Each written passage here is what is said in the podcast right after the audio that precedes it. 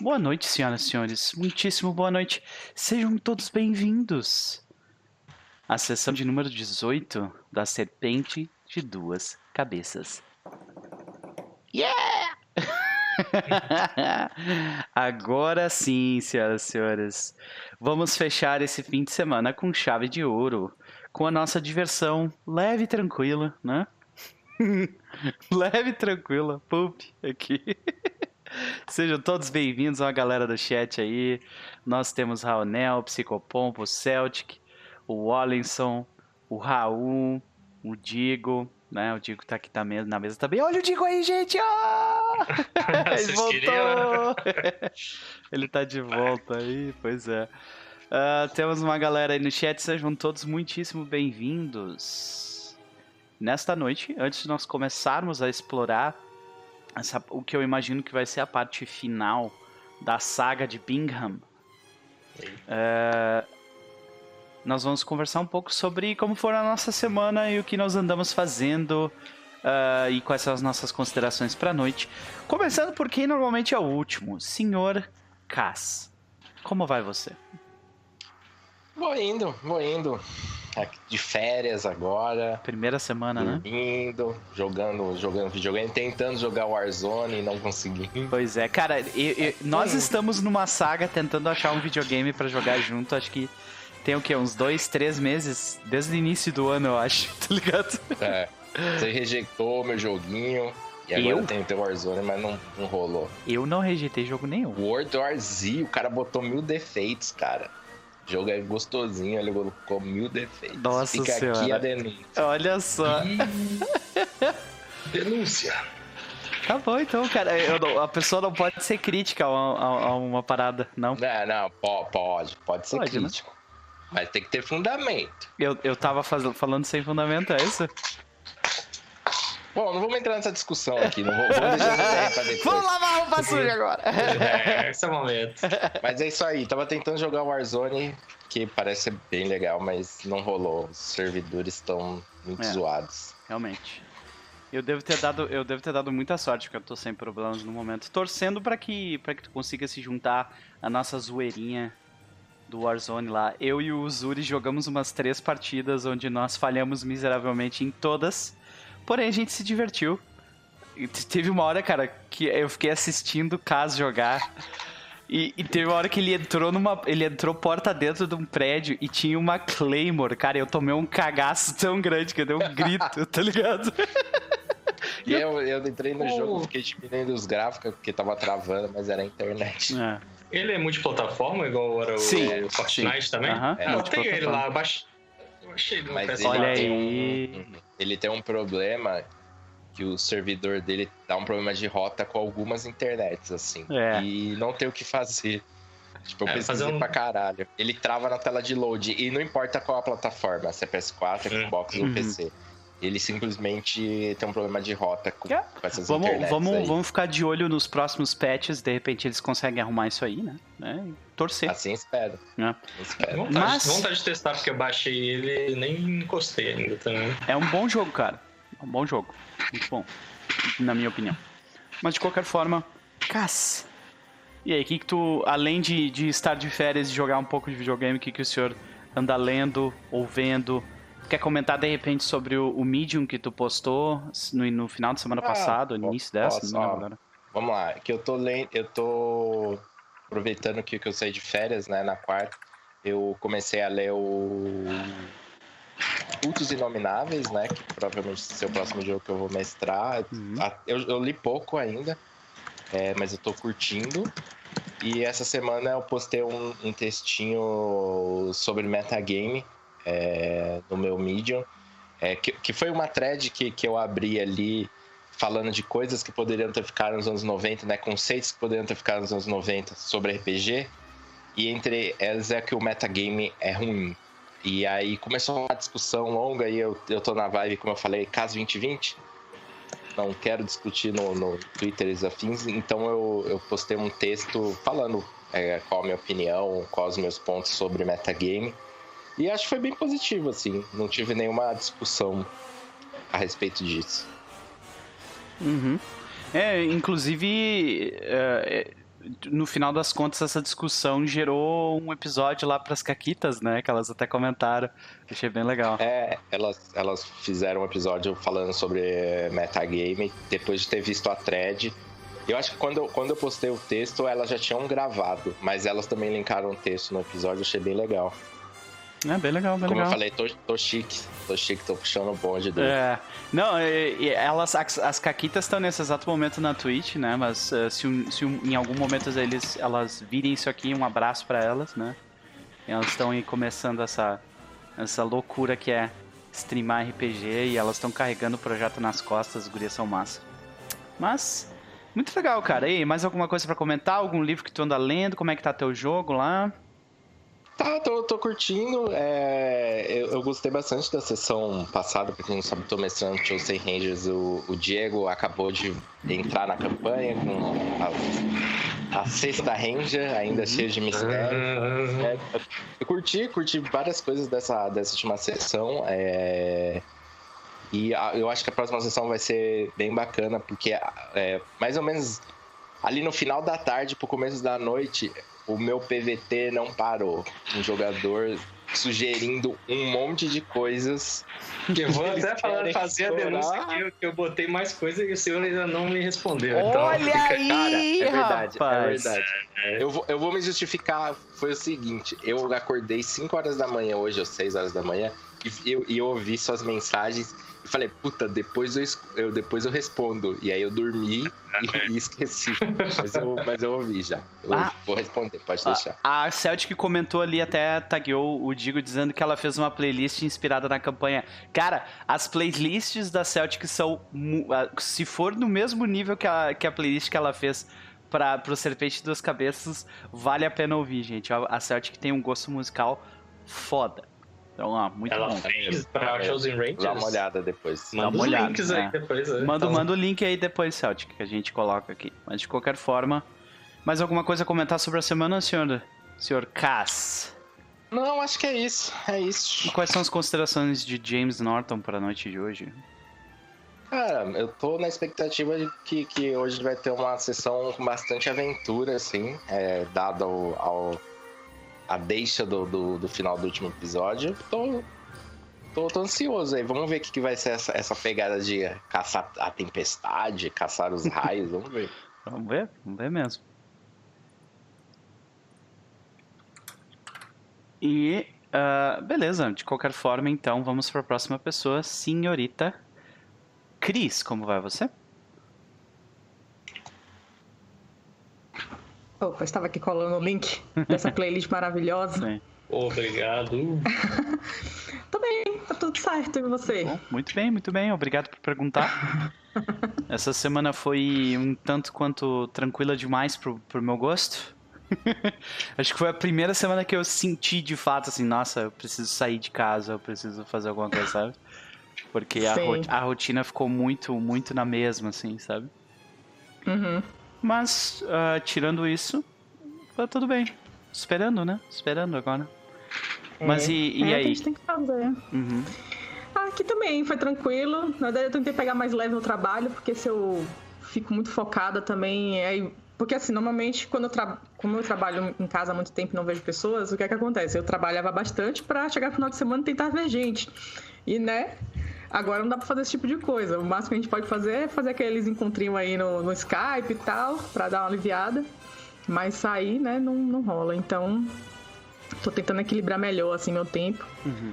E brincando aí com, de fazer ilhas paradisíacas no, no Animal Crossing. É, eu não sei vocês, mas na primeira semana de quarentena eu tava, tipo, super produtivo, fazendo um monte de coisa. Na segunda eu tava, tipo, é. ok de produtividade. Nessa terceira eu já tava, tipo assim, cara, eu vou fazer isso depois.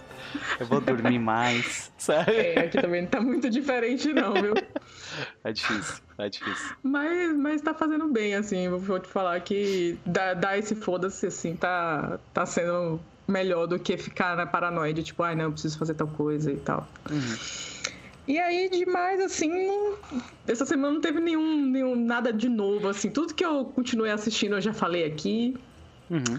É... Acho que é isso. Beleza, e quais são as considerações de Eva para a noite de hoje? Nossa senhora, agora sim, hein? Agora vai ser. Esse negócio da tempestade aí, ela ficou bastante animada e já tá querendo sair por aí fazendo e acontecendo. Vamos ver como vai ser. Pode crer. Beleza. Pedro Lobato, como vai você? Cara, semana de quarentena aí, né? Continuei nesse no ritmo aí da semana passada. Para mim tudo novo, tudo diferente. Uhum cansativo. É, para mim, eu tô trabalhando mais do que. É, por causa.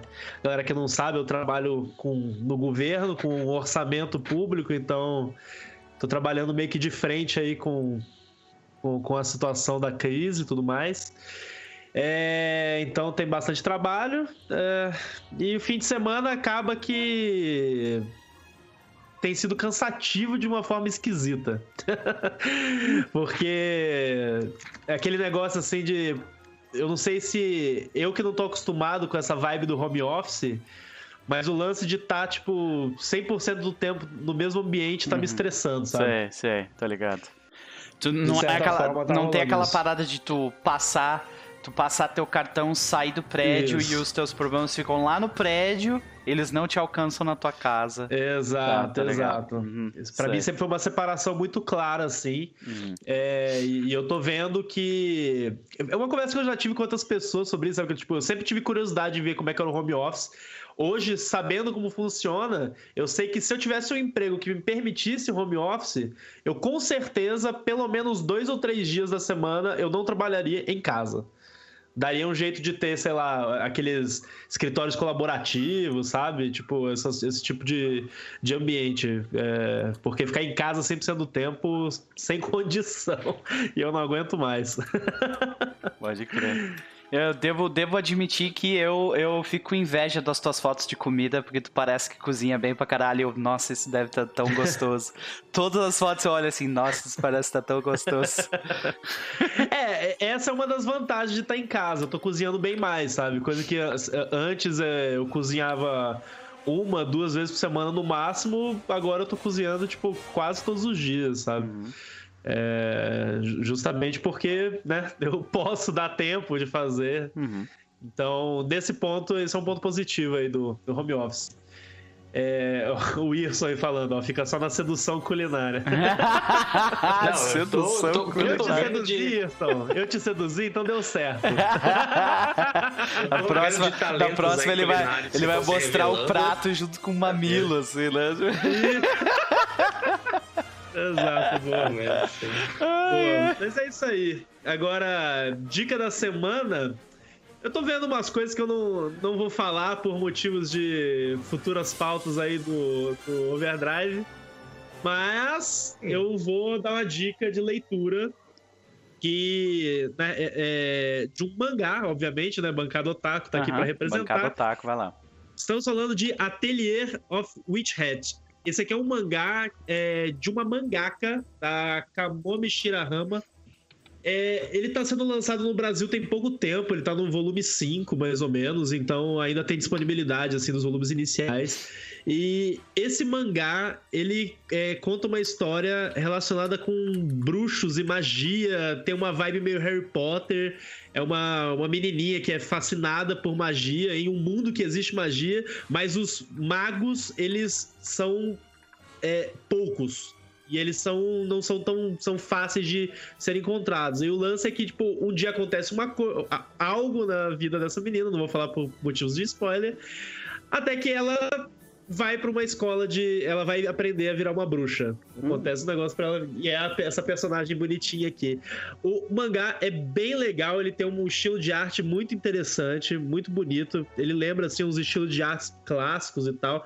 Na capa, principalmente, dá pra ver, tipo, essas técnicas com bastantes rachuras, assim. Uhum. Muito interessante. É uma gracinha muito promissor. Eu já li dois volumes e hoje eu já comprei todos os restos dos volumes que me convenceu. Eu vou continuar lendo. Então, essa vai ser a minha dica aí pra galera que curte mangá, pra galera que curte uma vibe meio Harry Potter de uma história. Então, é isso Perfeito. aí. Perfeito, olha aí. Indicação da banca. Primeira indicação da noite da bancada Otaku. Uh, beleza. A gente, a gente nessa noite está desfalcado da presença do, do nosso doutor Alda, né? O, o Ravena. Uh, a gente espera que esteja tudo bem, mas ele infelizmente teve que teve que se ausentar dessa noite. Acontece, né? Acontece. Nós estamos fazendo isso há 18 sessões. É, é normal ter pelo menos um domingo que alguém não vai poder, né? Então, uh, nós torcemos para que esteja tudo bem e que no próximo, no próximo domingo ele esteja aqui conosco. Mas, antes disso, Ive, como vai você? Hello, tô bem. Indo. Indo, ok, ok. Mas e aí, como é que foi essa semana? Como é que tá aí a, a, te, a terceira semana, quarta semana de quarentena? Terceira, né? A minha, eu acho que eu, que eu tô caminhando. É, velho. Tô, tô quase. Tô, tô no, na terceira quebrados. Uhum. é porque a gente começou. É, a gente começou, tipo, na quarta-feira, né? Eu comecei na terça, já... né? eu já tinha, eu já tava uma semana antes. Por isso que eu tô dizendo, eu, eu tô mais tempo que vocês. Pois é. Se bem que Cris já tem o estilo quarentena. Pois é, mas aí quando ela quer sair, quando ela tem vontade, ela também não pode, né? Então é complicado. mas agora ela tem um motivo para fazer a gente beber online. Ela conseguiu. Olha aí. Finalmente tá convenceu. É, ela juntou um grupo essa semana de pessoas que não, não se viam online há bilhões de anos. Nossa. Então, foi. Coisa boa, Juntamos coisa um grupo de amigas. Pô, foi bom. E a gente riu, falou besteira. Uhum. Além de jogar cartas contra a humanidade, que, que eu sei que a senhorita traduziu essa semana, o que, que mais você fez? então, no dia que eu resolvo, que, que, que eu recebo meu, meu aviso de férias, de tipo, yay, pode beber, e eu encarquei o dente como qualquer pessoa que está fechada em casa há muito tempo. Eu, te, eu meu chefe convocou para um trabalho de urgência graças a Deus. Então eu estou, tipo, Feliz de férias e, triste. e trabalhando. de é... férias e trabalhando. Olha. É né, né, profissionais, advogado trabalhista deve estar tá morrendo agora, só ouvindo isso, não é beleza? Então, então, então, então, então mas, mas assim, pelo menos é um motivo justo. Hum. É pra lidar, é para fazer outras pessoas conseguirem lidar com a crise ah, num, num, processo educacional. Então, tipo, é pelo menos é uma boa causa. É ruim, mas é uma boa causa. Pois é. Bom, então é, é um sentimento meio agridoce, né? Ah, terminei dois livros. Uhum. Alguma recomendação Estou... específica? Rapaz, tenho. Tu, assim, se você, se você Vai ser uma recomendação dupla, porque ela é otaku também, de certa forma. Meus amados, entrou o resto dos filmes do estúdio Ghibli na Netflix. Então, Castelo Animado acabou de entrar na Netflix. Assistam, é ótimo. Eu assisti no cinema, tem o livro, inclusive a trilogia foi traduzida em português, entendeu? Acho que foi pela Roku, se não me falha a memória. Então, todos os livros disponíveis. Então, aproveita esse momento de quarentena e vai ler uma fantasia leve, uma fantasia fofinha, entendeu? Uma história bonita. Excepcional. Foi, Excepcional. foi o que me recuperou de um, de um final de um, de um livro de horror pesado que eu tava lendo. Ok, ok. E, e tem mais alguma consideração para fazer ou vamos para as considerações de doutora Dora? Ah, mas vamos para as considerações de Dora. Ok, vamos lá então. Doutora Dora, para esta noite, está no, segui no seguinte espírito. Como assim caçar raios? é, essa é a cara de Dora, tipo. Hum? Excepcional. Ok.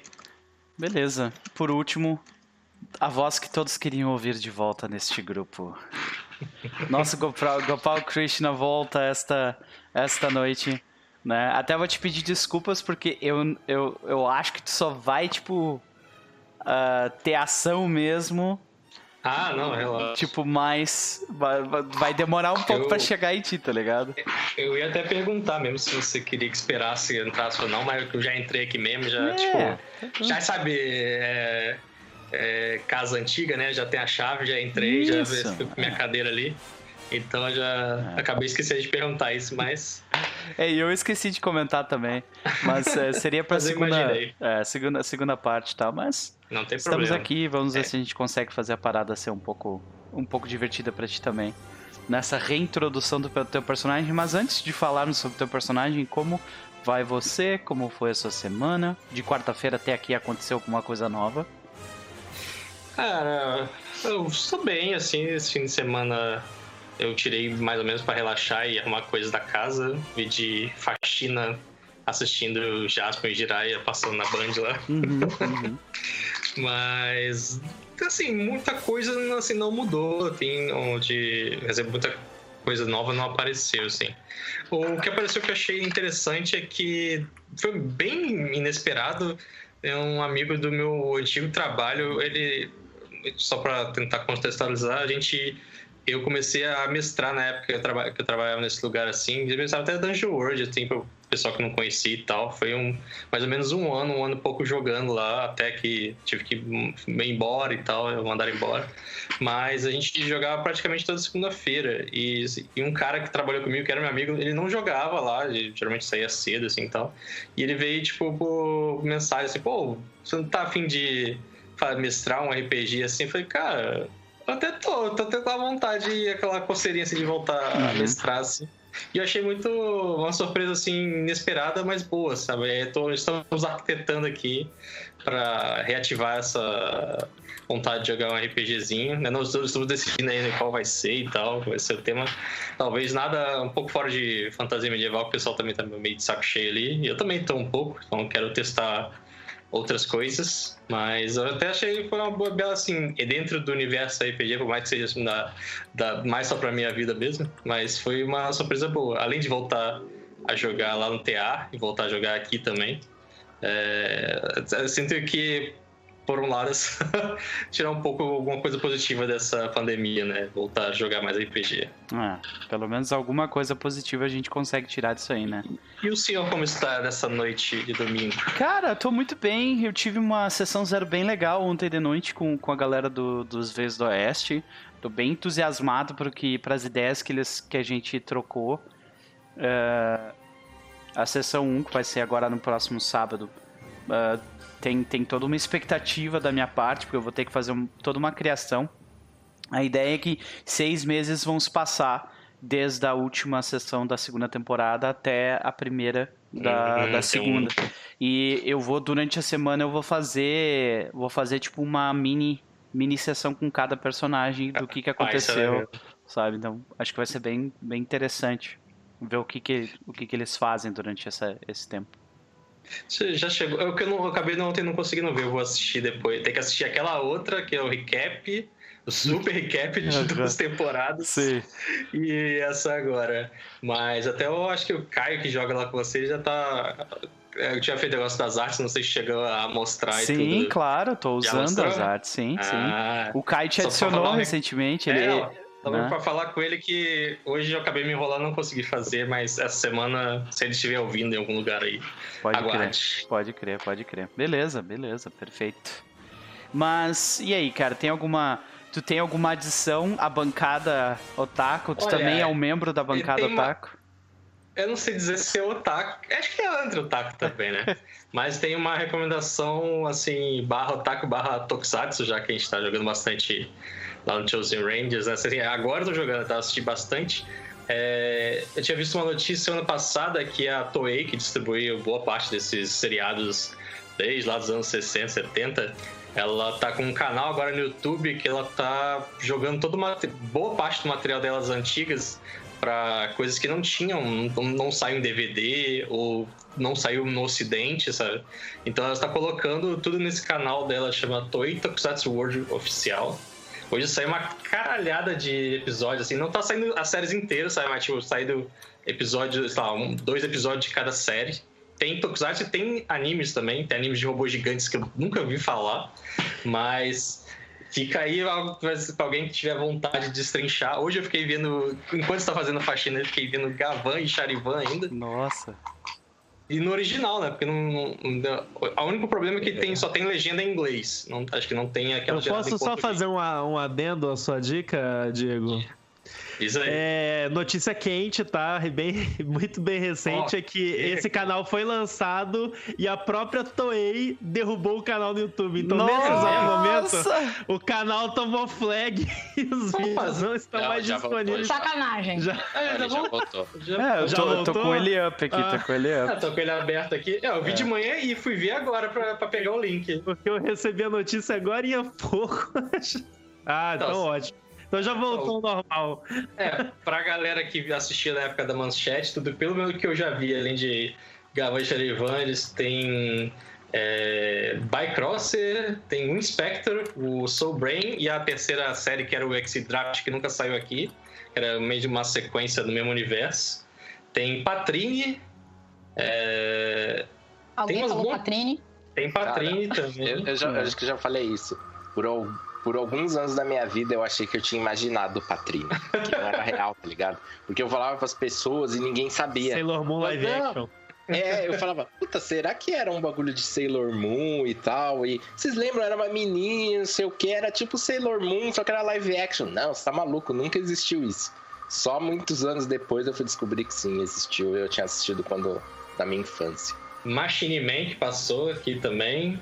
É, Metalder.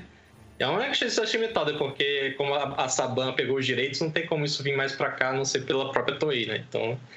é, tem uma porrada de coisa assim. Eu fiquei só. Tipo, sabe quando eu abri o YouTube pra ver a subscription e vinha vídeo, vídeo, vídeo, vídeo? Caraca, que porra é essa? Aí eu fui ver que era o canal da Toei, porque eles já tinham. já tinha- eu tinha assinado, mas esqueci que a estreia ia ser tudo hoje. Veio. Assim, liberaram tudo. assim, assim, Quer dizer, tudo entre aspas, mas muita coisa. E aí, se você é dessa galera mais old school, assim, eu não sei se tem muita coisa nova. Eu acho que por enquanto não. É, A coisa mais nova que eu vi aqui são o final dos anos 90. Então, mas se você gosta desse gênero e tudo, vale a pena dar uma conferida. aí. Olha só que. a- as, as indicações da, da bancada Otaku estão ficando cada vez mais, mais específicas, né? Muito, muito. Bem, cada vez mais nicho. Tô, tô curtindo, tô curtindo. Beleza, e quais são as considerações de Gopal pro que vai acontecer nessa noite, Sendo? Seu dia? Rapaz, eu sinceramente, depois das duas últimas aventuras de Gopal solo aí, eu tipo, a primeira foi tensa, a segunda eu não sabia o que ia acontecer e agora Ah, a Ele foi segunda foi, foi, escuro. uma viagem de ácido fortíssima, né? Mistura de Hellboy com Moebius ali. É, sim, foi cara. louco, cara. Então, cara, eu acho que Gopal viu bastante coisa aí. E espero que ele esteja aos pés do que precisa ser resolvido. E se ele, né, na, na- ele literalmente deu um tiro no escuro agora pra ver se ele chega onde ele quer chegar, né? Então, espero que essa- esse retorno ao grupo, né, vai ser, será emocionante. Quem sabe triunfante, né, por cima das ameaças que vem por aí. Uhum. Excelente, excelente. Por último, mas certamente não menos importante, nós temos Eve. Não, eu já falei com a Eve antes. Não, O Gopal já foi o último mesmo, é verdade. tá certo. Eu fiquei distraído com algo que aconteceu no chat, aí já aconteceu, já. Deu, deu, deu me perder aqui nas, nas, nas ordens das pessoas. Mas tem outra coisa que volta nessa noite que também é muito importante. Os recaps.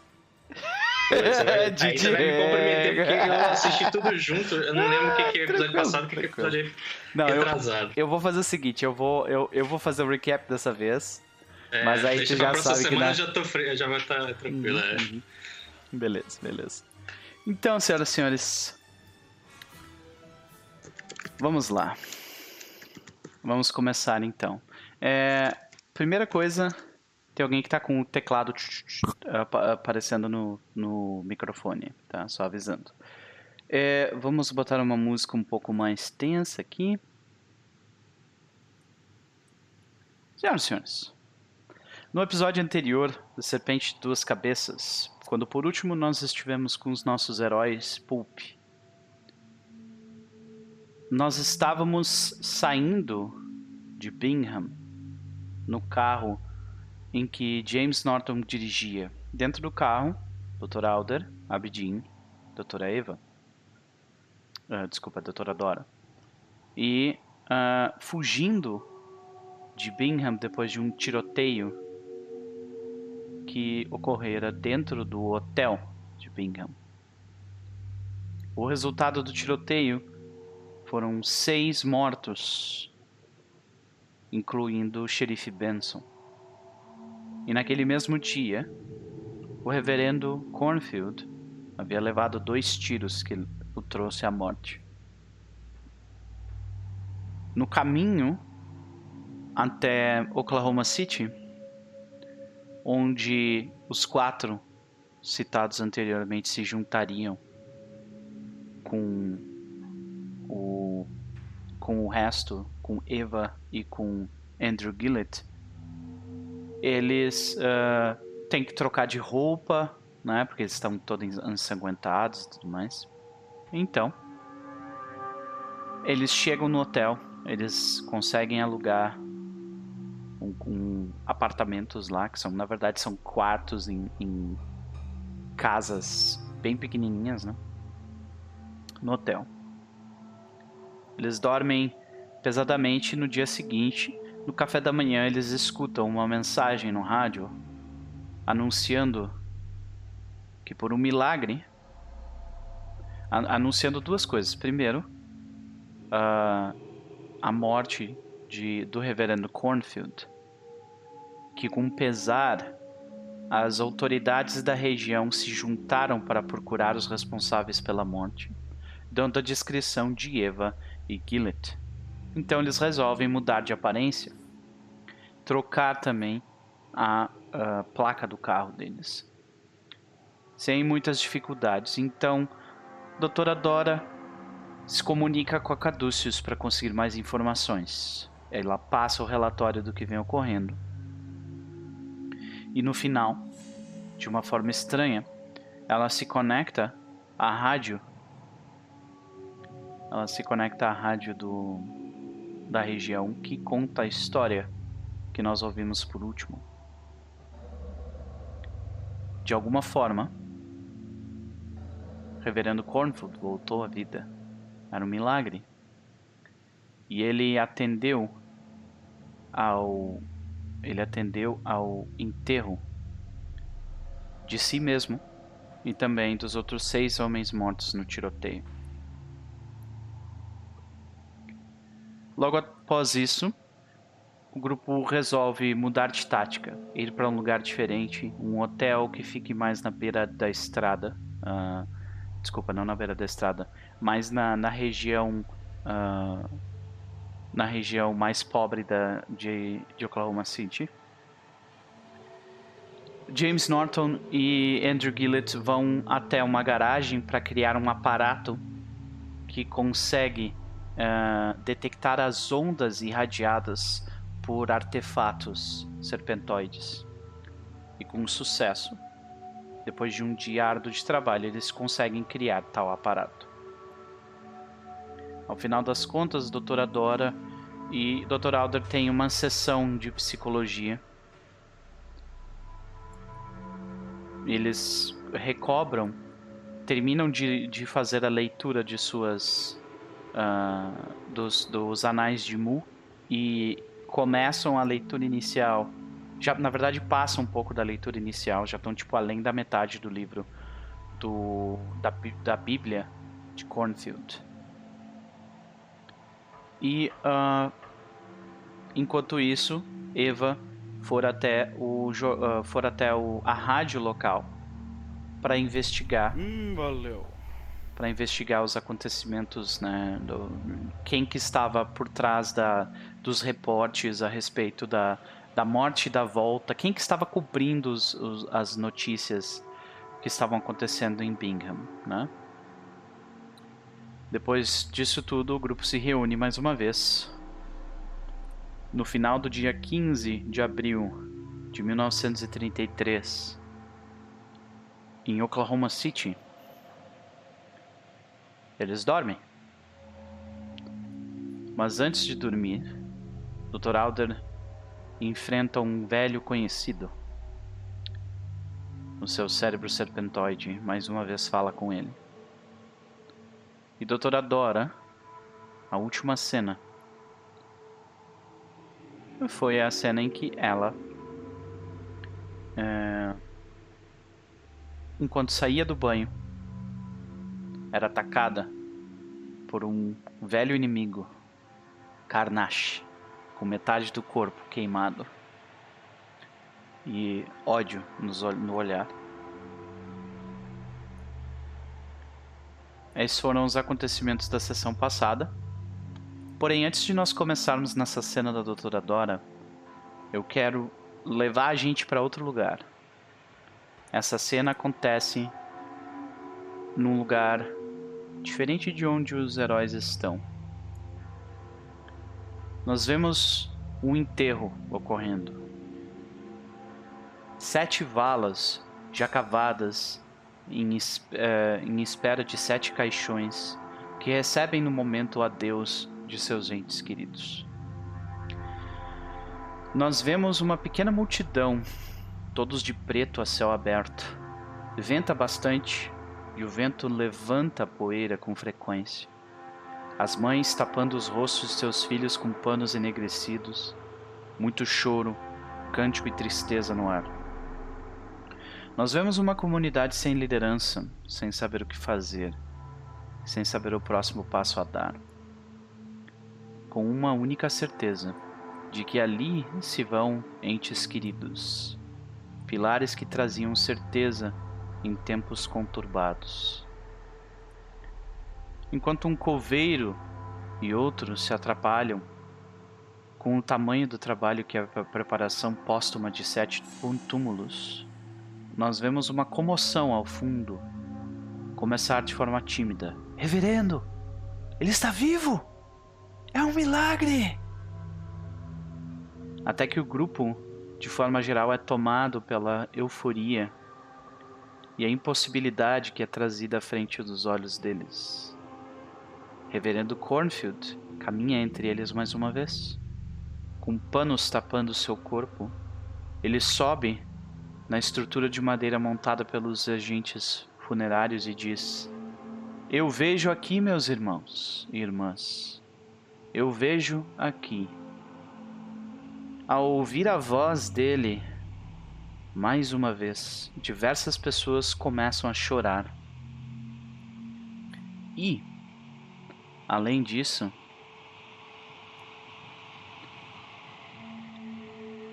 elas começam também a riçar.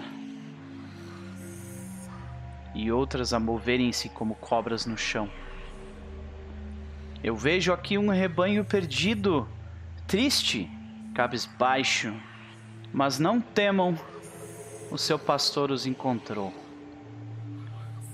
Além de minhas entranhas mortais, eu retornei, pois sei que o trabalho ainda não está feito mas eu devo lembrá-los que este não é o momento de louvar aos que voltarem, aos que voltaram, e sim de pesar e adeus aos que se foram. Mesmo aquele dentro do caixão com o meu nome, sou eu. Eles se foram, e com a partida deles, uma nova era começará aqui em Bingham. Nós, ouvindo os gritos de aceitação do povo entre as palavras do homem. Ele diz: Para caminharmos no vale das sombras, eu preciso que vocês me deem as mãos. Não somente aqueles que se estendem de bom que a estendem de bom grado como bons cristãos, mas também aqueles que se negam a receber a luz divina em suas vidas. A hora de virarmos a cara a tapa está enterrada junto com os bons homens, bons cristãos que estão aqui à frente de nós, desfalecidos. Uma tempestade está chegando, irmãos e irmãs, e para sobrevivermos ao vale das trevas e da morte, todos precisam dar as mãos. Nós ouvimos então gritos de sim! Vamos! Os descrentes precisam ver! da população. E se violência é a única língua que os nossos irmãos entendem, é através dela que iluminaremos os incrédulos. O reverendo puxa um cântico que todos cantam fervorosamente, e do meio para o final da música todos começam a cantar em nacal ao invés de inglês. Ao final ele diz: Nós fomos roubados de nosso rito a céu aberto por estrangeiros invasores e descrentes. Mas não deixem que estes atos deixem vocês com medo. Hoje nós teremos nossa procissão e todos da cidade devem comparecer. Conto com a presença e a iniciativa de vocês, bons cristãos, nesse momento de provação, para que consigamos que todos atendam. Ele estende as mãos com o sol por sobre as suas, suas costas. E a cena corta para um outro momento. Esse momento é Doutora Dora secando seu corpo com uma toalha em volta do seu do seu ah, do seu torso. Tu escuta o barulho de alguém puxar uma cortina velozmente. Quando tu olha do outro lado, você vê um antigo inimigo, Karnash. Metade serpente, metade criatura queimada. O que você faz? Qual é a coisa mais à mão que eu tenho pra tacar na cara disso aí? Uhum. Não tem conversa com Carnage, não, É, amigo. Sim. Tu vê que tem, tem algumas. Tem algumas. ah, ah, tem algum. Tem uma toalha, tem, tem tipo ah, shampoo, sabonete, umas coisas pesadas. Tem de repente a tampa da. da, da- a, panta, a tampa que fica em cima do. É do- isso do- mesmo. do- Do- da caixa d'água do vaso sanitário. Isso, obrigado. É ela mesmo. Eu ia falar, eu ia falar um negócio em inglês, mas beleza, é isso aí. obrigado. Come to Brasil, É, não. desculpa, desculpa. Aí tá. Tu vai querer pegar aquilo então na mão, Uhum. ok? Eu quero pegar aquilo e, tipo, tacar na cara deles e tentar correr. Ok. É esse o objetivo. Faz um teste de sanidade. Já começamos bem. A gente podia jogar sorte antes, né? Podemos jogar sorte antes, certamente, certamente, é verdade. Pode, meu coração agradece. Pausa a música. Pronto. Todo mundo rola sorte aí, pessoal, vai lá. E... Nossa, fumble. Ei, Fumble, maravilha. Boa. Vai recuperar bastante. O preciso. Norton não vai recuperar nada. Tô precisado, hein? Da última O. Norton tem um monte de sorte. Ah, velho, cagar. 20 mais. Vai cagar, mano. A Isa vai pegar, vai pegar alto. Tenho 26, né? Tiro Norton, Ah, Norton vai pegar 30. baixo. Norton vai pegar baixo. Eva vai pegar baixo. Gopal vai pegar baixo. Nossa, tu tem. Nossa! Ah, foi bom. É. Vai pegar baixo. Andrew Gillett pega baixo. Isso aí. Nossa, tu recuperou um monte. Aham, Como é que tá a sorte de vocês? Vai lá, Dora. 60. Como é que tá a tua, Gopal? 40. Beleza. Como é que tá a tua, Cris? É, Eva? 97. Beleza. Como é que tá Oh. a do Gillett? 80. E do James Norton? 88. Beleza, perfeito. Voltando à cena, eu preciso que tu role eh, sanidade. Sanidade. Isso. Ok. Ai, ai, ai. O de- O dedo chega a coça. Uf. Falha.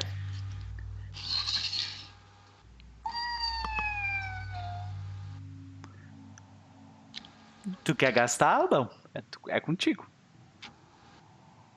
Rapaz. Pra eu, eu tenho que alcançar.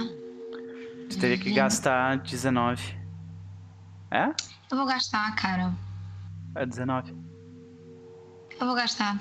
Não? eu acabei de ganhar e já Desculpa, tô 21, gastando. 21, 21, 21. Teria que gastar. É, não tem problema não. Vou Uhum. gastar. Prefiro, prefiro. Mas, tipo, Dora olha pra ele, dá aquela respirada funda, Uhum. Segura a toalha com uma mão, com a outra, ela pega, tipo, arranca a tampa Aham. e taca na cara dele pra sair correndo. Quando tu, quando tu ah, mexe com a, com a tampa pra, tipo, acertar o rosto dele, tu vê que ele não tá mais ali. Dani? Tu olha em volta. Tu ainda tá com a tampa na mão. Eu. Ela para, olha, vai colocando a tampa de volta, põe a mão na cabeça. Ela perdeu, tipo. Respira fundo. Ela se troca o mais rápido que pode e vai bater no quarto da da Eva. Uhum. Ok. Eva e Gillet, vocês estão no mesmo quarto, né?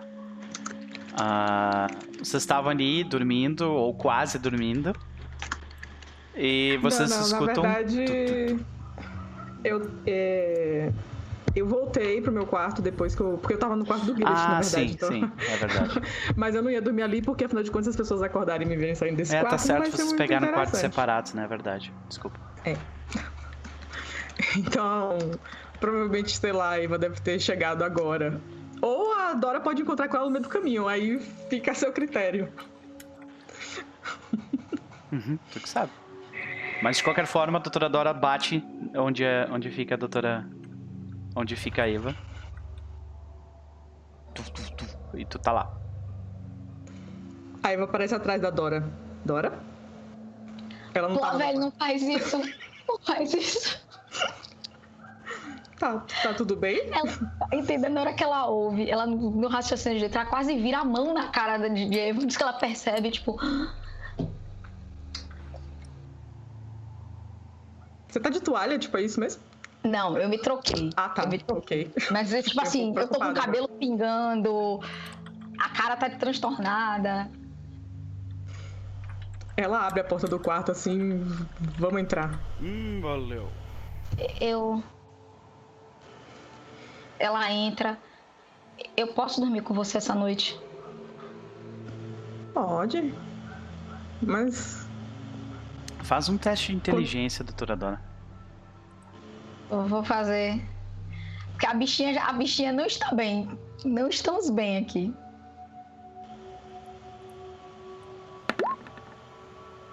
Ok. Teve uma falha. Tu pode forçar. Eu vou tentar forçar, porque Dora é uma Qual é o- criatura. Qual é o custo da- dela forçar? É, ah, forçar, tipo, forçar, independentemente de ser bem sucedido ou não, forçando tu vai conseguir. Mas ah, tu vai ficar, tipo, ah, mentalmente Uhum. teu personagem vai ficar muito cansado. Muito mais que ele É, ela já- ficaria. né? é. Eu já imagino o que que é, então. Vamos lá. Olha aí, falhou.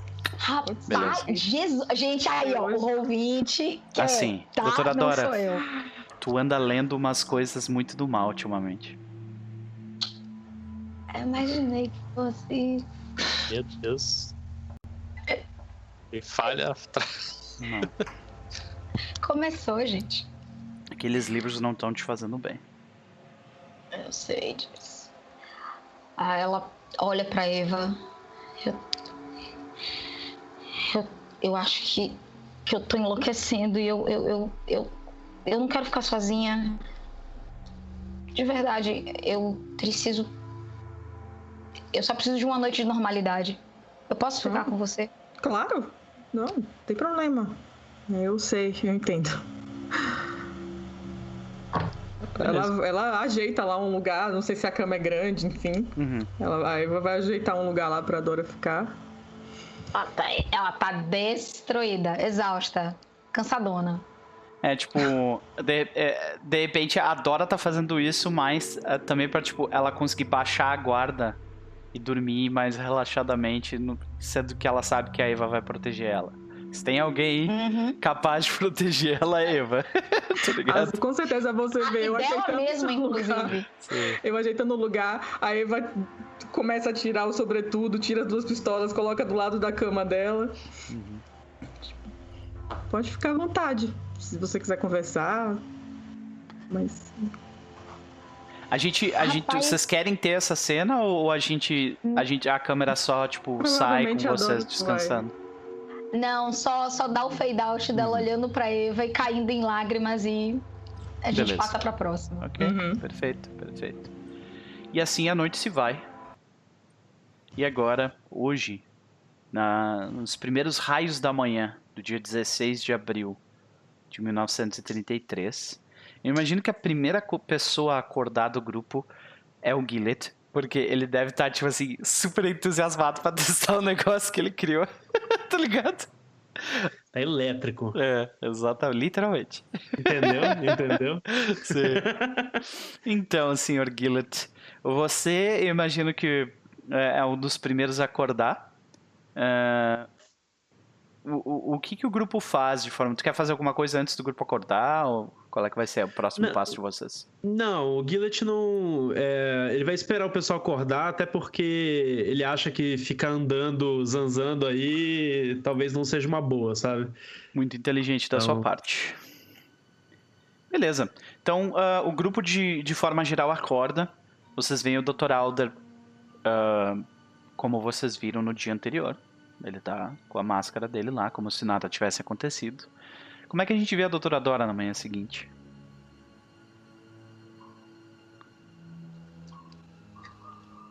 menos cuidadosa consigo mesma do que o normal. Normalmente ela se alinha e tal. Dessa vez ela tá, tipo, com o cabelo preso, mas meio solto, olheiras profundas, pouco papo. Ok, ok. Como é que tá o, o Norton ali naquela manhã e o Gillett? Ah, O Norton acho que tá normal, cara. Ele, mas ele tá. é, Ele já vem assim há algum tempo ficando mais calado e tal. Mais na dele. Ele tá Mas- tipo, eu, eu tô por acabar isso aqui logo de uma vez, né? É, acho que meio assim. É, Uhum. Ele acha que essa missão já deu o que tinha que dar. Uhum. Beleza. Ah, e como é que tá o Gillett? Cara, o Gillett é, como eu disse antes, né? Ele tá, ele tá pra variar, focado, né? Então, ele tá empolgado, tá pensando na, na, em usar o Gillennium Finder lá. e como que ele pode fazer isso com, o carro, né? Pra, como que a gente vai. Como que eu vou fazer pra faz- gerar uma antena aqui, deixar de algum jeito que eu vou conseguir. Vai, vai dar certo. Uhum. É isso que ele tá focadão, assim. Ok.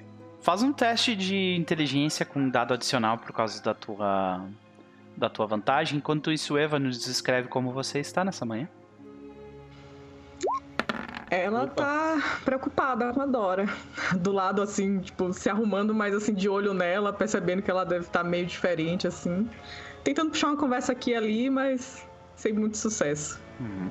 A Dora chorou até dormir. Então, tipo, ela não consegue nem falar sobre o assunto. Uhum. Beleza. Então, ah, a gente vê o grupo reunido mais uma vez. Gillett, tu tem, tu tem certeza absoluta do que tu precisa fazer, tá ligado? Tu não é, não é uma Ok. dúvida, assim, saca? Tu quer descrever Gillett como... tá sorrindo. É, tu, tu quer descrever como o Gillett quer fazer isso aí ou tu quer que eu te dê alguma ideia? Pode, pode dar. Ok. Tu sabe que ah, já existiam. ah, metal é o melhor tipo de condutor esse tipo- essas coisas, né? Então tu provavelmente vai precisar de um cabo de cobre grosso, né? Ah, e tu vai precisar de uma antena pra fazer um ponto que chama o raio, né? Um ponto cada quanto mais alto, maior é a chance do raio pegar. Como vocês vão estar num deserto, literalmente uma mão estendida já é um ponto chamariz, chamariz muito maior do que do que numa grande cidade, por exemplo, seria, né? Aham. Ah, então não vai ser muito difícil. Tu só precisa mesmo botar tipo um, um, um cabo de ferro ligado com um monte de fio de cobre diretamente no Gil Gilanium Finder. Aham. Tá, mas é eu provavelmente é, criar uma estrutura imóvel é uma ideia melhor ou pior do que deixar isso tipo no topo de um carro, por Ah, exemplo, tu- e usar o que tu o carro. sabe é que é o seguinte, a energia gasta pelo Gilanium Finder, ela é, ela é bem volátil.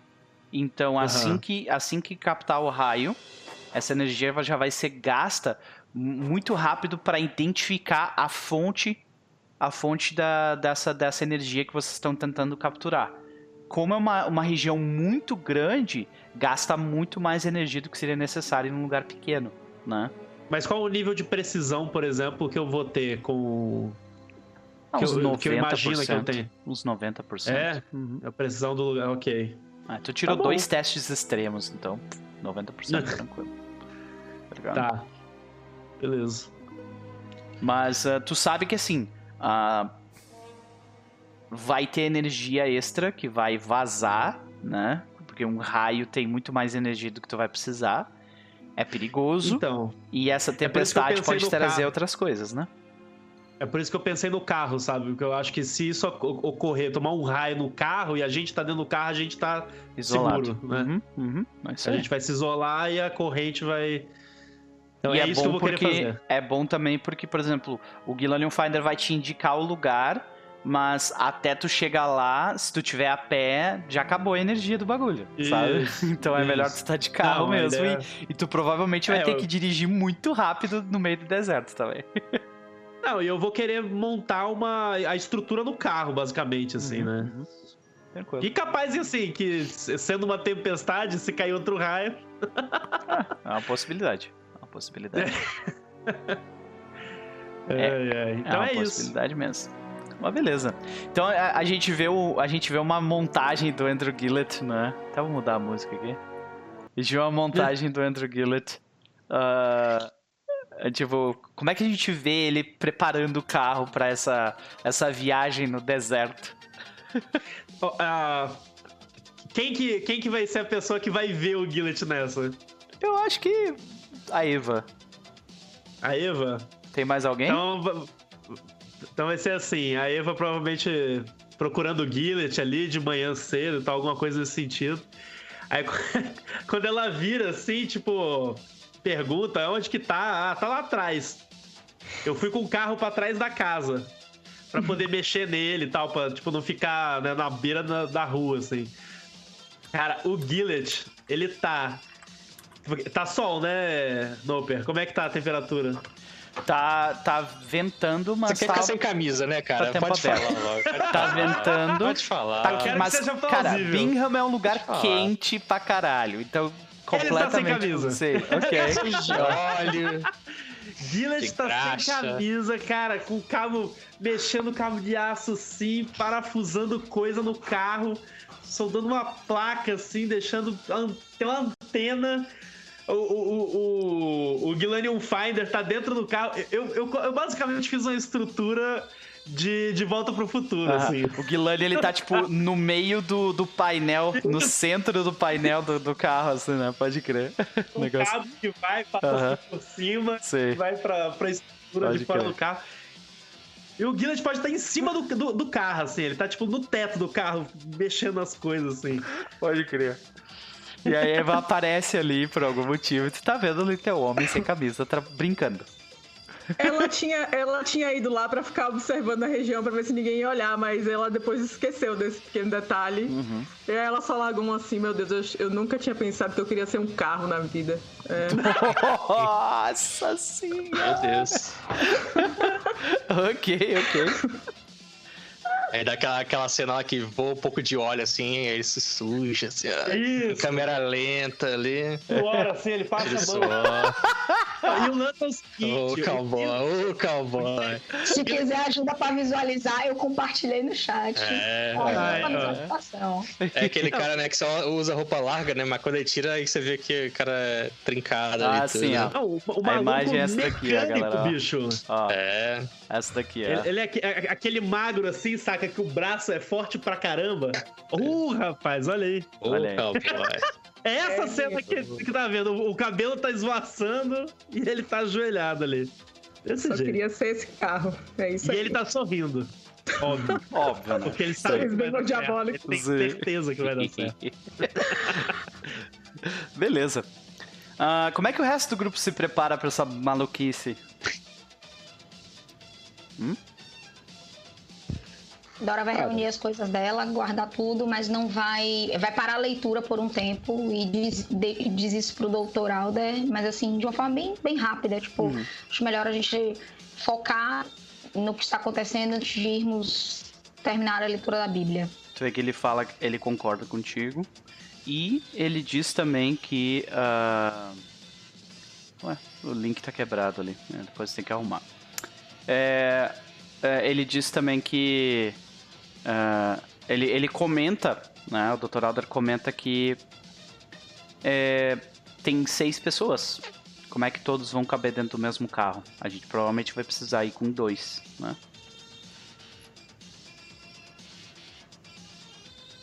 É uma boa pergunta. E os cabos do Gilanium diminuem até o espaço pra. Tipo, bastante. Não, não cabe seis pessoas dentro daquele carro, sabe?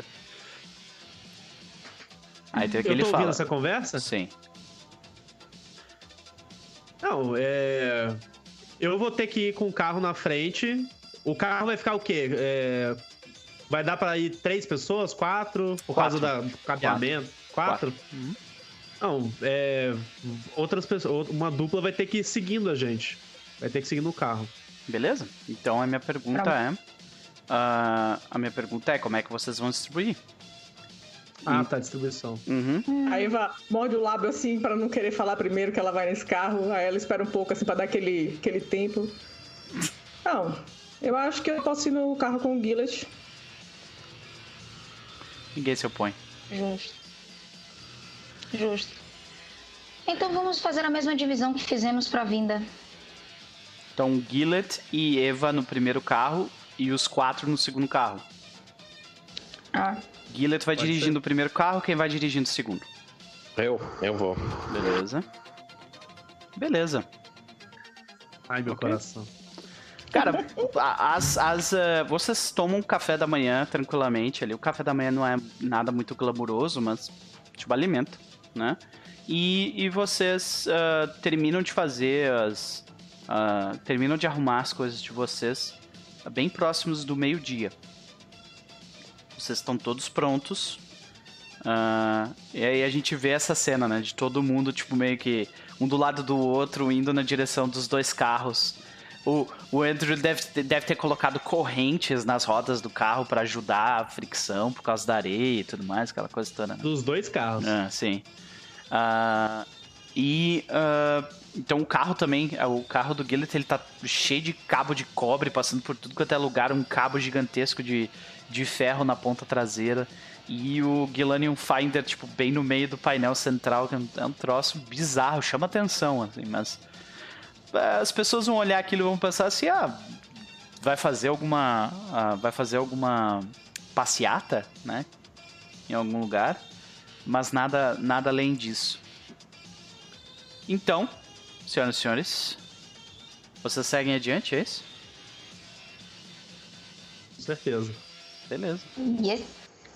Então, a gente vê a seguinte situação. Logo que vocês entram no carro, a, a ventania ela começa a, a ficar cada vez mais forte. Vocês demoram ah, cerca de uma hora e meia até chegar na região de Bingham, onde fica, teoricamente, esse lugar. Que é um grande deserto, bem difícil de chegar. Mas depois dessa uma hora e meia indo de carro, quando vocês chegam em Bingham, vocês veem o horizonte enegrecido, né? A chu a, a sem chuva, a ventania pegando cada vez mais forte. Vocês conseguem ver que, tipo, no chão, assim, na altura dos pés, vocês veem ah, areia constantemente, né? A, a poeira constantemente se movendo, né? Ah, em- em- quando vocês estavam saindo de Oklahoma City, no rádio, estavam dando notícias para as pessoas irem para suas casas e fecharem elas, porque a ventania provavelmente vai trazer uma tempestade de areia.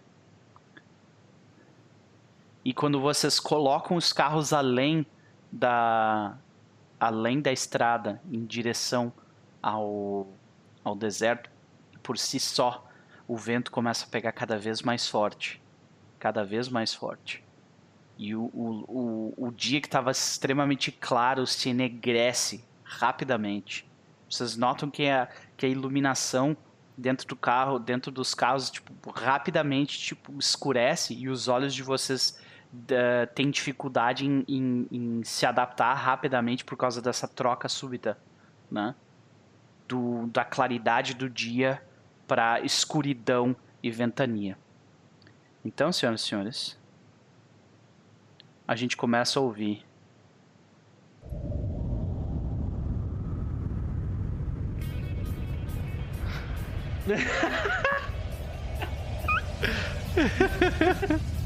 a gente começa a ouvir, junto com a ventania, os raios estourando.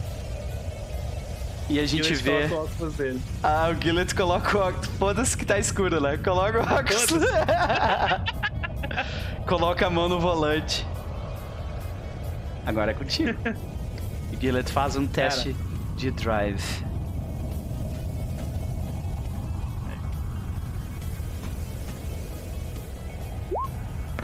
Calma. Gastei. Foda-se. Beleza? A gasto. Tu vai gastar 38 pontos. Não, não me Beleza. interessa. Ok, ok. Tu coloca a mão no, no acelerador, tu troca a marcha. Fala. Eu acho que tá dando aquele bug do som alto na Pra sua mim, voz, tá, pelo menos pra mim. Sua Uhum. voz tá ficando Valeu baixa. por avisar. Deixa eu, deixa eu diminuir aqui. É, aqui a ventania tá abafando um pouco a trilha. Melhorou? Ah, pronto. Sim, tá, tá bem alta. Ok. Melhorou agora, imagina. Tá fazendo. Tá bugando o áudio ou não? Tá um pouquinho baixa ainda. Ah, tu tá dizendo a trilha. Não, o. o A minha o voz. seu áudio, pra mim, Entendi. pelo menos. Dá pra ouvir, dá pra entender, mas tá um pouco baixo. Uhum. Eu acho que é- o microfone demora um pouco pra se adaptar a isso. né? Vai, vai começar a aumentar agora. Então a gente vê o Gillet colocar, trocar de marcha, pisar no acelerador. E aí a gente vê a areia começar a girar rapidamente e jogar pra trás, né? O James Norton, agora eu preciso que tu consiga fazer também um teste de drive.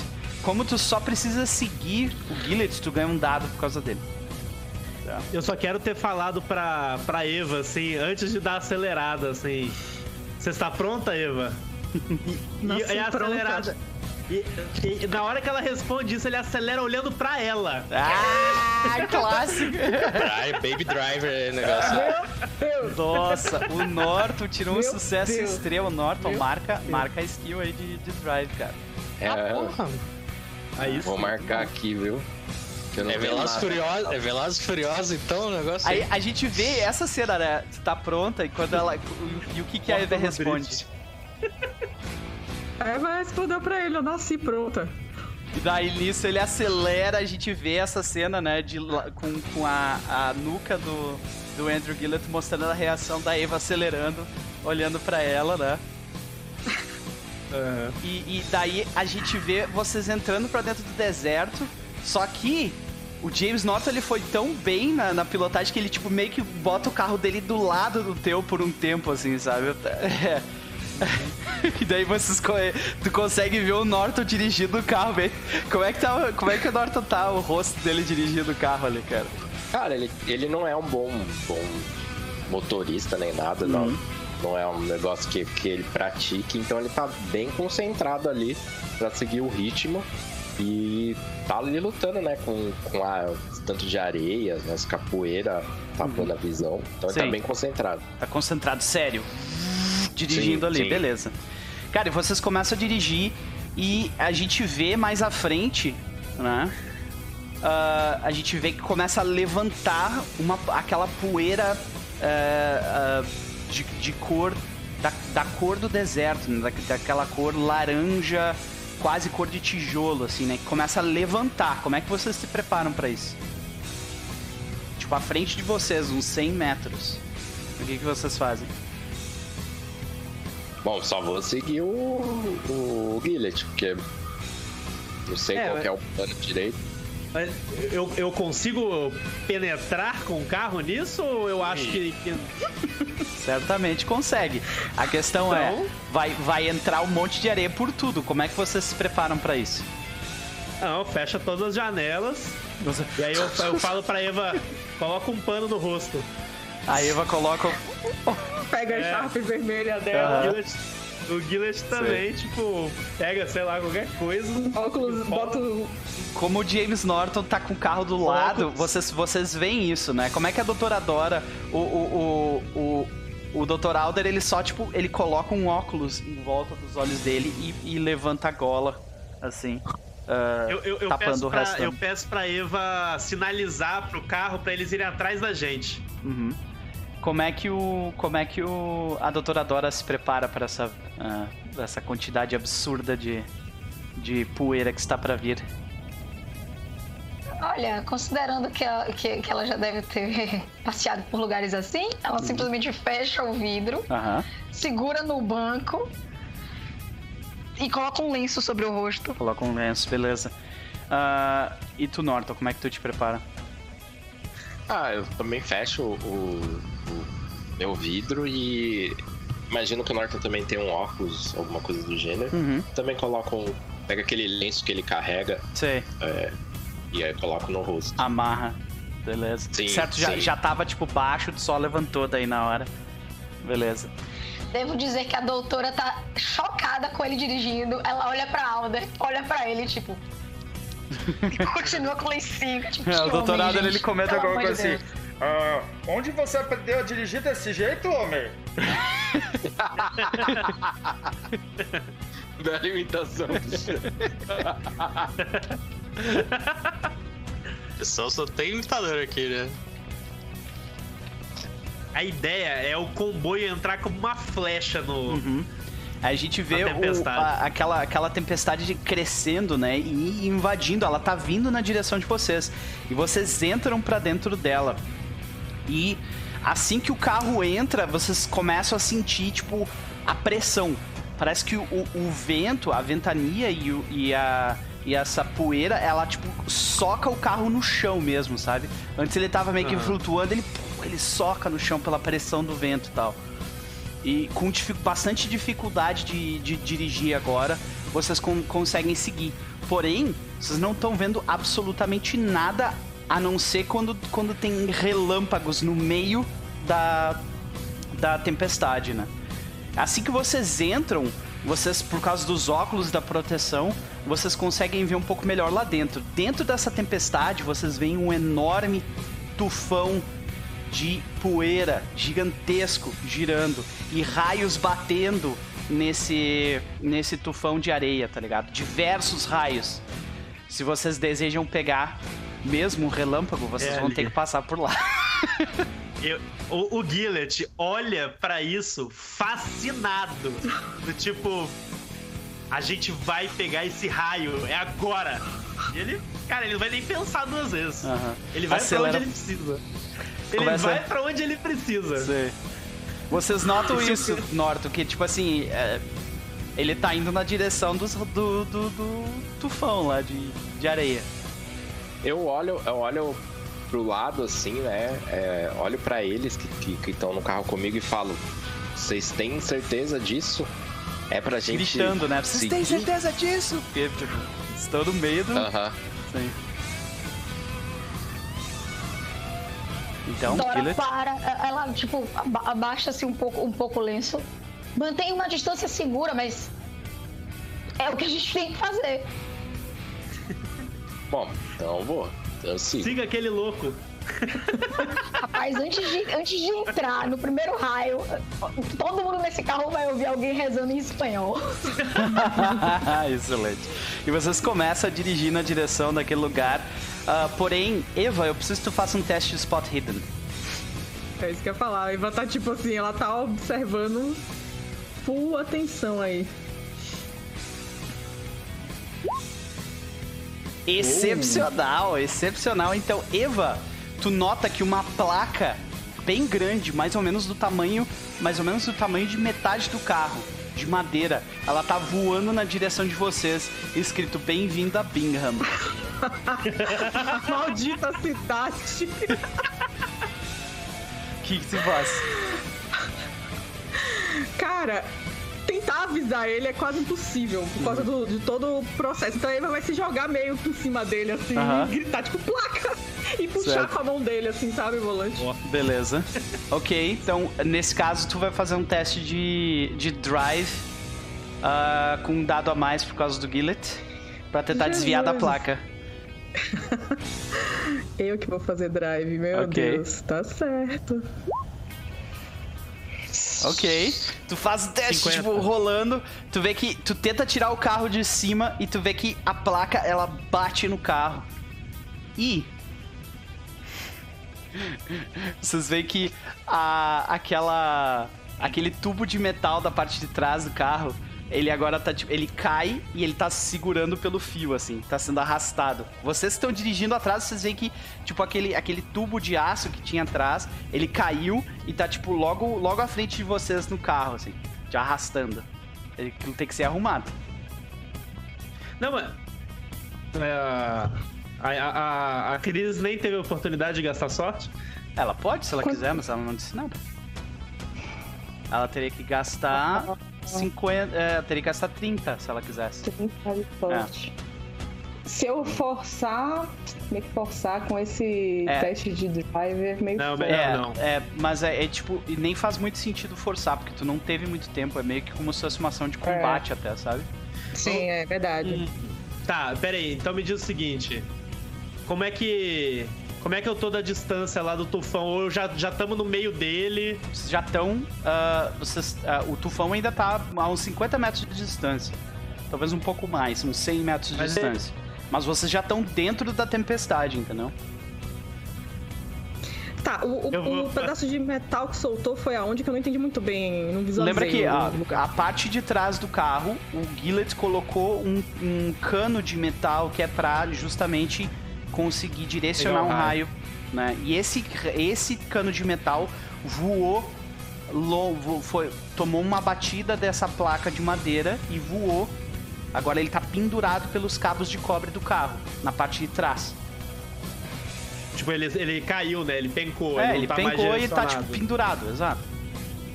Bom, vamos fazer o seguinte então. Vamos fazer loucuras. Eu tô pensando Vamos, nisso já. até agora tá. Quer que eu, quer que eu, virar. quer que eu desenhe pra ajudar? Porque eu acho que a Cris não, não, não pegou ali. É, eu acho Pode que eu entendi. ser. Ó, vou É, fazer um é a- desenho. a- justamente a antena que caiu, ou não? Aqui, ó. Tem o carro, né? Aqui tem a antena. A placa. Deixa eu mudar vocês pra cá. É, eu ia falar, vocês estão mostrando isso aonde? Porque eu não tô vendo nada. É, a placa do carro. É, falei que A eu placa do desenho, carro imagina. voou na direção da antena e agora a antena está Ah, sendo amigo. segurada Relaxa a bica. Entendeu? Eu vou falar Porra. ele, continua que eu vou, vou- consertar. Porque assim, é, Envolvimento. não tem problema, porque Não assim, dá pra vamos, parar agora. se- Não dá pra parar. Vamos ver se meu, meu pensamento tá ok. É, eu- se eu passar pra trás do carro, puxar o banco ah, e tentar abrir por trás, será que eu consigo alcançar ali? É possível, consegue sim. Tu abre a porta Ah, de trás do carro, sobe no capô, mas pra isso eu preciso que tu faça um teste de destreza. Amiga, você também pode tentar quebrar o vidro de trás. É, assim. uma opção. Não, é, é, eu preferia fazer isso. Voar na direção de vocês também, né? Tomar um wind, windshield na cara. Aliás, James Norton faz outro teste de drive aí, porque aquela placa foi parar embaixo do teu carro. Eita, e agora, hein? É piloto ou não é piloto agora? Não, dá pra fazer Pior o seguinte, eu eu não sou, vou, né? eu vou sair pelo, por uma, pra, pela janela lateral do fundo. Tá? Mas assim, E- James, tu tem, tu tem dois dados adicionais, tá? Um porque o, tu tá sendo guiado pelo, pelo Gillet e o outro pelo teu sucesso anterior, que tu tá, tipo, ah, tu tá conseguindo controlar, tá se sentindo seguro na parada, sabe? Nossa. Teve duas falhas. Nossa. Tu tirou 39 de 20. 19, né? Que eu tenho que gastar. Uhum, 19. Se eu falhar, o que que acontece? Se tu falhar, a, a placa do carro vai quebrar embaixo do carro e ele não vai ficar tão bom. Ele vai provavelmente vai ficar mais lento, ou um pneu talvez fure. Vai dificultar a tua vida mais pra frente. Vou gastar então. 19, Valeu. né? Beleza. Então como é que o, como é que o Norton desvia dessa placa? Ah, ele só dá aquela quebrada, saca? Uhum. Aquela quebrada rápida no volante e volta, e, e volta pro. O, o Aldo ele comenta, mas o que você está fazendo, homem? Ali atrás, quando tu gira rápido o carro. Eu, eu continuo, continuo focado ali, né? Dora responde, ele tá salvando a nossa vida. Enquanto isso, a gente, vocês veem a Eva. A Eva, o que, que tu decidiu fazer? Tu vai pelo banco de Ah, trás? fala sério, eu vou gastar minha sorte aqui, tá doido? Tá. Eita, isso aí não petadora, né? Hoje tá. Gasta tá, tudo, cara. gasta tudo. Tá, gastou 13 sorte. Tá, mas então, como é que a gente vê a Eva saindo do carro? Ela sai pelo, pelo vidro de trás ou sai pela porta? Ela vai sair pela, pelo vidro lateral que dá pra abrir, né, minha gente? Ou pela Uhum. porta, se for o caso, não sei. E ela vai te- botar a perna dela num lugar do carro que dê pra segurar Aham. ali, pra ter apoio. Sei. E vai colocar quase o corpo todo dela pra fora do Sei. carro. Quando tu coloca a perna, tem, né? tu coloca a perna bem cedida, e daí a gente vê aquela cena de fake out clássica, né? Que tu coloca o resto do teu corpo, mas a tua perna cai. Aí a gente quase vê tu cair. E daí tu consegue se segurar ali de novo, né? E Sim. consegue sair. Tu chegou ali, e aí? Tu- que, que tu faz? O troço tá pendurado pelos cabos. puxar a antena Uhum. pra encaixar de novo onde tava. Beleza, tu começa a puxar o cabo e tu pá, tenta encaixar o negócio ali, mas ele não fica no lugar. ele não tá ficando no lugar. Passa um super tape, vamos. Gente. Velho. A, a antena tem algum tipo de isolante? Não, né? Não tem nenhum tipo de isolante É nessa um antena. cabo de ferro. Putz, velho. Ah, deixa eu pensar aqui o que, é que eu, Eu, eu, poderia. eu, eu tô, eu tô vendo isso. Sim, tu tá ali E olhando, aí eu- tá dirigindo eu e olhando pra trás. O que, que tu tá fazendo aí? Eva! Como é que você saiu com a porta aberta? Sei. Eu abri a porta pra sair. Então, Eu falo assim, Eva, jogue uma, uma, é, uma corda, enrola, puxa e prende na porta. Pra meio que forçar ela pra trás, assim, prendendo a Ah, pode porta. crer, Pode crer. Ah, boa ideia.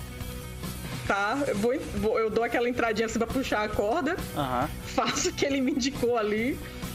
Ter que dar certo. Tu Você enrola dá a na volta, própria porta puxar, mesmo, enrola então. na própria porta. Entendi, Sim. entendi. Perfeito, perfeito. Porque Ah. aí força, né? Faz Sim. ela forçar pra trás. Ah, beleza. Então. Aí vocês, você, tu consegue fazer isso sem problemas. É, Eva, a gente vê tu conseguindo amarrar e tu, tu fecha a porta de novo, tu entra de novo. Coração batendo firme, né? É, a gente vê que, tipo, de- tem diversas placas e pedras e coisa voando pelo céu, assim, né?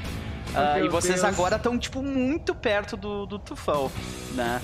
Ah, onde estão os raios. Agora é com o Gillet.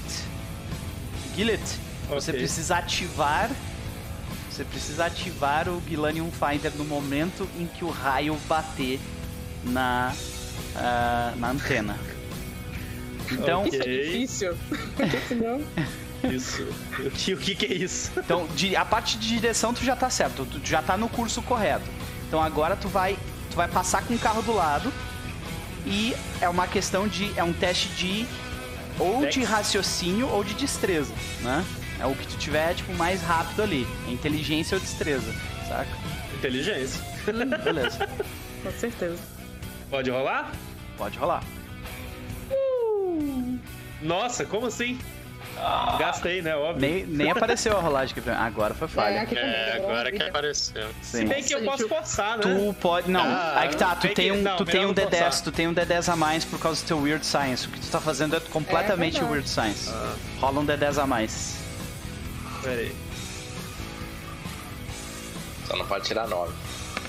Olha, não Nossa! canta! Tirou Ah, Viu? Não, gastei. Viu, cara? Casa é. Uma pedra do demônio, hein? Cara, então tu Senhora. gasta pelo sapo. 4. Vai gastar Sapo, 4. ah, Não, eu gastei Já quatro. sentindo que Beleza. o Gold tá querendo, né? Então, Andrew Gillett, como é que a gente O vê. tá. Como é que a gente vê essa cena de tu ativar o, o, o Gilanium Finder quando o raio bate no, no cano, né? Na antena. O, Gui, o, o Gillet, ele tá vendo que a gente tá entrando, vai- a qualquer momento vai ir, ele tá olhando pro céu, olhando pra frente, olhando pro céu, olhando pra frente. Aí ao mesmo tempo ele tá preocupado com a Eva. Daí ele, Eva, volte pra dentro, volta pra dentro. A Eva provavelmente senta, né, no banco de trás, assim, provavelmente na, cara, e na hora que ela fecha, Fecha a porta, A porta? o raio. pra- e aí o, o- a, a antena vai subir, o raio vem, o Gillet suando assim, só na, no, la- no ladinho do rosto. Para que o, o- sobe, o raio bate, o Gillet. É, aparece, tipo, tapão, aparece o tapão. sensor do Gilanium subir assim. Exato. tu aperta o botão, E o pode Gillet crer. soltando um ferro. e aí vocês passam, tipo, raspando nesse tufão de areia, né? ah, e ah, os dois passam tranquilamente até que então ah, Dr. Alder e Doutora Dora. Melhor, Doutora Dora, faça um teste de power com um dado a mais, porque o Dr. Alder vai te ajudar nisso. Que... Vai ver coisa que eu não devia. Um sucesso hard, muito bem. Doutora Dora, tu sente que a energia dispensada naquela tempestade não é natural. Tem coisa aí. Tem algo estranho miséria. nessa tempestade. Pra miséria, esse bendito desse ouvinte quer. Uhum. Aí tu vê que o Dr. Alder ele tira um pouco o pano e ele fala: Você está sentindo isso também, doutora Dora? Ele olha pro, pro, pro lado de fora e, e- e vocês veem, tipo, no meio do tufão, uma bola enorme, cheia de raios. Assim. Eu, eu, eu vou me arrepender da pergunta que eu vou fazer, mas vou fazer do mesmo jeito. Dá pra rolar Cthulhu Mitos? Tá. Ui. E o Dr. Imagina. Alder vai te ajudar. Tudo. Ele é te dá um dado a ele mais, vai lá. É melhor ele rolar porque ele tem mais. Ele tem pode 20. rolar também, se, tu- se a doutora Dora quiser ajudar. Eu, é, Sim, é é melhor ele rolar e eu tenho um dado, Tá. eu dou um dado a ele porque eu tô ajudando. Ok, mas vamos fazer assim. Tu rola um D100 e a gente considera o valor dele. Pode ser? Ok. Na verdade, tu vai rolar um D100 mais um D10. Faz tempo que eu não faço isso. Pode rolar separado, um D100 um D10. O Tulu Mitos dele é 34. é bem altinho. Vamos lá. E ele provavelmente vai gastar sorte se for necessário. Tu tirou. No primeiro D100 tu tirou 3. Foi um hard success, doutora Dora. Muito bem! Então como é que a gente vê essa cena do Dr. Alder e a doutora Dora tentando controlar as, as energias do mitos da tempestade, hein? Nossa senhora. É, Alder começa a olhar e instintivamente ele começa a recitar algo em Nacal. E dessa vez existe um coro. Dora tá falando junto com ele. E os olhos fixos na tempestade. Uhum. Aí a gente vê o Dr. Alder, ele, ele mais uma vez abre aquele terceiro olho roxo na testa dele, né? E ele começa com, com as mãos estendidas, ele, ele, ele começa a falar as palavras e girar as mãos. Então, a gente vê que o tufão pela primeira vez se move do lugar onde ele tava. E ele sai de perto de vocês e vocês conseguem ver o que, que tem no meio daquelas, da, da- daqueles raios que agora começam a se dissipar. né? Vocês veem dois indivíduos.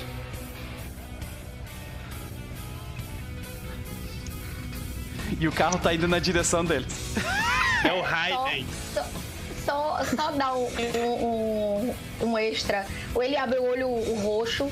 E no caso dela, os olhos dela parecem que as pupilas, em vez de serem pupilas humanas, começam a ficar pupilas assim, ó. Ah, pupilas. excepcional, excepcional. Serpentoide, beleza. Cara, eu nem olho, eu nem olho pra trás, o banco de trás. Eu só cons- continuo dirigindo. Começa. Não, Goga, não, Goga. Tem o sinal com a cruz, ô Norton? Tem um. Não, Começa a aumentar já o, o volume do rádio, né? Começa tipo. Só já estão com a sanidade já abalada já. É, esse- esses caras aí. é, eu imagino que a visibilidade tá bem ruim. Uhum. Mas dá pra distinguir quem eles são? É, tu vê silhuetas de hominídeos. Um homem bem alto, ah, ah, forte, e o outro é magricelo com o cabelo todo desgrenhado. Os dois têm o cabelo Mas, todo são, desgrenhado. mas parecem humanos, do meu Os ponto dois de vista. parecem humanos, sim. Tá, mas Nossa. eu. Bom, eu vou continuar dirigindo na direção deles. Beleza. Aí a gente vê que a tempestade ela começa a se mover além de vocês, né? E e ela ela se dissipa praticamente. E o, o, o Gilanium tá, o Gilanium Finder tá tipo fu- ativado ali ainda. E vocês veem aqueles raios girando. Digo, como é que a gente vê a entrada do Gopal e do Frank? Ai, meu Deus do céu. Eu acho que é aquela, tipo, tem a meio que esfera de energia, eles estavam vendo a, as energias passando em volta, as silhuetas, até ela meio que, sabe, começar a soltar raios, assim, dar aquele clarão, assim, que cega um pouco.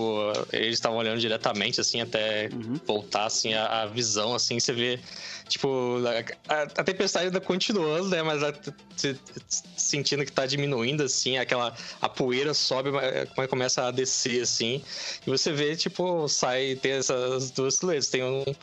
Um homem muito alto ainda, segurando uma 12, meio que a tiracola, assim. Nas costas Tipo, tem um tá todo, tanque. todo esfarrapado, com É. um tanque de amassado, assim, tudo de. Parece de combustível, alguma É. coisa assim. E a outra figura, como você falou, parece um, um humanoide mais eh, esquelético, assim, É. um vestido mais magricela, assim, mais. Ele veste um terno que tá todo rasgado. É. E, tipo, ele parece estar com um braço apenas protegendo Uhum. o, o- os olhos dele, assim, na coisa. Rapaz. Tipo, você vê de costas a, a- a silhueta da figura grande, assim, ele, tipo, olha na direção, assim, do... Uhum. James, De onde tá vindo. Tá James vendo o barulho, né? Que seria o barulho dos carros. Uhum, exato. Vira assim. tu vê que o carro, o carro do Andrew Gillett ainda tá se movendo, eu imagino, mas o carro do James ele meio que para logo do lado ali, ou não? Tu te aproxima, o que, que tu faz? Eu me aproximo pra ver quem é. É, Quando tu meio que tu passa de lado por eles, tu vê, cara, é o Gopal e tu vê uma criatura bizarra do lado dele. Tu Tá, vê então eu, eu, eu meio que paro, assim, meio que derrapando o carro. de lado, lado. assim, né? Pode mas, crer. Mas eu paro ali.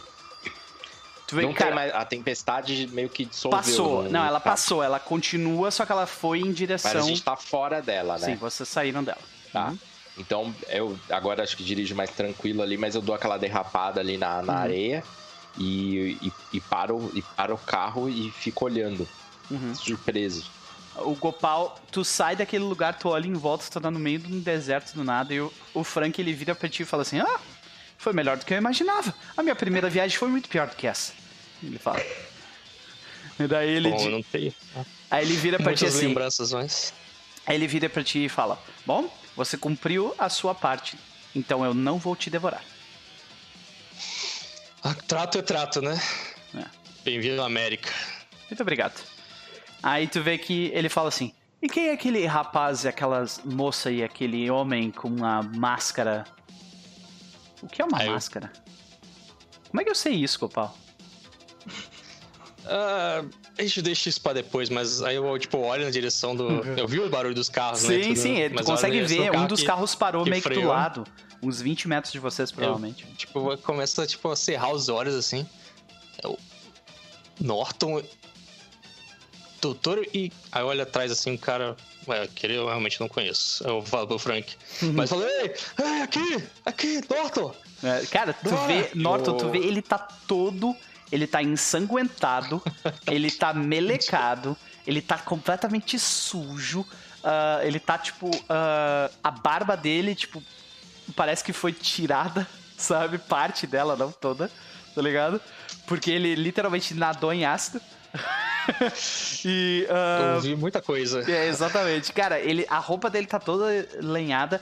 Do lado dele, tu vê um homem, provavelmente nos seus 30 anos de idade, só que, obviamente, morto, vivo. Ele está ali caminhando, conversando com ele. Ele tem, tipo, a boca dele tá toda suja de sangue. Ele, tá, ele tem o cabelo, tipo, todo em pé. Ele, os olhos eles são meio esbugalhados, assim. Ele não pisca, né? E ele tá conversando com o Gopal assim, ah, muito obrigado. é, falando sobre a viagem Eu- e tal. Eu, eu abro a porta do, do carro assim eh, e já saio tirando tirando o lenço do rosto Uhum. e, e, e puxo a minha arma do, do, do, do- do terno e já aponto, aponto na direção deles e falo assim: Olha, não me leve a mal, meu querido, mas a gente tá com um histórico ruim de pessoas voltando à vida. Aí tu vê que o, Então, Não, não, não, eu não morri. Ele, ele- Acho que sim, mas calma, não- ele é um aliado. Alguém com o meu corpo um dia morreu, mas eu estou acostumado a, a pessoas botarem Ele tem um armas. hábito diferente de alimentares, mas É. a gente. Ele me ajudou a chegar aqui. E eu não morri. Por mais que eu já tenha visto a morte passar na minha frente várias vezes. Não foram poucas. Morri, eu morri. Mas eu não morri ainda. Cara, Dora vai sair no- do carro e correr em direção a Gopal. Aliás, tipo, doutora é Dora.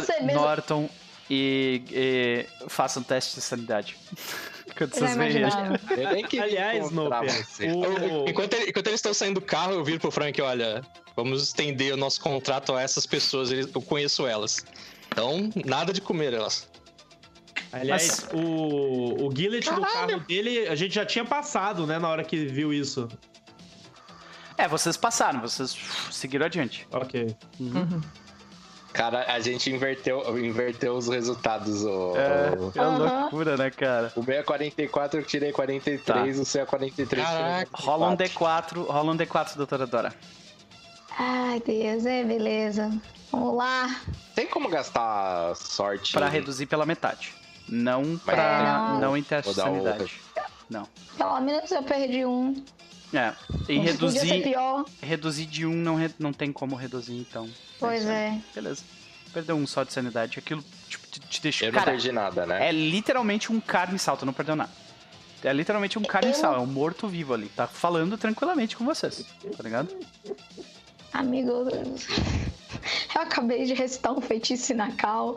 Minha sanidade já foi embora. Ela só tá tipo, Gopal, eu não acredito, você. E você vê que ela tá com a sua bem. com. Ele, tipo, aí naquele momento que ele tira essa porra dessa mochila de. deixa cair assim mesmo, pra, tipo, soltar um pouco assim, ele. ai, é. É, Você se se abraça ia e, chegar, cara, ele se tá você- fedendo. Agora sim, Gopal, Gopal, tu, o, o- o teu cérebro meio que fechou a tua habilidade de, de sentir cheiro, sabe? Mas você sente o cheiro desse, desse carniçal e o cheiro do Gopal é horrível. É acomodação sensorial. Assim, É, exatamente. Eu, eu dou aquela puxadinha ali no negócio. De novo. Coloco de novo. É o que eu estou acostumado com isso. É, As tipo, pessoas. dou bem que eu ah, deixo ela abraçar e dou aquele tapinha assim. Ah, Muito bom ver você de novo. E eu fico feliz que você tem guardado a minha preciosa. Ela salvou minha vida. E agora? E, Ela tá em boas Eu- mãos, então. Eu falo assim: Olha, não me entenda mal, mas a gente vai deixar um abraço pra depois. Mas. É, não quero parecer desconfiado aqui, mas. você- a última vez que eu te vi, você saiu voando de um avião. E é. As pessoas não sobrevivem a isso. Olha, muita coisa que eu passei eu achei que não fosse sobreviver mesmo. Muita coisa que eu vi em livros e histórias. Mas achei que temos muita coisa pra pôr em dia mesmo. Mas olha pro Frank. Fica tranquilos, ele é diferente de uns outros que eu encontrei. e eu ele me ajudou do- a chegar até aqui. Eu ele fala: Eu gosto do planeta de vocês, ele é muito legal. Especialmente a cultura. Adoro os filmes. Eu acho que eu te vi num filme. Ele aponta pra ti, Norton. Eu só levanto a sobrancelha falo: Nossa, Eu, eu, isso tá muito olha estranho. é, eu olho pro Gopal. Nós não podemos levar isso pra cidade. Sem ofensas. Sem nenhuma ofensa. Bom, eu pensei talvez, quem sabe entendemos melhor, porque eu vi outros parecidos com ele, mas nenhum tinha essa consciência igual ele tem. Talvez ele seja o único. Ah, me ajudou a chegar aqui, me ajudou a eu sou. chegar- eu tenho ajudou- nome, os outros não têm. É, eu te ajudei nessa parte também, né? Você não lembrava o seu nome, mas eu agradeço acho que caiu como uma luva. Eu não te comi ainda por causa disso. Aliás, É, de todos aqui. Rapaz, ele diz isso, real. Eu não te comi. O olho dela faz desse tamanho. É, aí tu vê que ele fala assim: aliás, de todas as pessoas daqui, você é o mais apetitoso. Só que ele fala. Gopal. É, você viu o que eu passei até chegar aqui, né? Não vai ser uma refeição muito digesta, né? Mas eu. Eu estou cumprindo o nosso acordo, não se preocupe. Claro, cara. Então, vamos continuar com isso. E vamos estender isso a meus companheiros. É, é, eu, eu, vai para igual o povo fica meio sem- é, o, o jeito de eu conseguir ter chegado aqui foi com a ajuda dele. Mas ele não estaria melhor. vivo se não fosse por minha causa. É só Eu- uma pessoa eu- boa. Eu, eu olho pro braço faltando dele. Eu tenho que dar o braço a torcer por conta disso. É, não, eu olho em volta e eu vejo o carro do Gillet. É, o carro do Gillett, de repente, ou vocês já passaram, ou de repente vocês podem ter dado a meia volta também, é tranquilo. Tá ligado? Tá, mas É. eu não tô preocupado com o, o tempo do Gilanium Finder ativo? Tem essa questão, realmente. Tem essa questão. Se vocês pararem pra ficar conversando, você- a bateria vai passar. Não, mas assim, eu só vou parar se eu tiver visto a cena. Eu, eu vi, Eu, eu não imagino que. Porque, tipo, o- então. vocês já não. tinham passado pelo, pelo tufão quando passou, entendeu? Sim. Uhum. Não, então o foco do Gillet tá, tipo, primeiro em encontrar o lugar, sabe? Porque encontrando o lugar eu vou conseguir até. Ah, não, depois a gente encontra eles. Uhum.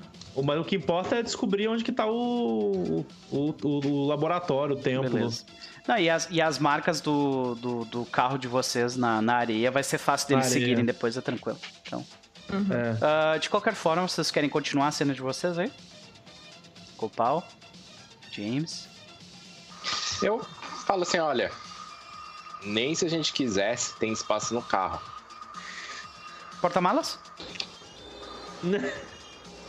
Ah, pro, pro meu tamanho, ele porta-malas, bom, Não, porta-malas pra mim. eu... Ah, eu ia sugerir isso, se não fosse nenhum incômodo, né? É, só se a gente deixar o Abidinho aqui, então. no meio do deserto? Não, Doutor cinco, não cinco pessoas cabem dentro do carro de vocês. Cabe. É. Apertado. Mas, mas Não, um- eu falo assim. Eu falo pro Abidinho pro banco de trás, né? Uhum. Porque aí o, o, o pau fica mais confortável no banco da frente. Isso. Ele é enorme do banco da frente. E o, e o Frank fica, tipo, no porta-malas. É o jeito, né? É tipo, eu vou ajudar ele ali. É... tá, Aí eu... dá pra botar o... o que sobrou do lança-chamas ali Sim, tudo. aham. E... Vamos- Dora tá se tão incomoda. É, ele tá com É, lança-chamas nas costas, tá agora, todo é, torto. Eu, Não, eu, Isadora eu- tá tão chocada que ela vira pra Norton. Me diga que eu não tô sonhando. Só, só, só me diga isso. Eu, eu balanço a cabeça, entro no carro e falo, doutor, tem um zumbi no, no porta-malas. e aí eu ligo o carro. eu entro, eu entro, eu vou pra. eu Fico na frente ou a Dora continua na frente? Como é?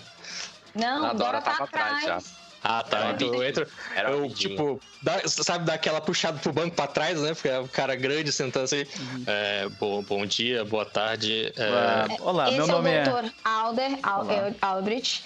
E este é Abidin, seu criado pessoal. Muito prazer. Eu tô Doutor lá. Alder. limpar o Opa. máximo que dá com a minha mão assim e estendo pra eles Nossa, assim. tá é. fedendo absurdamente, Prazer. mas... Eu viro, eu viro pro doutor e falo, esse aqui era um místico antes de você entrar, era um místico do Ah, grupo. estou muito interessado em saber o que você pensa sobre. E ele começa a falar sobre um monte de coisas, de teoria, tá ligado? Eu adoraria continuar a falar isso, mas alguém tem um lanchinho? Ah, tu vê que vocês escutam um barulho lá atrás. Eu estou começando a ficar com fome! Acelera, Otto, acelera! Tá, eu vou dirigir, vou tentar... Eu vejo pra, o Gillet, algum Tu vê, a, dele, tu vê a- as marcas dos pneus no chão.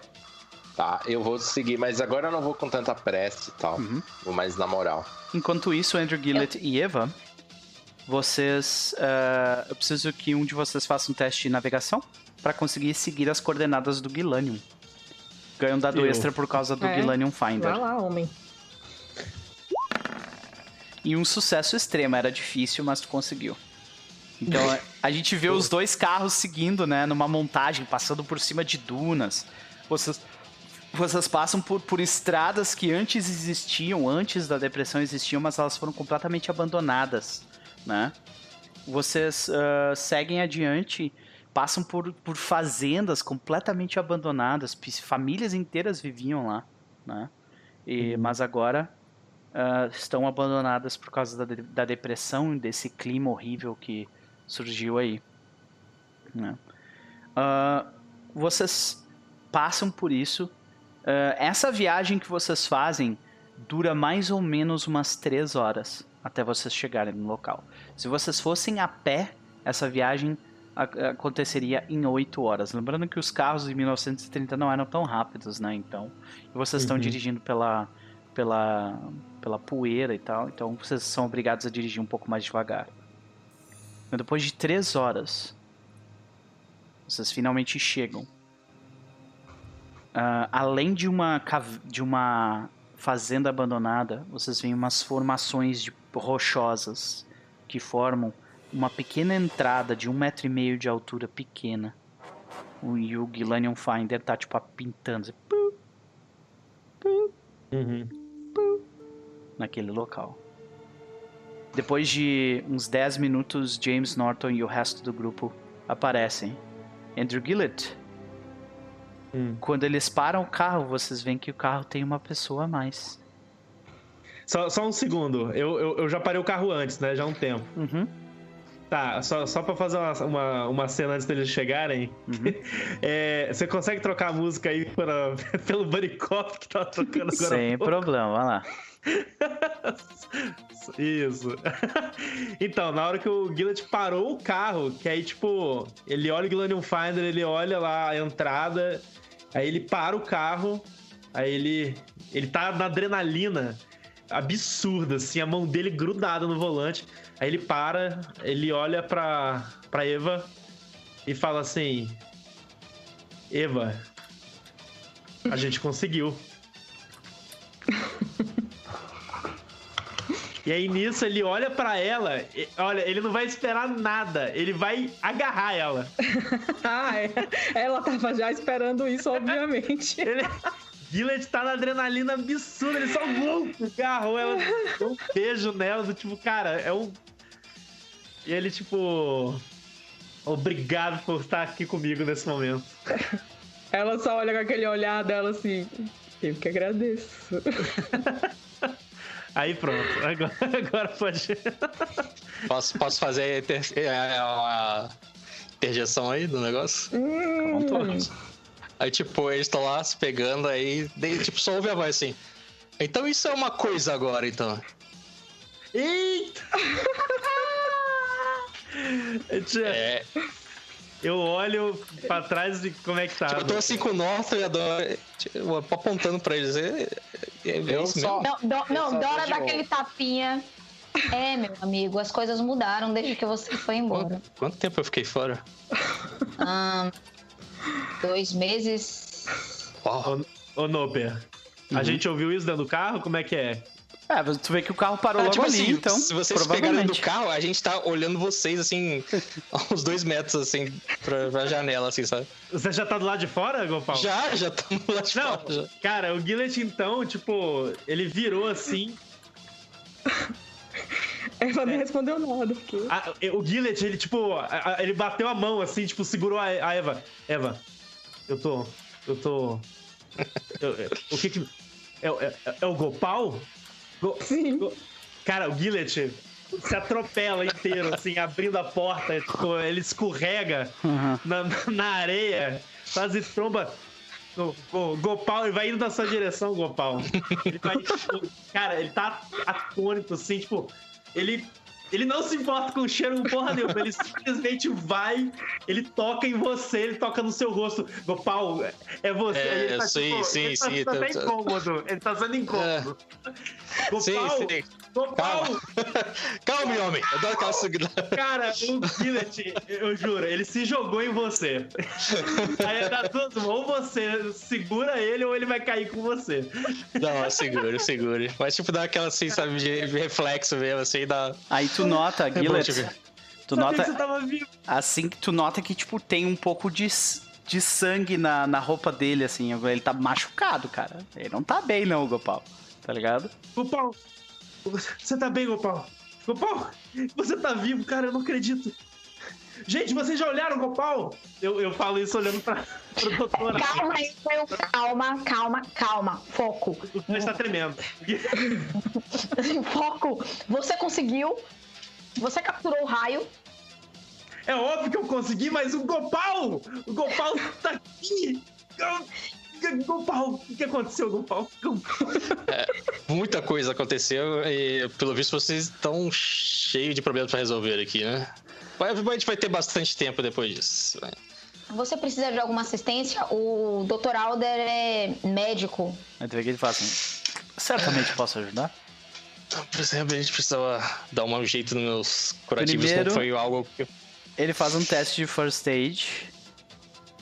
Enquanto ele tá fazendo o teste, eu, eu, tô, eu tô olhando, pra, eu vou, eu viro pra Eva. Cuidado com as suas armas. Gopal trouxe um amigo. Hã? A Eva tava assim, ela tava ainda meio se situando no, no que tava acontecendo. Recupera.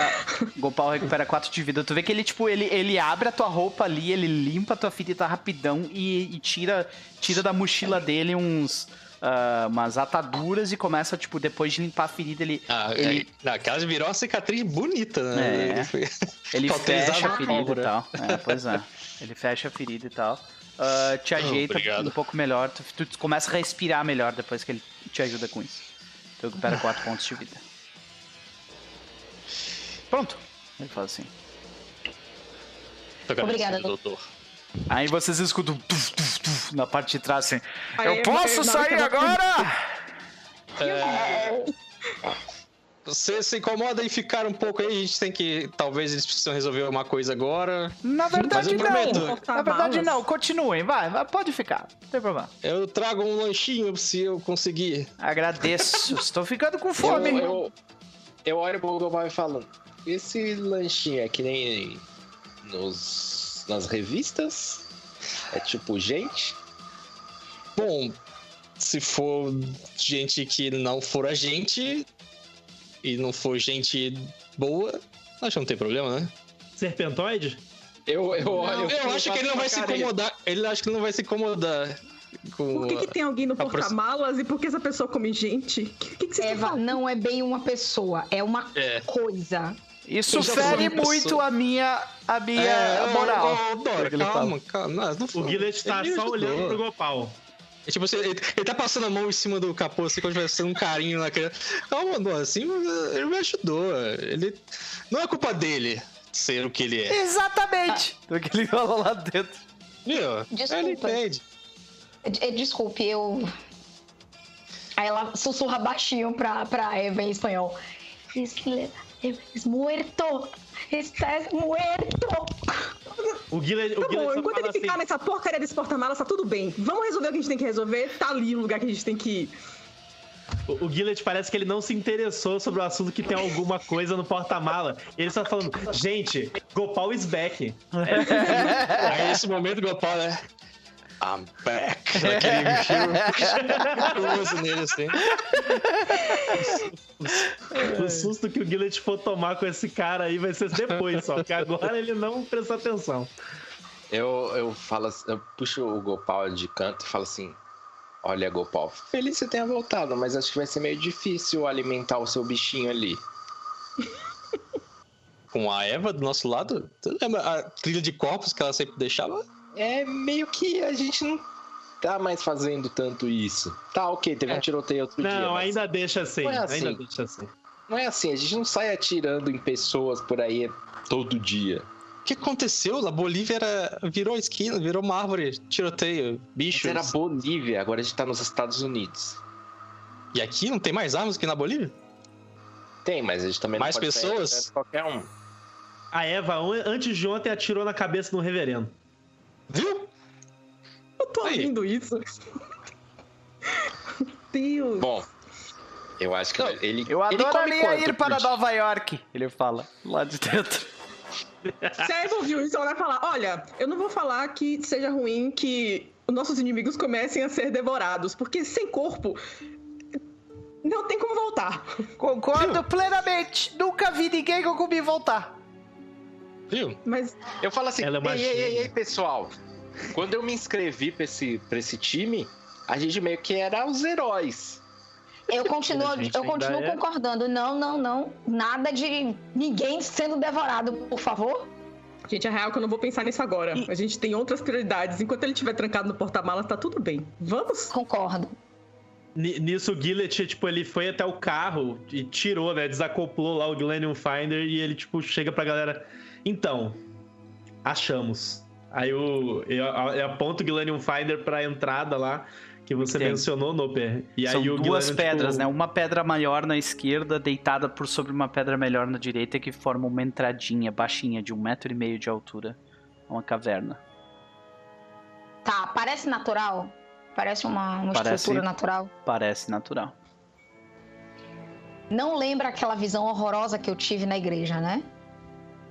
Não. Graças a Deus. É, a Eva vai observar em volta pra ver se tem sinal de gente que tem andado por aqui muito recentemente, além de nós. Faz um teste de tracking. Track. Tracking eu não tenho, eu tenho Sport Hidden e Survival. Hum, valeu. Eu acho que Ah, tracking, o- deixa eu ver. O que for maior. ah, survival, nesse caso, eu acho que se Ah, aplica melhor. Track eu tenho 10. Uhum. Ah, mas meu track e meu survival, no fim das contas, eu acho que é o mesmo. Vai, vai track mesmo. Valeu. Olha só, menino! Nossa Hum, senhora, já caramba. marca aí o sucesso. Marca o É o sucesso. poder do Guilanium. Que maravilha. Então tá. Hoje a coisa tá bonita, hein? A gente vê então a, a a Eva ah, se agachando na areia e tu vê que tem pegadas de um ah, humano, cinco dedos nos pés, que caminha na direção de onde vocês vieram. Caminha saindo da caverna, indo em direção às- a- a- de onde vocês vieram. Eu já penso que é maluco, né? O cara tá no meio do deserto andando É, descalço. então, ela fala isso, tipo, saiu um homem daqui, um, um ser humano daqui descalço. E não deve ser muito tempo, a areia ainda tá marcada. É, Pode só não pra, ser Só um pra me contextualizar aqui, a gente tá atrás de um cara, é isso? Não, de um, É. de um lugar que nós acreditamos que seja parecido com o que a gente encontrou na Bolívia. Eu vou resumir pra você. Parece que tem um culto serpentóide numa cidade que está passando maus bocados. Nós atiramos nele, vimos o líder desse culto morrer e parece que ele voltou à vida. Eu atirei e confirmei. Eu atirei e confirmei. Provavelmente foi ele que saiu daqui. Ou, na verdade, um substituto dele. Porque o Que é doutor provável. realmente viu ele morto. Até E que ele ele- fala, aquele homem estava morto. É, e tinha uma cloaca. Pelo visto. Eu, eu olho pro Gopal, dou um tapa no ombro dele e falo: ah, Isso não aconteceu com você também, não, né? É, tive uns encontros com serpentoides que é, geralmente não, não deu pra conferir, conferir se o corpo tava inteiro ou não. Eu Mas eles digo- são ardilosos. Olha assim, eu digo você. Assim, o que nos garante? Eu não tô querendo também desconfiar de você, você acabou de voltar e tal. Mas que garante que você não é um substituto? Bom, eu vi um que eu achava que era o Robert Shapiro, mas não era. Ah, provavelmente era. Não, não era. Ele não me reconheceu. Ah, E era um talvez serpentoide. Isso eu tenho certeza. Lutamos, eu acho que eu matei ele, mas como vocês dizem, não vi o corpo depois, então. Isso foi É. em Borneo do Norte. A gente descobriu que existe um processo de hibridização entre humanos e répteis Sim. durante esse meio tempo. E que talvez eles percam a consciência humana durante esse processo. E já tínhamos uma desconfiança de que o querido Shapiro tinha passado por esse. Enfim. efeito. É, De qualquer forma, acreditamos que lá dentro Gopal, eu aponto pra entrada. O que tu, a pessoa contra quem tu lutou não era um híbrido. Não, Ele tinha que eu- nome de serpentoide. É. Ele te Era- disse o nome, não é? Eu tô achando onde eu anotei isso aqui. Ah, isso foi no primeiro, né? Uhum. Eu anotei Serpentário, mas não anotei o nome dele. Foi emoção. Acontece. Eu também não me lembro agora de cabeça. Mas eu falo o nome, porque o Gopal vai lembrar desse nome. Uhum, eu claro. falei, tinha o nome. E era os Blubbles. Ele era um serpentoide. Ele não era um humano em transição. Ele era igual o general que a gente enfrentou na Bolívia. Carnage. De qualquer forma, lá dentro pode existir uma máquina que faz isso. E nós precisamos destruí-la.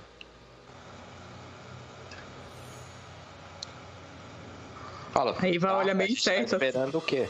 Vamos? É, eu estou Tem mais ansioso para alguma descobrir dúvida, o que há lá embaixo. você quer que eu diga se você está carregando suas cigarrilhas ainda aí da sua família? É, eu. Eu tiro e. Você quer fumar? Não, só ter certeza que eu lembrava que você tinha isso. Eu. Fecho. Tá. Ah, por hora isso vai servir, mas. E olha, eu vou te dizer que dinamites realmente salvaram a minha vida. Eu dou o tapinha nas costas dele, ah, aprendeu bem. Dei outro valor a esses explosivos. Eu, eu, eu puxo o doutor de, de canto assim. Eu falo, doutor Alder, Hum. depois é possível fazer alguns testes pra gente ter certeza que ele ainda é ele. Certamente. Com o tempo, no local certo. É, eu acho melhor. Ok. E no, e no que você fez essa pergunta pro, pro doutor, assim, no cantinho, o Gillet, tipo. Não, mas eu vou fazer o teste também. Quem é o melhor piloto, Gopal?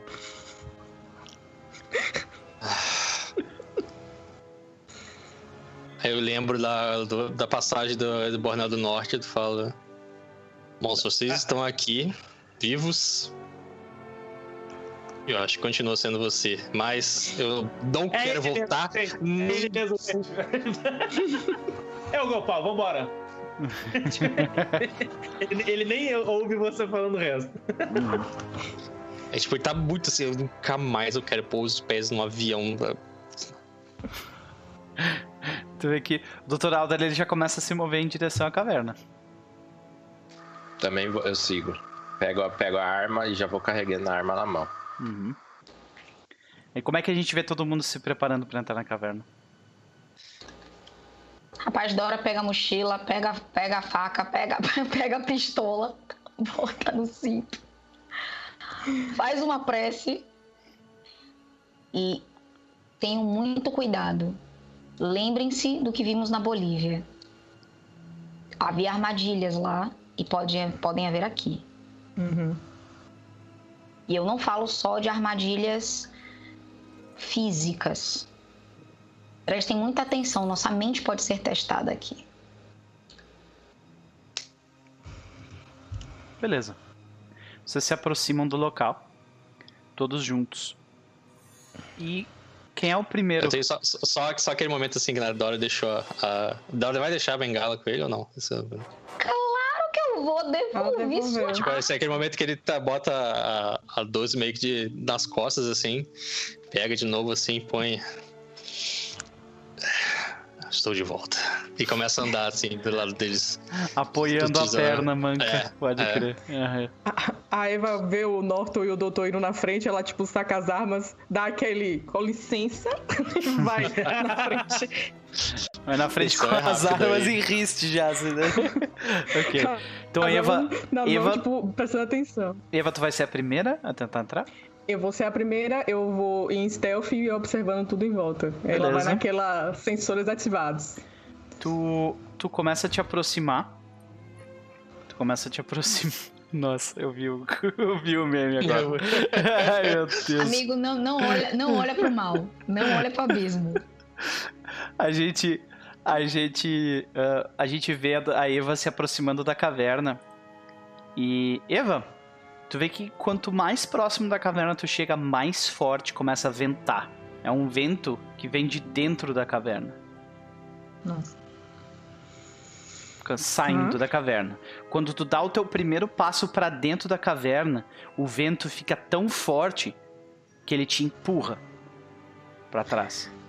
Ela vai começar a tentar andar mais próxima das paredes, assim, pra ver se consegue diminuir um pouco ali a... Uhum. o atrito com o vento, né? Sim.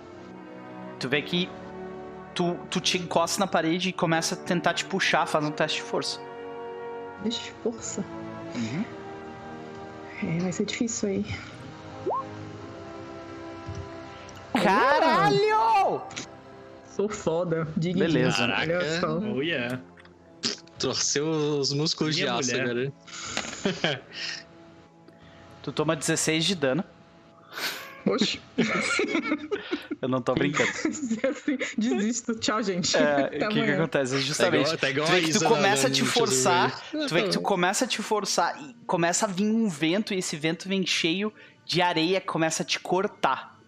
ele tá aumentando. Eu tô sentindo que quanto mais eu me aprofundo, mais ele aumenta. Não, então, teve essa resistência forte, te doeu pra caralho, te machucou. O vento te cortou, sabe? Mas tu passou daquilo logo depois. Tu tá na parte de dentro agora. É, Mas tu vê que aquele seguinte, vento, ele tava claramente tentando te empurrar, sabe? Com Uhum. muita, muita força. Tanto que ele te machucou, tu tá toda cortada agora, sabe? Tá. É, vendo que isso aconteceu, eu vou procurar algum lugar pra amarrar uma corda e vou jogar a corda pra galera conseguir passar com um pouco mais tentar passar com mais facilidade. A gente vê isso? Vocês veem que começa a sair muito vento com, com areia de dentro. E eu não sei, a a Eva, tipo, ah, faz, algum, faz alguma menção de dor, alguma coisa, ela só passa ah, rápido. Porra, 16 de dano. É muita Imagina coisa. É muito, sim, né? Sim. É Mas isso dano foi mesmo? dano mesmo? Não. É dano? Sim. É sério, Doutor? Sim, Não tem como não, gato. claro que tem. Sério. É sério. Se- não, porque assim, ó, se a Eva sentir que ela vai se fuder desse jeito, porque eu vou ficar com dois PV. Ah, então se ela vai entendi. sentir, se ela É, sentir que ela é. vai ficar com isso de, de dano, ela Uhum. vai parar. Eu posso até tomar um de dano, que ela vai sentir que, tipo, Não, mas é que tá. Ferrou. Se tu, se tu larga de mão, tu não toma, tu não vai tomar tudo, tu vai tomar metade, né? Não, mas peraí, é porque assim, eu tô numa situação que eu tô fazendo uma resistência, né? É isso que eu tô Não, mas é que tá, tu tá pensando que isso acontece, tipo assim, ao longo de um minuto tu vai passando. Não. Tu foi, tipo, literalmente dar um passo à frente e o vento ficou muito mais forte do nada, entendeu? E daí logo Ah, tu já passou, sabe? Então eu vou tomar metade e vou cair pra trás. Beleza, tu voa pra trás, então. Literalmente, Sim. tu voa pra trás, dois metros pra trás, tu cai de bunda no chão. Dá pra ver os cortes, Sim, as sim. variações. Aham. É. A gente vai ter que arrumar alguma coisa aqui, porque desse jeito não dá pra passar. Enquanto eles estão discutindo isso, Dora nem olhou pra Eva caindo, ela tá tentando olhar ao redor. Tem alguma marca na cal? Olhando, assim? olhando na parede na parte de dentro, tu vê que tem escritas nativo-americanas. Olha! Eu consigo identificar de, de que tribo, ou pelo menos fazer uma ideia. Uhum. Se- com, com uma in- inspeção mais de perto, definitivamente. Mas da distância que tu tá, não. Tu vê que o, o doutorado ele fica muito curioso, mas esse vento subitamente parou assim que a doutora Eva tomou esse. Tomou esse, esse essa lufada. Aí tu vê que ele se aproxima um pouco do lugar. Cuidado, Alder pode ser alguma, algum encanto. Uhum. Ele bota a mão eu- dele assim, sabe? Só pra testar. E tu vê que não venta. Eu tento chegar, tipo, próximo e com a bengala meio que tateando, assim, pra ver se encontra. Se de repente ela que pisou assim, alguma coisa. assim que tu começa a caminhar na direção da porta, começa a ventar mais forte. Uh, Ah! E o Dr. Alder, Pô, ele bota a mão e não acontece nada. Tenho inteligência alta, velho. eu vou virar viro pro pra ele. Norton. Ele é um mago mesmo. Não, não, não. Eu- Dora vai virar pra Alder. Eu acho que só o seu tipo passa. Seu, Eu, seu tipo. Olha assim. Como assim? Gopal, tem muito a ser contado ainda. Inclusive da sua parte, né? Nem me falha. Mas. Ele para um pouco. Tá. Seu tipo passa. E o resto aqui que. Ah, muita coisa. Eu não Mas faço, eu... eu- não faço ideia ele não pode tentar entrar e ver se tem como desligar esse inferno. Ela tá Mas, assim tentando Pare- eu, eu vi, cobrir as é, raízes ela que ela tomou. O vi Gillet vai lá te ajudar. é, Dora, ficou- eu vi inscrições nativo-americanas lá dentro, mas eu acho que eu não vou conseguir passar. É, doutor. O doutor diz: Bom, eu posso dar uma olhada, eu tiro umas fotos e trago pra ti? Por favor. Aí ela puxa uma lanterna. Ele pega a lanterna. E aí a gente vê o Dr. Alder dando um passo na direção da caverna. E a gente vai fazer o nosso intervalo. A gente já volta, senhoras e senhores. Botou o, o, personagem do player que não veio sozinho no da caverna ali. Até daqui a pouco. É... Então, quem é você? É, eu sou Diego Santos, tenho 32 anos, sou originário da cidade de Volta Redonda, interior do Rio de Janeiro, e dos últimos anos tenho residido aqui na cidade de São Paulo, capital. Há daqui a pouco quase uma década aqui. E eu sou formado em publicidade, mas exerço mais a parte de ilustrador e designer ultimamente. É... Isso aí. Perfeito, perfeito. Cara, tu perdeu praticamente todo o sotaque carioca, né? mas não tem muito, não. É. É, Volta Redonda é mais interior, não tem, não é igual o carioca. Não tem o X puxado, Ah, é. né? Não, Pode é crer. mais parecido. O pessoal às vezes quer, acha que a gente é mineiro do que carioca mesmo. Assim. É, Pode crer, eu tive essa impressão também. Primeiras vezes que eu falei contigo. Mas então, qual foi a, a tua primeira impressão quando eu te convidei pra jogar? Cara, engraçado que fazia muito tempo que eu tava sem jogar fora do Tear, assim. Mesmo assim, o Tear a gente ficou um bom tempo numa campanha só e ano passado a gente ficou meio que transitando entre vários jogos em, em sessões menores, assim. Quando você me chamou lá pra... Quer dizer, aquele, o convite do Burning Wheel começou lá no início de 2019 Uhum. Aí eu fico cozinhando isso tudo até a gente realmente botar isso em prática lá já pro final de 2019, lá para setembro, outubro, acho que foi por aí, não- se eu não me engano. É. E a princípio estava um pouco apreensivo assim, de, de- de sair um pouco da casinha ali e tudo, mas conforme a gente foi conversando e, e trocando ideias, principalmente você ajudando a gente bastante na parte do, do cenário do sistema ali, eu acho que eu me soltei mais. Acho que se vocês pegarem lá para ver essa, esse tree shot nosso lá, você vai ver que a gente, como grupo em si, talvez a gente tenha jogado. Foi a primeira vez que a gente jogou, pelo menos os quatro ali, apesar de já, já se conhecerem já. Então acho que a gente entrosou muito rápido. E acho que eu me acostumei muito rápido também com o seu estilo de jogo, porque eu também estava acostumando mais é, com o estilo de narração tipo do Kaz ou do Chess e, ou do que eu faço também, como quando eu tô como mestre. E fazia tempo que eu não, não tinha, não ficava muitas mesas com um mestre fora desses dois. E da- rapidamente a gente, acho que a gente entrosou o nosso jogo assim. E eu sei exatamente como, mais ou menos assim como que vai ser a, a tonalidade, como que você vai tocar e como eu posso interagir e ajudar ele também. É muito louco isso, né? Porque te- tem de- em determinados grupos isso é uma coisa bem demorada, sofrida e às vezes até não acontece, né? Mas com esse grupo do Burning Wheel aconteceu muito rápido, né? Eu acho que foi logo, tipo, por iniciação mesmo, assim, numa- algo- dando uma, uma hora, uma hora e pouquinho, já vi que já tava mais entrosado, assim. Uhum, é verdade. Mas então, qual é a tua relação com o gênero pulp? Cara, eu acho que a... o que eu consigo me lembrar, assim, de consumir antes era muita coisa de, da revista do Conan, né, que vinha dos livros ou das edições do próprio Robert Howard, an- que depois foram compiladas e tal. Uhum. Eu comecei, se, se for por esse lado pulp mesmo, assim, comecei por aí e um pouquinho de Lovecraft e aí mais pra parte cinematográfica, acho que aí sim tem mais, mais tempo que isso. E realmente são mais os filmes, os próprios filmes também, tipo, mais aventurescos que nem era da minha época, né, mas eles foram meio que reciclados e colocados na para reprisar, tipo, Simba, o próprio Frugitans original, todos são Uhum. essa- nessa, nessa categoria e tem uns que era mais atuais na época que eu vi, que era na época da Múmia. O, até o o Indiana Jones eu peguei já reprise também, assim, Uhum, os, os- três primeiros.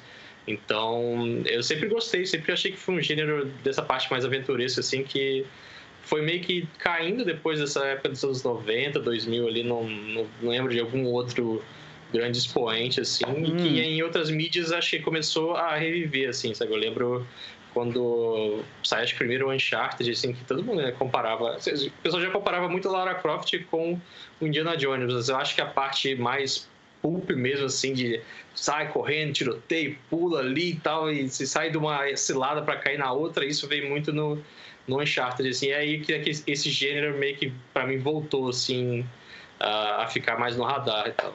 É verdade, né, cara? E esses jogos, eles saíram o quê? Há uns... Acho que o primeiro Uncharted saiu há uns 10 anos atrás? Talvez Deve ser, que é. foi, Foi logo quando eu comprei o PS3, o, aquele George Foreman Grill lá. Aham, aham. E, e veio com esse, esse Uncharted primeiro. Nem conheci o jogo, tava, veio, com- veio com videogame e falei, ah, vou jogar aqui pra ver qual é que é. Porra, veio com videogame, que Veio, sorte, né, veio, cara? cara. Olha só. Pois é, eu ia te dizer, eu tava, eu tava até falando com, com o Caio sobre isso, mas é, pra mim foi Tintin, Conan, Porra. tá ligado? Tintin, Como é que eu Conan. esqueci Tintin, cara? Pois é, né? Cara, E ah, tinha um desenho que tinha o Dennis, é, acho que é Dennis Quaid? Acho que era, não. É, tinha mais um outro desenho, tipo, é, de- Quarterman? Não, Quarterman é outro filme. Eu não me lembro agora do, do desenho. Um, um dia eu vou lembrar qual que é. Mas é um desses desenhos tipo Tintin, assim, também. Ah, Johnny Quest acho que era bem Johnny essa- Quest, é esse aí Johnny mesmo. Quest é- E eu, ah, eu que esqueci aí também. É. Esse realmente eu acho que uh, Tintin e Johnny Quest eu acho que também não eram da. Acho que Tintin talvez seja um pouquinho, ou pelo menos o desenho já seja anos 90 mesmo. Não, não sei se já era tanta reprise assim, mas o É. Johnny Quest, o antigão, era reprise era da Hanna-Barbera e tudo, era reprise. Aí depois acho que teve uma versão mais atualizada, mas Teve. eu não. Aí eu não assisti muito, não. Mas do, do antigo, eu lembro, minha mãe, eu lembro que minha mãe gostava muito disso, assim. Então eu acabava assistindo de, de rebarba também. Pode crer. Mas e qual que é a tua mídia predileta do gênero? Putz, o gênero pulp ou o gênero RPG agora? Eu fico É, do, do gênero pulp. Cara, eu acho... Ultimamente, acho que são jogos, assim. Hum, tipo? Porque se eu tô lembrando o Bioshock, principalmente o, o Bioshock Infinite, Hum, Cara, ele tem uma, uma pegada. Não, não quer dizer, o primeiro, a, a série original tem. Mas esse do Infinity tem, tem mais, acho, dessa pegada. E os DLCs lá, que é meio. É meio aquele pulp que puxa pro noir, assim, também, principalmente Uhum, nas primeiras uhum. partes do jogo. Mas Uhum. eu lembro bastante essa estética, assim, sabe? É sempre. E flerta É. um pouco com a estética dos anos 30, né? Que é bem, bem essa ideia Uhum. mesmo. Pode crer, pode crer. E que- com quem. Qual é que é o teu personagem no jogo? Cara, Gopal Krishna é, é um homem ainda em transição, né? Ele estava imaginar que era um italiano interior que teve que lutar na guerra e foi apesar de ter sobrevivido, não saiu de lá sem muitas cicatrizes físicas e mentais daquilo, então ele é um homem que começou a, a trilhar um caminho para tentar primeiramente cuidar de si, quando ele viu, encontrou esse outro caminho mais iluminado, principalmente na Índia, né, onde tava, tinha bastante é, ensinamento da, dessa cultura, da transcendência, da espiritualidade, e ali ele se encontrou e, e como missão pessoal de levar isso para os outros lugares, outras pessoas que sofreram mesmo que ele, cada vez mais expandindo essa é, essa boa vontade dele de ajudar, assim. É muito legal que esse teu personagem, ele, ele me... é, ele brinca um pouco com o estereótipo desses tipos de, de mídia, que é aquela, aquela pessoa meio mundial, assim, sabe? A pessoa que, tipo, já, já passou por muitos lugares diferentes na vida, sabe? Ah, tu, tu não é só um, um ex-militar italiano, por exemplo, né? Um- tu, Não. tu, tu, tu viajou pra Índia e voltou e agora tá nos Estados Unidos, então, tipo, tem, tem todo um esquema onde naquela época o mundo parecia menor, assim, sabe? É, pegando que o meu personagem já viajou já, tipo, nem eu acho que eu viajei tanto, É, assim, pois é, pois pra, é. pelo menos mesmo, os mesmos continentes, talvez, assim. É. Pode crer. Mas e é, é, o Gopal era a tua ideia original de personagem quando a gente Cara? Eu lembro que o Cass tinha falado assim, só falta o que fazer outro personagem igual o Bud Spencer que eu tinha feito na em Seventh Sea há muitos anos atrás. E Sei. ficou essa ideia adormecida. Aí a gente foi fazer, mas assim, como, como quando a gente foi pegar pra fazer, já tinha outros personagens, assim, boa Uhum. parte deles já estavam. E eu tinha mais. Aí a gente foi falando, ah, vamos ver o que, que não tem aqui de diferente pra também não ficar um personagem muito parecido com o que o pessoal já tinha feito. Já tinha um cara que era o inteligente, mexia nas coisas mecânicas, tinha o sedutor, tinha a exploradora estudiosa e tinha a, a Family Fatal ali, tudo. Falei, ah, vamos, Uhum. já que vamos para Cthulhu Mitos, por mais que seja pulp, vamos ver uma parte que tenha, mexa mais com o místico mexer mais com essas energias que eu, e algo também que não, não é o que eu costumo jogar. Então vamos lá. E quando ele começou a rolar, principalmente a parte de atributos e tal, e cara, casou muito em, ser É o verdade. né? Bud Space. Porque aí um cara muito bruto, mas com um power foda pra caralho, mas ao É. mesmo tempo a destreza dele é uma merda, assim. Aí, tipo, vamos- aí começamos a moldar ele pra, pra se encaixar nisso, assim, sabe? Pior é, que, pior é que foi. Se vocês quiserem acompanhar a criação de personagem, a criação de personagem do. Digo foi mágica. Tipo, parecia que o jogo queria que o Não, Gopal aí existisse, sabe? Aí depois a gente ficou caçando. Era. Foi, tinha a parte mística e tem as profissões que permeiam essa parte. Assim, Uhum. tipo, olhando, olhando. E eu falei, o que, que é esse yogi aqui? Aí, tipo, eu, caraca, e o cara que, que faz, tem essa parte de ser um estudioso e praticante de yoga, né? Não, Uhum. não só yoga, o exercício, mas tudo que envolve ela, a parte espiritual Sim. dela. Eu falei, cara, vai ser isso aí mesmo. E tinha o raio da foto do filme do Bud Spencer, que ele é um gênio, que ele tá. tipo, Cara, é, tá ali, é- é- era pra ser a imagem, hum, assim, faltava talvez um turbante e tudo pra entrar Uhum. nessa parte mais indiana, mas você vê que é tipo, é meio escroto pensar dessa parte de, de apropriação cultural, mas É. você vê um filme que tem um, um italiano com as roupas que seria de, sei lá, persas, coisa do tipo de gênio, dessa Sei. cultura mais é, do Oriente Médio, assim, tipo, cara, é só, só, só o que essa década poderia proporcionar. Então, Somente vamos, nessa década mesmo, é verdade. E. Apesar, apesar que tem um filme do Mike Myers, que ele é um guru uh, indiano. É, o Mike crer. Myers, britânico, é um guru indiano. É, completamente ah, fora É. da caixa, né? Mas beleza. Por- e a última pergunta pra gente encerrar então aqui é: qual é o desejo secreto de Gopal? Ou como, onde tu vê o Gopal quando toda, toda essa jornada acabar da Serpente de Duas Cabeças?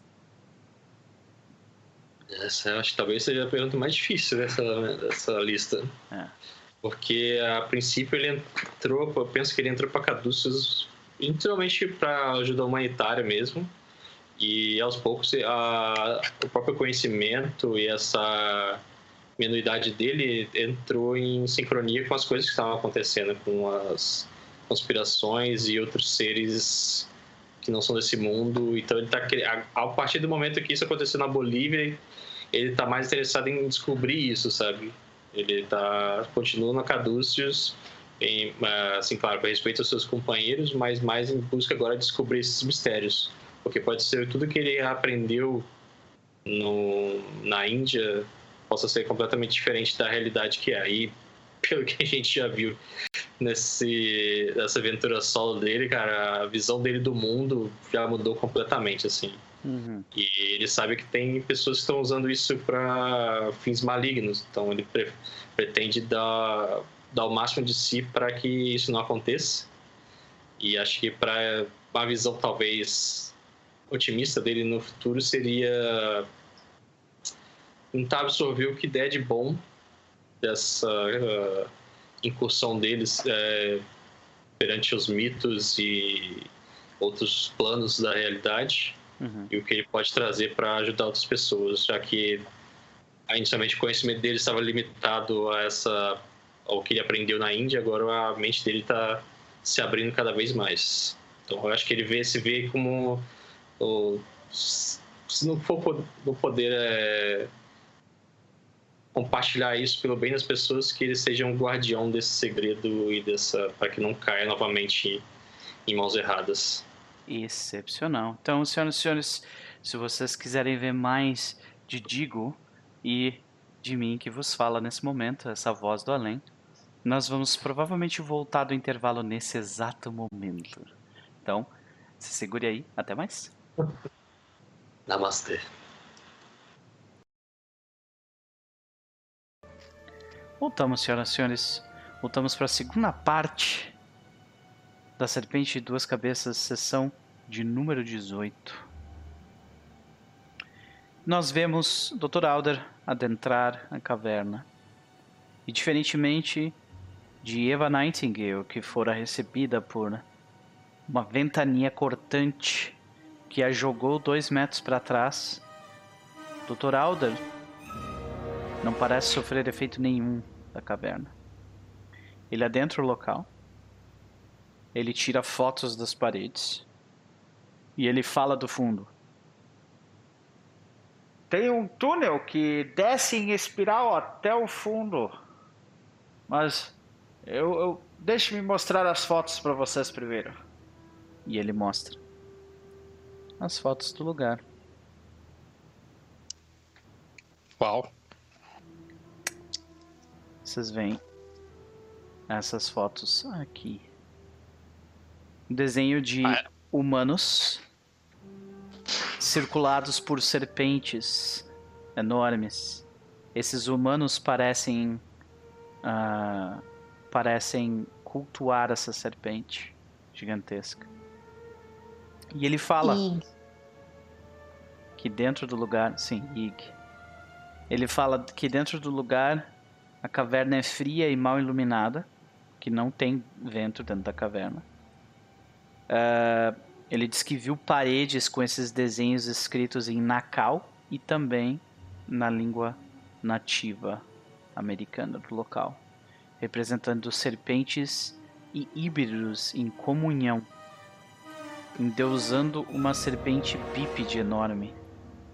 Ao centro da câmara, no entanto, ele não foi adiante, mas ele viu que, que ao final do corredor se abre para uma câmara. Ele fala: O que, que a gente faz? no- nas fotos não tem nada que me indique, assim, eu não consigo ler, ou pelo menos ter uma vaga ideia do que, do que tá escrito. Parece ser uma espécie de templo a Ig mesmo, de adoração a ele. O que? Ele trouxe uma foto? É, isso eu achei Eu vou considerar que isso absurdo. Eu Não, também fiz. ele, não, ele tem. é, já tem máquina de pola- Polaroid nessa época, gente. Polaroid tem 48, cara. 48? É, eu acho que para não tem mesmo. Ou 48. Eu Ele achei tem que tinha. discos e trouxe. Ah, é, tá É, ele pode ter desenhado. Eu dese... Tá Ele valendo. desenhou então, desculpa. Eu achei que já tinha Polaroid nessa época. Foi mal. ok. É, Falei, Caraca, essa tecnologia é alienígena mesmo. Né? assim, a gente sabe que o reverendo trazia as pessoas aqui. E se o doutor tentar levar alguém com ele? Ou levar a gente com ele? Sim, talvez. Talvez precise de algum tipo. Fala para. Eu não diria um- uma invocação. O Dr. Que Alder a fala reza? uma aprovação. É. Sim. Ah, vocês estão me dizendo que tinha al- alguém que trazia. Alguém que a gente acha que é. Vocês têm certeza são ser- serpentóides, traziam humanos pra cá e Uhum. Em teoria passavam. Ó, tá bom. Gopal é, procura um lugar ali pra se sentar em direção à entrada da caverna. Vamos ver se eu consigo descobrir como que eles faziam isso então. Mas aí Dora se aproxima, bota a mão no ombro dele. Mas cuidado, Gopal. Eu tive uma visão, alguma presença, alguma consciência. E ele está em todo esse deserto. Tome cuidado. Eu acho que talvez isso chame a atenção do que que é que esteja vigiando aqui. Uhum. Bom. Vamos tentar. Eu vou tentar usar clarividência aí pra ter alguma visão de Ok. como que eles faziam isso. Ok. No início a Dora era descrente, agora ela já tá falando de entidades cósmicas. É, para, ele tá fazendo assim, e depois eles voltam. É tipo, sabe, dar um sorrisinho assim, tipo, agora ela. Vamos lá. Hard success. Mas tu vai dividir a tua visão com o resto das pessoas ou tu tá sozinho nessa trip aí? Gopal é, sugere, assim, até porque ele não é um tão versado nessa parte de Cthulhu Mitos assim. Dora tem esse conhecimento mais de. Ele não sabe do doutor, né? Não sabe das coisas, mas ele presume que Dora tem o conhecimento arqueológico melhor se tiver alguma espécie de. de ritual, coisa do tipo. Ele, ele levanta essa antes, né, de, digamos, antes de sentar e começar o, o transe, ele pergunta se tem alguém interessado em, ter, em chegar através dos olhos dele também. Dr. Aldor disse que quer.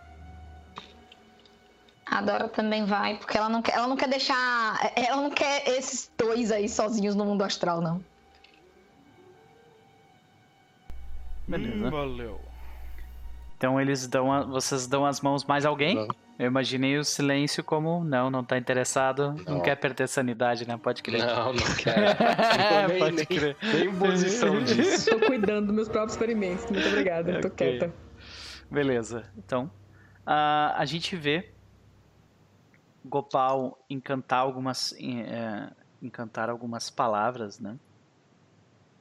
E enquanto ele faz isso, a gente vai para outro lugar. Mais uma vez.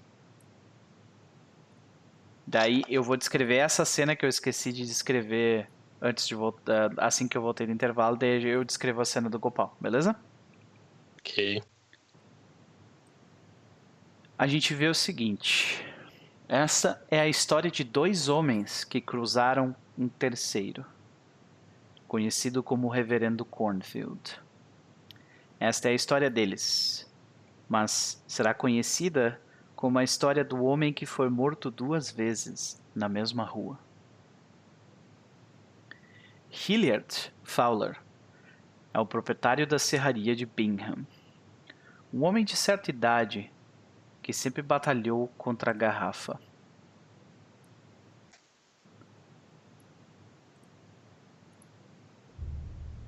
Mas com sucesso, vinha a mantendo afastada por anos.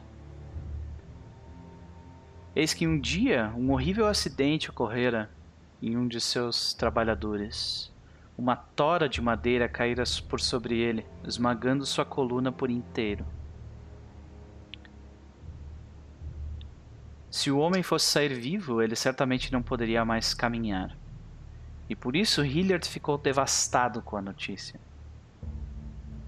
Ele se sentia responsável pelo destino horrendo do seu trabalhador.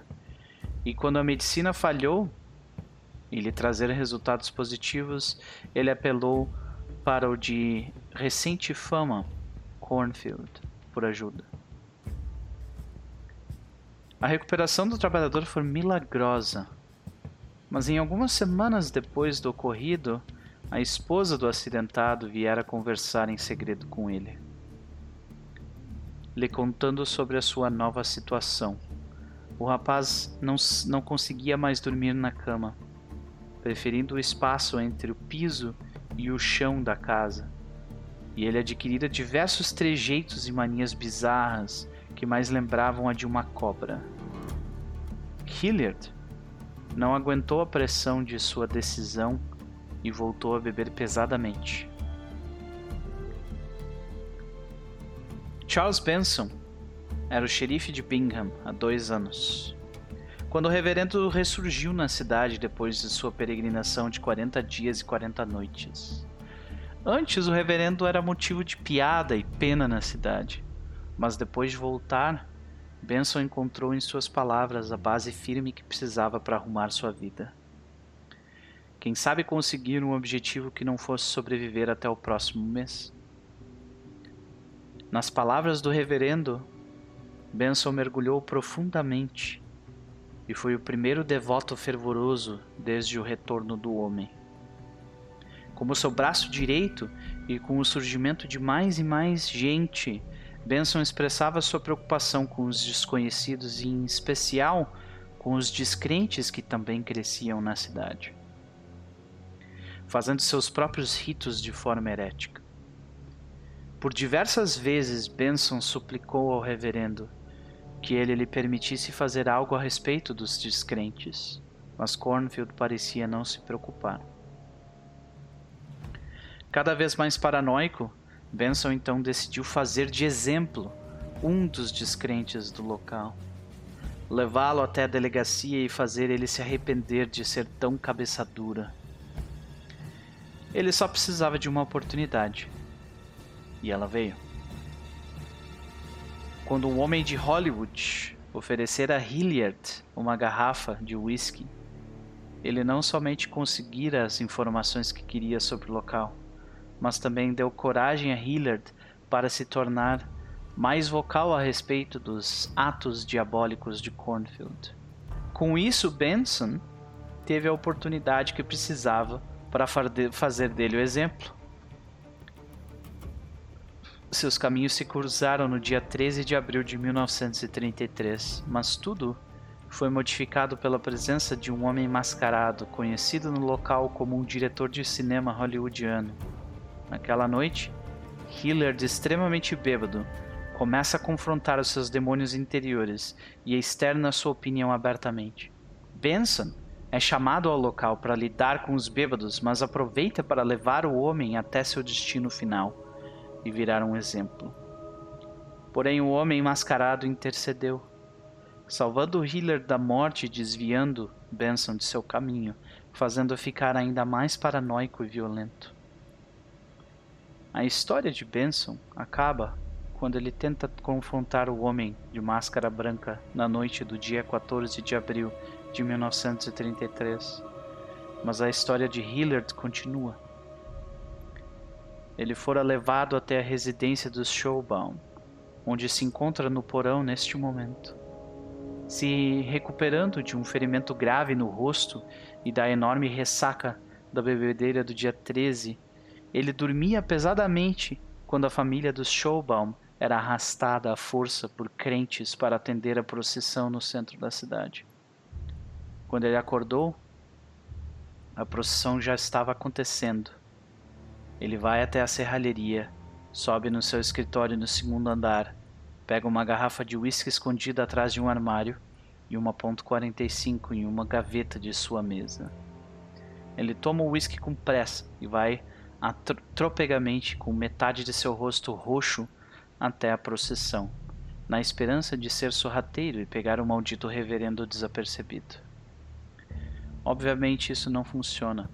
Os crentes o levam à força até a frente do reverendo, que no momento está distribuindo serpentes para os crentes pegarem em suas mãos. Dois destes, dos crentes, o fizeram antes e foram picados. Eles estão no chão agora, com uma espuma branca em suas bocas e seus corpos ainda espasmando no chão. No caso, essa imagem aqui.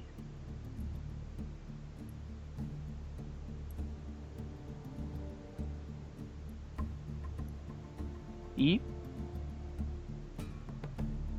o que mais vocês veem é.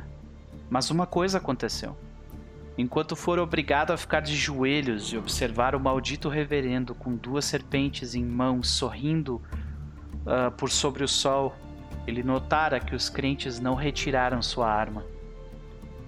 A oportunidade sorri ao corajoso e dessa vez ele retira sua arma. Dessa distância ele não poderia errar e não erra. Ao final do quarto tiro, dois corpos caem ao chão a reação da população, mais uma vez incrédula pela violência em praça pública. Horror toma o público, correria e gritos de desespero. O primeiro corpo ao chão é o do reverendo Cornfield. Dois tiros no peito, um perfumando seu pulmão e destruindo sua coluna, e o segundo diretamente no coração, o destruindo em pedaços. O segundo corpo, no entanto, é o de Hilliard. Ele estava armado, mas não era o único. Um tiro no pescoço e o outro do lado da cabeça levam um homem à paz que ele não teve em seus últimos dias. Pela segunda vez, Cornfield morre nas ruas de Bingham. Enquanto isso, nós vemos Gopal, Doutora Dora, Dr. Alder,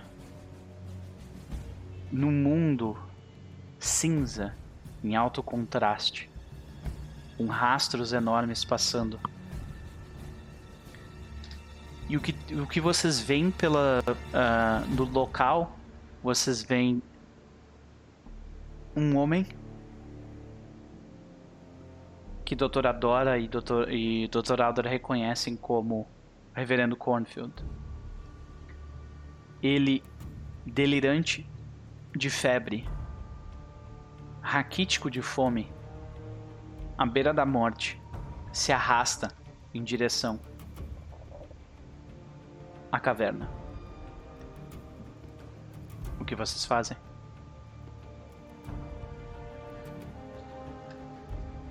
Vou acompanhar, eu, eu não vou interferir. Eu quero ver o que vai acontecer. Vocês seguem adiante, mas dessa vez pelo mundo em contraste. Vocês conseguem entrar na caverna através da experiência daquele homem no passado. Vocês veem ele desesperadamente descer na caverna pela, pelo túnel em espiral e chegar em uma câmara. Né? Esta câmara que ele chega o que vocês veem é o seguinte. Tarará, peraí, deixa eu achar aqui. Ok, ok, ok. Vocês veem as escritas em Nakal, representando serpentes híbridos em comunhão, endeusando uma serpente bípede enorme. No centro da câmara, que tem logo ao fundo do local, cujo corredor desce em espiral, nós vemos uma pedra retilínea, quase como um altar elevado. E por sobre essa pedra, vocês veem que de joelhos o reverendo Cornfield, delirando de febre, fome e sede, ele suplica pela sua vida. E logo depois dele suplicar pela, pela vida dele, ele se desfalece morto por sobre aquela uh, aquela aquele altar, né? Do corpo dele, no entanto, que permanece estático, pelo que parecem ser dias, vocês veem o seguinte. Ah, eu não botei essa foto aqui. Eu vou mostrar na live tá? Então olhem na, ó, podem olhar na live que eu vou mostrar a, a imagem na live. Só deixa eu pegá-la aqui no livro, que meu livro devia estar aberto, mas ele não está. A imagem é a seguinte. Pera aí, pera eu ver aqui uma propaganda do Soltos em Floripa. desculpa, desculpa. Pode crer. Foi mal. Galera não aguenta mais os Soltos em Floripa. Sacanagem. Entrou, entrou do The Boys, tá tudo é, men menos mal, menos mal. Tirou sorte grande dessa vez. Né? Poderia ser Soltos em Floripa. Dessa vez foi sorte grande. É, eu tô tentando mostrar. encontrar a imagem aqui. E a... Já vou achar. É câmera, hein, é louco. É. Eu vi um meme. Aqui, achei. O que vocês veem é isto daqui. Eita! Vocês veem do corpo do reverendo Cornfield. Vocês veem da cloaca dele sair um outro corpo dele completamente inteiro. Exatamente, ele Cara, todo melecado. Oi. Por um instante eu pensei outra coisa que acho que muitos do chat me acompanham e muitos daqui também. Eu falo, pode isso? Essa live não é de, de família. Não, essa live é 18 mais, cara. O horário já pode, já pode. Essa, essa live aqui Passou é... das 22, tá tranquilo. Essa live é 18 mais, cara. Essa live é 18 mais. Graças, graças a Deus que não fui eu a pessoa levantar a quinta série. Obrigada, Cássio. Ó, Eu olhei quando a imagem pulou. Eita, o quê? É isso, é isso que vocês veem, sexo. É isso que faz a gente perder a Como sanidade, assim, cara. gente? Vocês veem isso e rolam sanidade, por favor. Claro. Ainda bem que eu não tô vendo. PDS Mix. Ai. Rola um D6. Excelente. Uh, O pau resiste à sanidade. Dora perde mais três. Mas Se afundando Gopal- ainda mais. Gopal viu muita coisa nessa vida É. e. Tudo bem que a saída é novidade, mas. Aí vocês veem ele Já saindo rolou. e ele confuso. Vocês veem que ele se vira pra, pra, que, pra, um, ah, pra um desenho em alto relevo que tem de um homem. É um, é um hominídeo. Que a parte de baixo do corpo dele é de, de homem. Ele tem pernas. E a parte de cima, de cima é uma cobra gigantesca, sabe? Vê que ele se vira pra essa arte, essa, esse desenho em alto relevo na caverna. E ele fala abertamente: Sim, senhor. Assim eu farei. E ele sai. Porta fora. E nisso, vocês voltam pra terra. Vocês voltam pro local onde vocês estavam antes, lá fora ainda. É isso que espera vocês lá dentro. Dora vai virar pro lado e vai vomitar. Real. Uhum. É tipo, não, Gopal tá, sabe, botando a mão nas costas da hora assim, tipo, tentando acalmar assim. Deixa, eu- deixa eu rolar a sanidade do Alder aqui duas vezes. Primeira pro Gu e a segunda pra. Primeira pro Gu. Lagarto Passou. E a segunda coisa. Sim, passou nas duas. Então, beleza. Caralho, ressuscitou esse, esse meme. Gente do céu, vocês são foda, hein? Olha só. O que você acha, Diego? É, quando-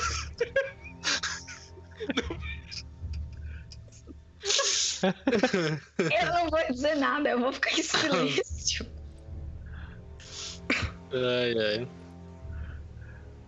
Tudo bem, gente, tudo bem. E aí, o que, que vocês fazem? Eu acho que Gopal vai ter que explicar o que eles viram, porque Dora, tipo, tá. Sabe quando você tá no chão meio enjoado? Que- Quem já, quem- quem já teve um porra e botou a alma pra fora, sabe como é? Tipo, Tipo, ele começa a se levantar, ele dá, tipo, continua, né, fazendo, passando a mão nas costas da Dora até ela operar, tipo, ele dá uma olhada pro doutor, se abala, não, não, acho que não, não foi bem, né? Então ele, tipo, dá só aquele afirmo de cabeça, assim, e volta pro grupo. Bom, acho que a entrada é mais fácil do que a gente esperava, mas o que a gente viu lá dentro realmente é algo muito perturbador. Eu acho que vou poupar esses detalhes, mas mostra para o segredo do desse reverendo que vocês falaram, de que como ele consegue voltar. Hum. Para entrar é fácil. Nós temos que agir como cobras. E como cobras, nós vamos rastejar pelo caminho. Que? Rastejar? Guia Cara, ó, ó, Diego, ó. Palmas lentas pro senhor que pegou. Muito bom, isso aí. Essa eu peguei. né? é, essa, nada. foi, essa foi. Sim, foi assim que ele entrou. E não foi. Por mais que ele talvez já tenha sido não convertido nessa forma, mas ele não foi afetado pelos ventos. E assim que eu acredito que os seus fiéis devem entrar por aqui, rastejando atrás do seu mestre. Aí Dora tá limpando a boca assim com o lenço. A rastejar é a prova de aceitação da benção de Ig, que é a coisa que eles estão adorando lá dentro. Esse templo foi feito para ele. De alguma forma, ao morrer aqui, Cornfield entregou sua alma a Ig e voltou. E está voltando. Mas Ig está aí dentro? É isso? De alguma forma ele está conectado a isso aqui. E isso é mais velho e mais usado do que a gente esperava. E Eu quero compartilhar algo rápido do que eu vi em um lugar que até eu agora não sei descrever direito, mas esses seres serpentoides tinham uma espécie de ligação com um portal. E o portal indicava três lugares, três coordenadas. Uma na Bolívia, uma em Bornéu do Norte e a outra aqui. E eu acredito que esse lugar deve ser a fonte de que esses serpentóides estavam atrás também.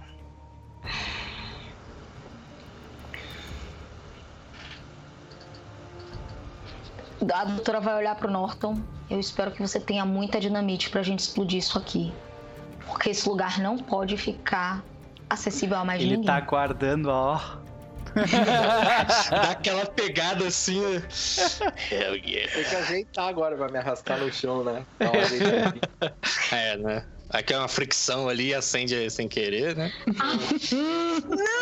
No porta-mala do. No porta-mala do carro, mas com a, certeza a tem mais série, também. a quinta série tomou a sessão hoje, né? Então, cara, foi você que sem imagem aí.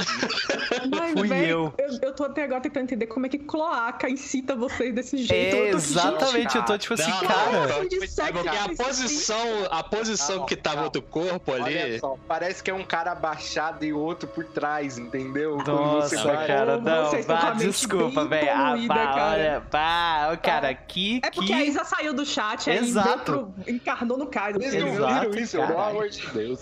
Não, o pior é que ele não tá sozinho. Eu vi que o chat, tipo, pff, explodiu ali na hora que eu mostrei a imagem. É uma ilustração complicada ali, de- de- mas. Depois você vê que tá saindo É. de algo É. e tal, mas a primeira vista. Oh, ok. É que vocês estavam esperando alguma coisa assim.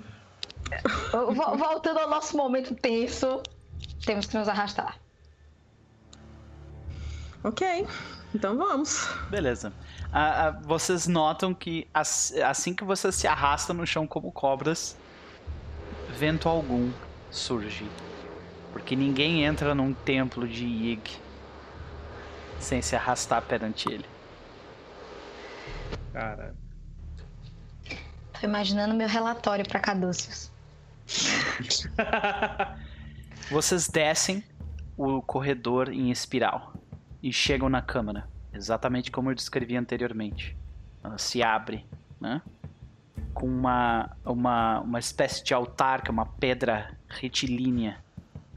E ali vocês veem o corpo do reverendo Cornfield, com uma leve camada de poeira por sobre ele. O corpo dele descansando serenamente.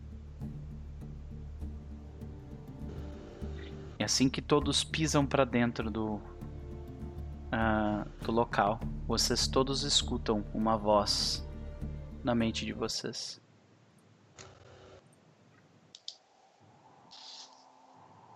E a voz pergunta a vocês o seguinte: Vocês são tementes a mim?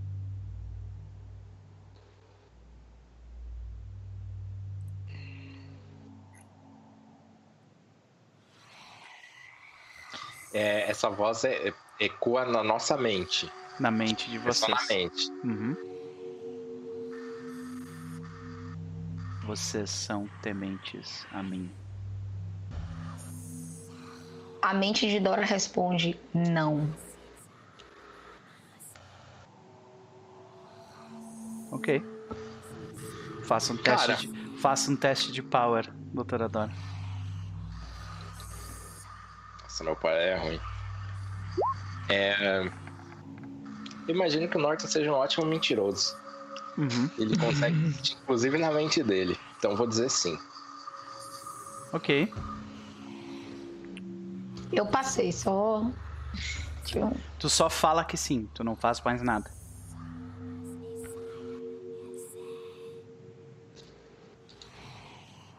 Só isso, James.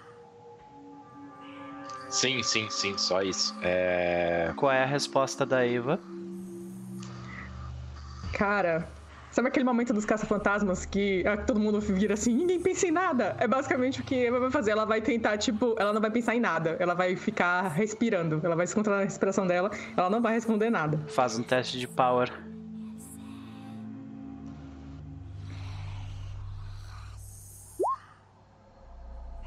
É 13 pra passar, é isso? Ou não? Pra passar, tu é teria que que gastar 13, isso. Vou gastar. Ok. Andrew Gillett, qual é a resposta dele?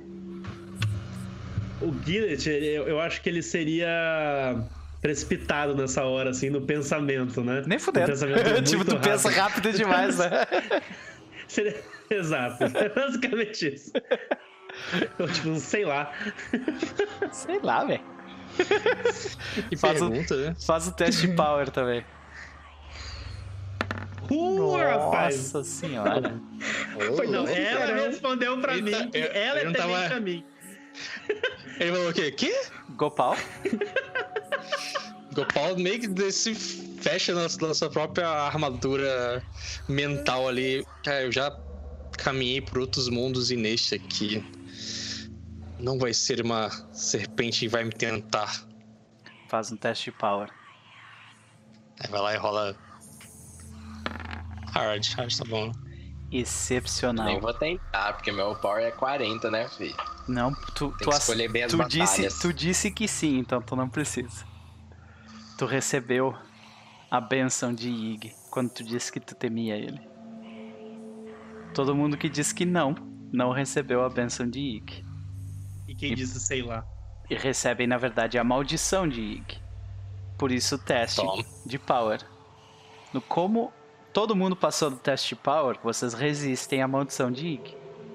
Porém, a benção de Ig é aceita ou não por James Norton. Tu nota que, tipo, tem alguma coisa acontecendo contigo, cara. O quê? O quê que, te- Tu, tu que que eu sente, noto? tu sente que tem al- al- algum. Tu sen- como é que eu posso explicar? Tu sente que tem alguma Algum coisa medo. tentando, tentando exercer, exercer controle sobre teu corpo. Exercer controle. É.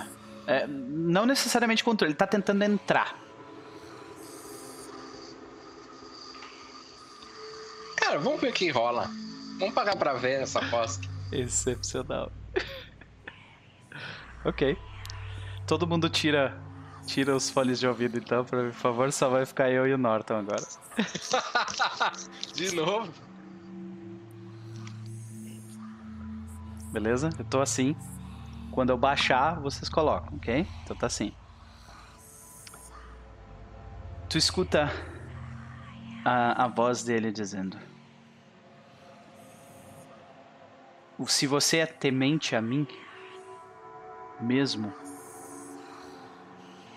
você sabe que o mal que o aflige pode ser curado por mim. Prove que você me teme, e eu lhe curarei.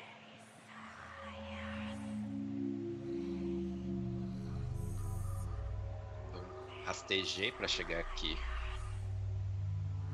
Você é uma entidade. Um deus, é óbvio que eu te te- temo. E eu não teria problema em provar pra você que eu te temo. Mas o que mais isso vai me custar? Você carregará a minha marca e no momento certo eu farei eu farei através da minha marca o que eu quiser.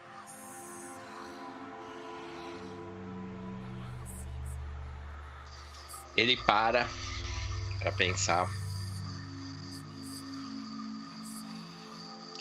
É, imagino que você está passando uma fração de segundos, né? Mas ele Uhum. olha, ele olha pros companheiros ó, e olha especialmente pra doutora Dora. Então, eu terei que recusar. Você recusa um deus?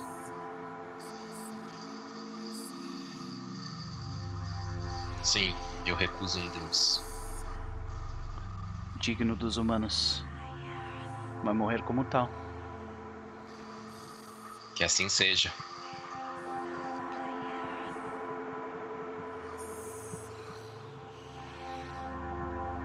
Botem os fones de ouvido, botem os fones de ouvido, botem os fones de ouvido, botem os fones de ouvido. Isso, obrigado.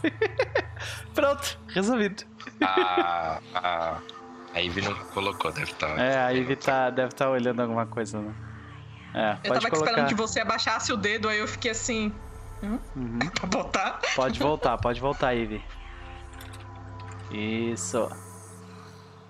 Valeu, valeu, valeu. Pronto, pronto. Cara, vocês todos respondem a isso. James faz um teste de power. Aí que eu me fodo, né? claro. tu negou. Excepcional! Dá pra pagar, dá pra pagar. Vai Pode pagar? pagar? Vai pagar? Tem Vou, certeza vou. que tu quer pagar? Tá. Passa o boleto. É, 15, vou pagar, né? Tá bom, tá bom, tu paga, tu Você resiste. diminuiu bem aqui a minha sorte. Tá, 52 Beleza. agora. Vocês todos resistem ao a dobrar o joelho perante ele. E, as, e a voz dele faz a única coisa que pode fazer, então. Mais uma vez, se coloca à distância. Vocês estão em silêncio. À frente de vocês, o corpo do reverendo Cornfield. O que vocês fazem?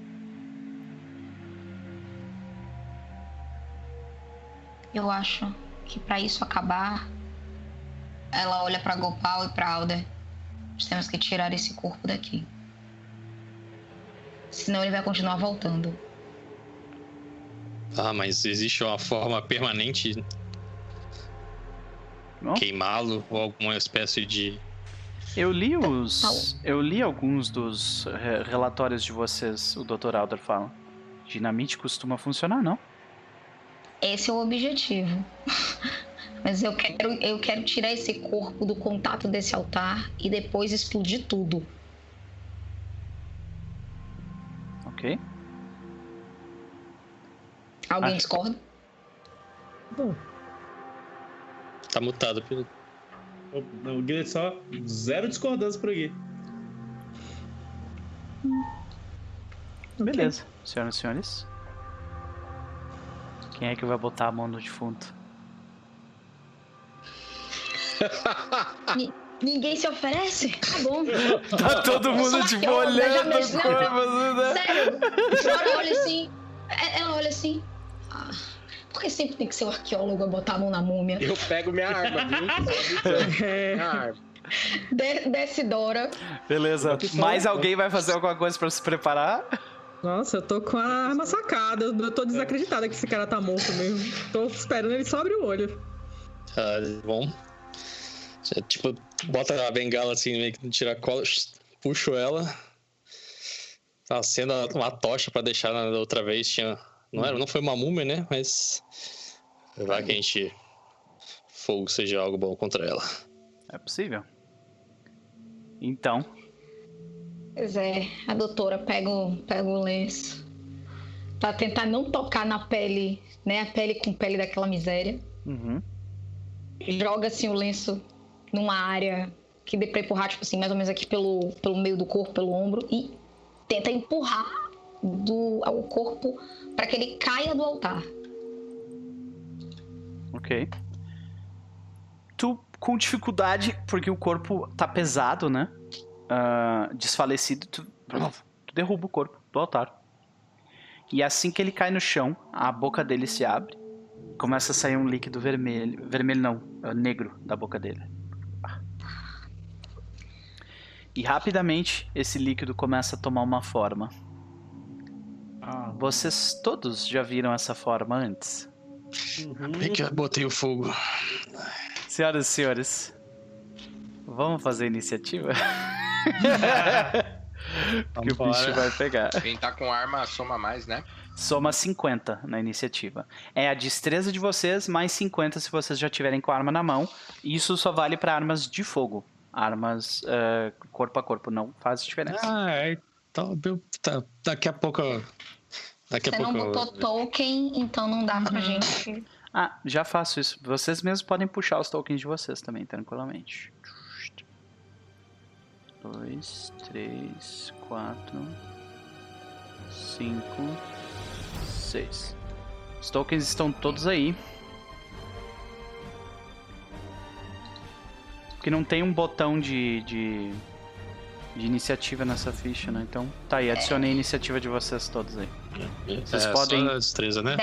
É a destreza ou a destreza mais 50 caso vocês estiverem usando uma arma de fogo. Não, não tô. Diabo. Você não tá afim de entrar? É, o meu também. Ai, Agora foi. E o que vocês veem? Ah, 95, tá.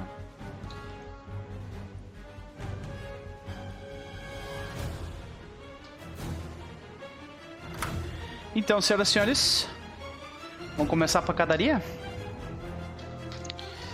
Tá na hora. É hora Deixa eu, do pau. deixa eu rolar o, o do Alder aqui. It's going time. Alder ele ele tem provavelmente deve ter sacado aquela arma, aquela arminha delicada dele. 160.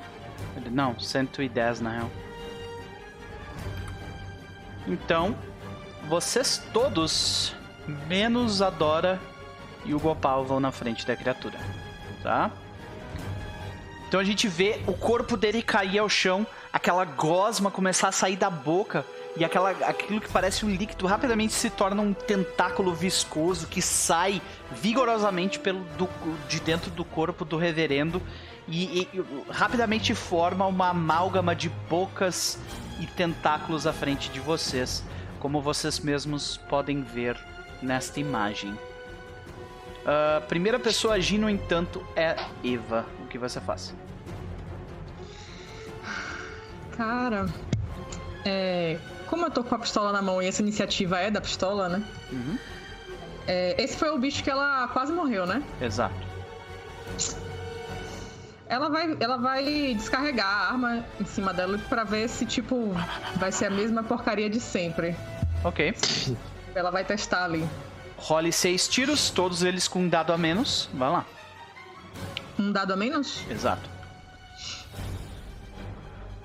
Lembra que a gente revisou essa errado. parada. Des- des- desconsidera a primeira que foi errado. Ah, foi unarmed, tá, beleza. Vai lá. Teve um sucesso. Sucesso. Sucesso. Sucesso. Sucesso extremo. E sucesso. Tu, tu, pá, pá, pá, e tu vê que os tiros eles ricocheteiam nas pe- na, na, na, na câmara atrás da criatura e faz um barulho ensurdecedor. Eu preciso que todo mundo role Constituição. Constituição, todo mundo. Ai. Constituição. Nossa, aí todo mundo passa no teste claro. Que Glória maravilha. a Deus. Ninguém de vocês ficou surdo momentaneamente. Beleza. Ah, ok, tu atira e, cara, é, tipo, passou Não por faz ele. Nada. Absolutamente nada. Norton, é tu. Como que é a estrutura dessa, dessa, dessa câmera? É uma, tá? é uma câmara mais ou menos de 2 metros e meio de altura, tu consegue tocar o teto, né? Ela é de pedra natural. É- é- faz um círculo em volta desse altar de mais ou menos um metro de altura, que é uma pedra ah, retilínea, né? Tu vê que tem pedras soltas em volta do lugar, tem um pequeno córrego que corre por entre, entre as. Entre as. ah, córrego de água, tipo, de- é bem. É tipo como se fosse uma- um risco d'água, assim, sabe? E corre Aham. ah, entre, entre a parede que tem essas, eh, essa arte do Yig em alto relevo e o resto da câmara. E atrás de vocês tem o túnel para vazar correndo, caso vocês queiram. Esse, esse- essa passagem, quando a gente entra na câmera, ela é estreita? Sim, ela tem um metro e meio, vocês têm que tipo, ficar um pouco Eu mais não, baixo. eu não tenho, eu não tenho assim conhecimento de demolição nem nada. Mas eu, eu acho, no- o Norton acha que se ele explodir a passagem, ele consegue bloquear ela. É bem, bem provável. Uhum. Então, ele vai correr pra passagem, já vai acender a dinamite e vai gritar pros companheiros: Tá. Vamos, a gente tem que sair daqui agora. E vou acenando pra eles enquanto to- o, o- tipo acendi o Tu- pavio. Sim, e o pavio começa a correr. Tá, tu É. vai preparar a tua ação pra quando todo mundo passar. É isso? Exato, eu Tá. quero bloquear a- essa passagem pra, tipo, fechar ali, fechar essa criatura, fechar essa câmera. ali. Beleza. Tu vai ter que esperar pela Eva de qualquer forma, né? Então, ah, eu vou Sim, seguir sim. normalmente. Gillet, é tu. É... o Gillet, ele tá muito pra trás da- dos companheiros? Como é que Não, tá? tá todo. A câmera não é muito Bem grande, perto? ela tem uns 5 por 5 mais ou menos, sabe? Então vocês estão e quem todos tá ali. mais pra frente é a. É a é- é- tá. É a doutora Dora, porque ela acabou de empurrar o corpo pra baixo. Né? É, tá. Uhum. Então a doutora Dora, já, se, se ela tá mais pra frente, ela vai precisar de mais. O Gillet quer, tipo, puxar quem tá mais pra frente, vai puxar a doutora Entendi. pra correr pra, pra, pra, pra saída. Beleza, faz um teste de força pra, pra tipo, carregar a doutora Dora pra trás. Bem sucedido. Marca. Ah, é, força no caso, não, não precisa Força fazer não. isso. Tu nota isso, doutora Dora? Tu vai querer resistir de alguma forma? Ou não? Tá. Então tu vê Poxa, na que, minha frente. tu, vê que o, tu, tu sente as mãos do Gillet na, na, na, na tua roupa começa a te puxar pra trás e correr, no caso, ali pra, pra passagem, é isso? Uhum, isso. Beleza. O Rain é na minha frente, inclusive. Uhum, ok, ok. Dr. Alder, ele vai dar um tiro e vai correr. Ele- Só, só, só, só, só pra complementar, é, no PR, Uhum. eu quero ficar ali na, na entrada do negócio junto com, com o, o Norton, tá? Tá. Tipo, e o Gillet vai só sair depois que a galera estiver vindo. Cara, o Alder, é, o Alder vai gastar 16 de sorte pra acertar esse tiro. Porque ele não sabe que a criatura. Inclusive, ele tem que fazer um teste de sanidade, na verdade. Antes de qualquer coisa. Pera aí. Mas ele não viu a Eva des- descarregando tudo e não fazendo nada?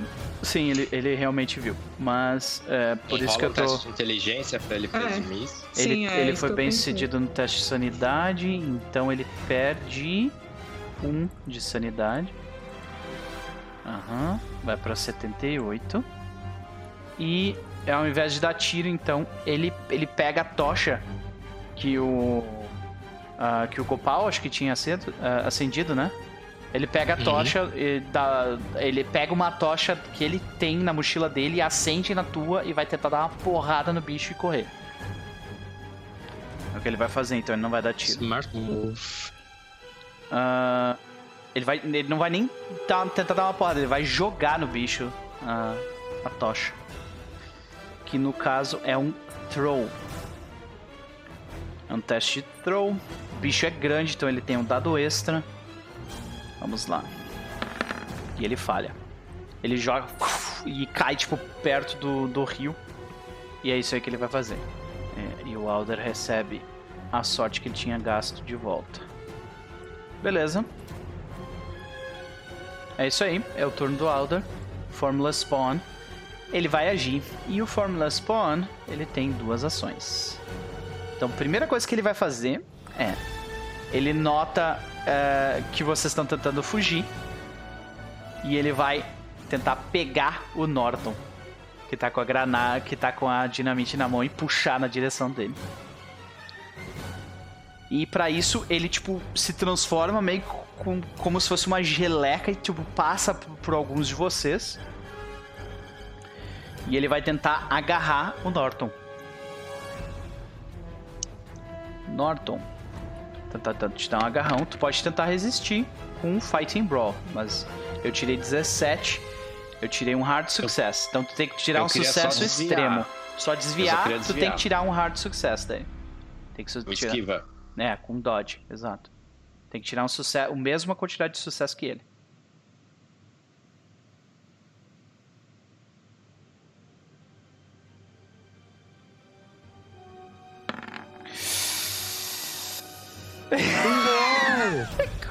Como é que o Norton desvia desse bicho, cara? É isso aí, Extreme. Ah, caralho, caralho. Chupa essa marca aí, marca aí, velho.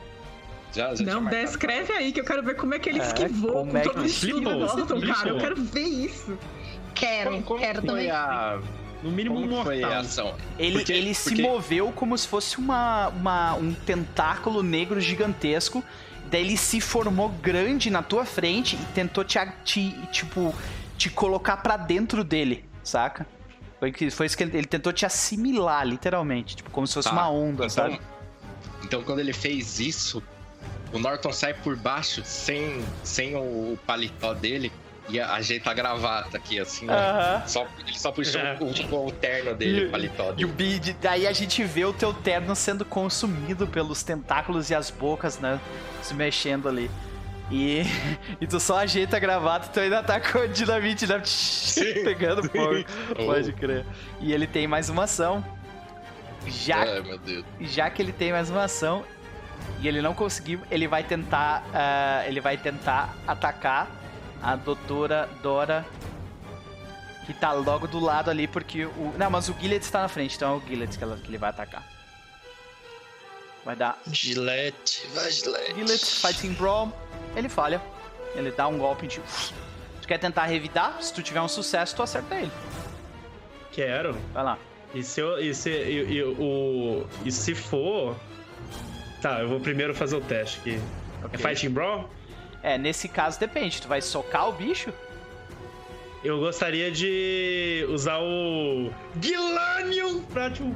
Buff. Ah, então nesse caso é como se fosse um tiro mesmo, tá mirando. Isso, é isso. Então é, é rifles É and o handgun. shotgun. É handgun, handgun, desculpa. É o handgun. Uhum. Meu Deus. Sucesso. Caralho!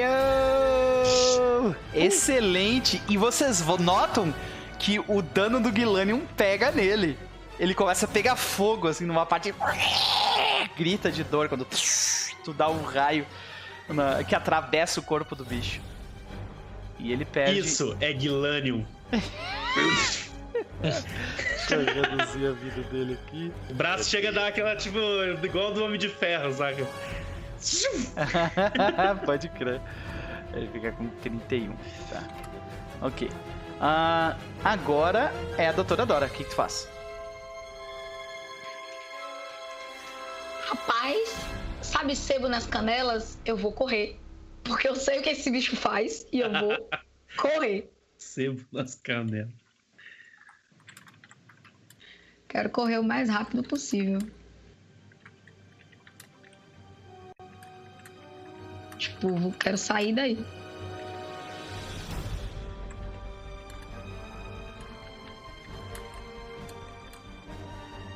Beleza, tu corre. Ela tá- sabe, sabe aquela coisa assim, você tá vindo a bagaceira, você só abaixa a cabeça e corre?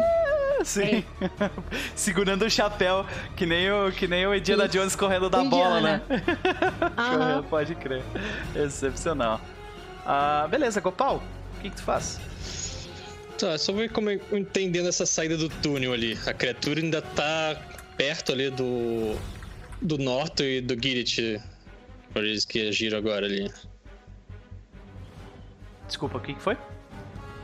Ah, na abertura, na saída do túnel ali. O Norton tá esperando todo mundo passar pra atacar dinamite, É, mas a na verdade tá, tá, tá- bem cheio de gente ali a abertura. Né? Porque tá o bicho que é bem grande, tá o Norton um pouco do lado e tá o, tá o, o Gillett do outro. Já tá, tipo, bem apertado pra passar ali. Tá ligado? Uhum. Então eu quero tentar, tipo, vendo que a criatura tá meio que bloqueando ali, né? Eu vou, eu, tipo, chegar com a. com as duas mãos na tocha, eu vou d- meio que dar um run-run, né? Pra, ir- Aham. pra ir pro lado, assim, sabe? Entendi, entendi. Assim, um- mais uma manobra do que realmente Então, tu não quer. de- causar dano. Ok, beleza. Faz um teste de Fighting Brawl. É difícil porque tu tá fazendo uma manobra numa criatura que é consideravelmente maior do que tu. Não muito, mas ainda assim é. Assim, maior, né? É. Então, ah, Fogo ajuda em alguma coisa? ah, o fogo. ah, o fogo vai causar dano nela. Então, já que tu tá tentando fazer uma manobra, isso não vai fazer muita diferença. A questão é que assim, Uhum. quanto tu tem de build? Um, né? Build mais um, é. É, a criatura tem build 3. Significa que tu tem um dado de penalidade pra fazer uma manobra contra ela. Tá ligado? Oh, boy. Então, tipo, tu vê o tamanho dela, ela é bem grande. Tu consegue, mas é difícil, tá ligado? Tá, o, assim, depois do tiro dispara do Gilânio aí, ela tá. Como é que ela tá assim? Ela tá, do que a gente tá, outra tá pra vez? luta ainda, velho. Tá longe de Tá estar pra- morta. Ah, então vamos tentar descer a porrada mesmo com a. Com a tocha mesmo, mas é pra causar dano mesmo. Certo? Eu não sei qual que é, mas acredito que seja o Unarmed, né? Ah, no caso, tu vai, ah, tu vai dar um Como golpe que é com o- Fighting Brawl. Isso, Unarmed. Fighting na- Brawl na- nas armas. Não, só pra ver o, se tem o dano meu. Tá. É, no Unarmed, ali mesmo nas weapons. Tá. Uhum. O dano depois a gente vê se for acertar ou não. Uhum. Dá o dano de fogo, né? Beleza. A criatura vai tentar se defender. Ela vai tentar, tipo, dar um golpe com, com o, um tentáculo, né? Ah, Uhum. E ela vai fazer o Fighting Brawl dela também. E ela tira um Porra. sucesso extremo e vence sobre ti. Ela te causa dano.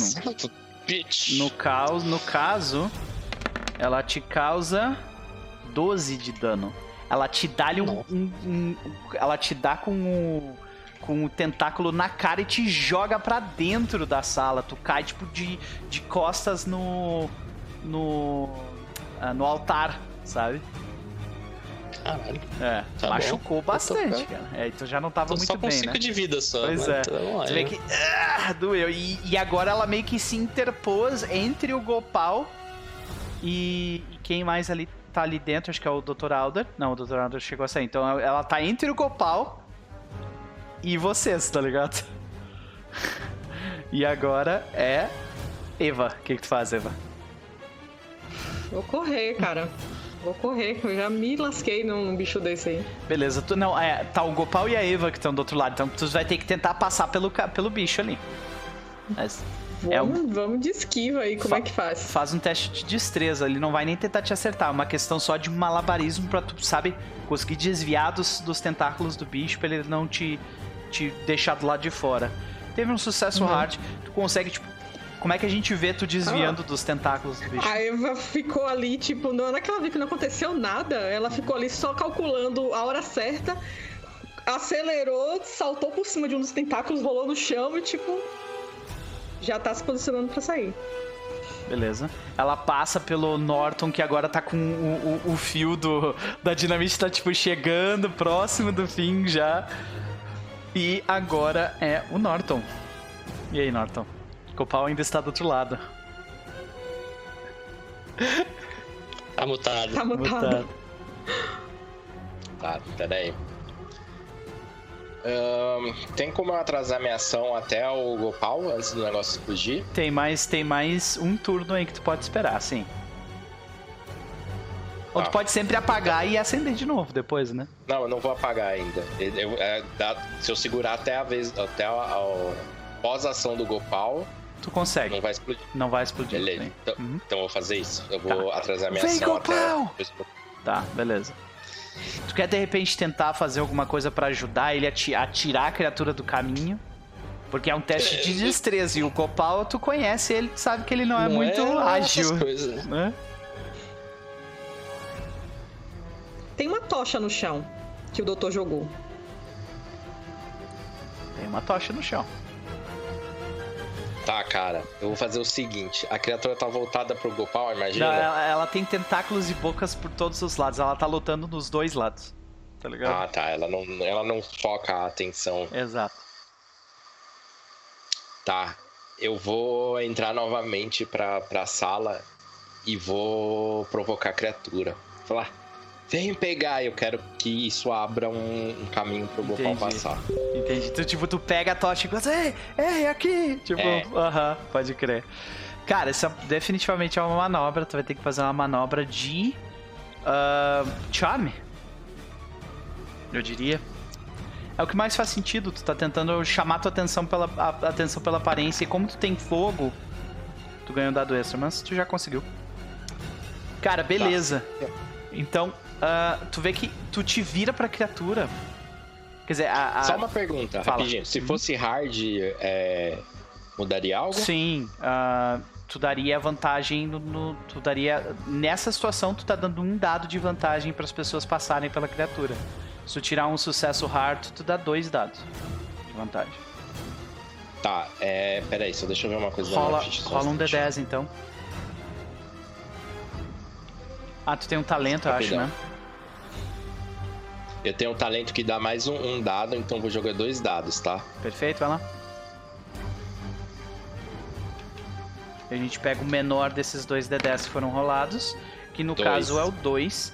Tu tirou um, um quase um, ex- um extremo. Foi... Se for, se for Extreme, o que que acontece? É que não tem como dar mais que dois dados, tá ligado? Ah, então, então beleza, Ah. então é isso. Então é isso aí. Ah, mas beleza. É, cara, tu vê que tu chama muita atenção, tu chega, tipo, tu, tu, tu bate com a. Como é que a gente vê o Norton chamar a atenção da criatura? Cara, ele, ele passa pela, pela criatura assim com, com a dinamite, pega a tocha e fala: É isso que você queria, né? É isso que você queria, então vem pegar.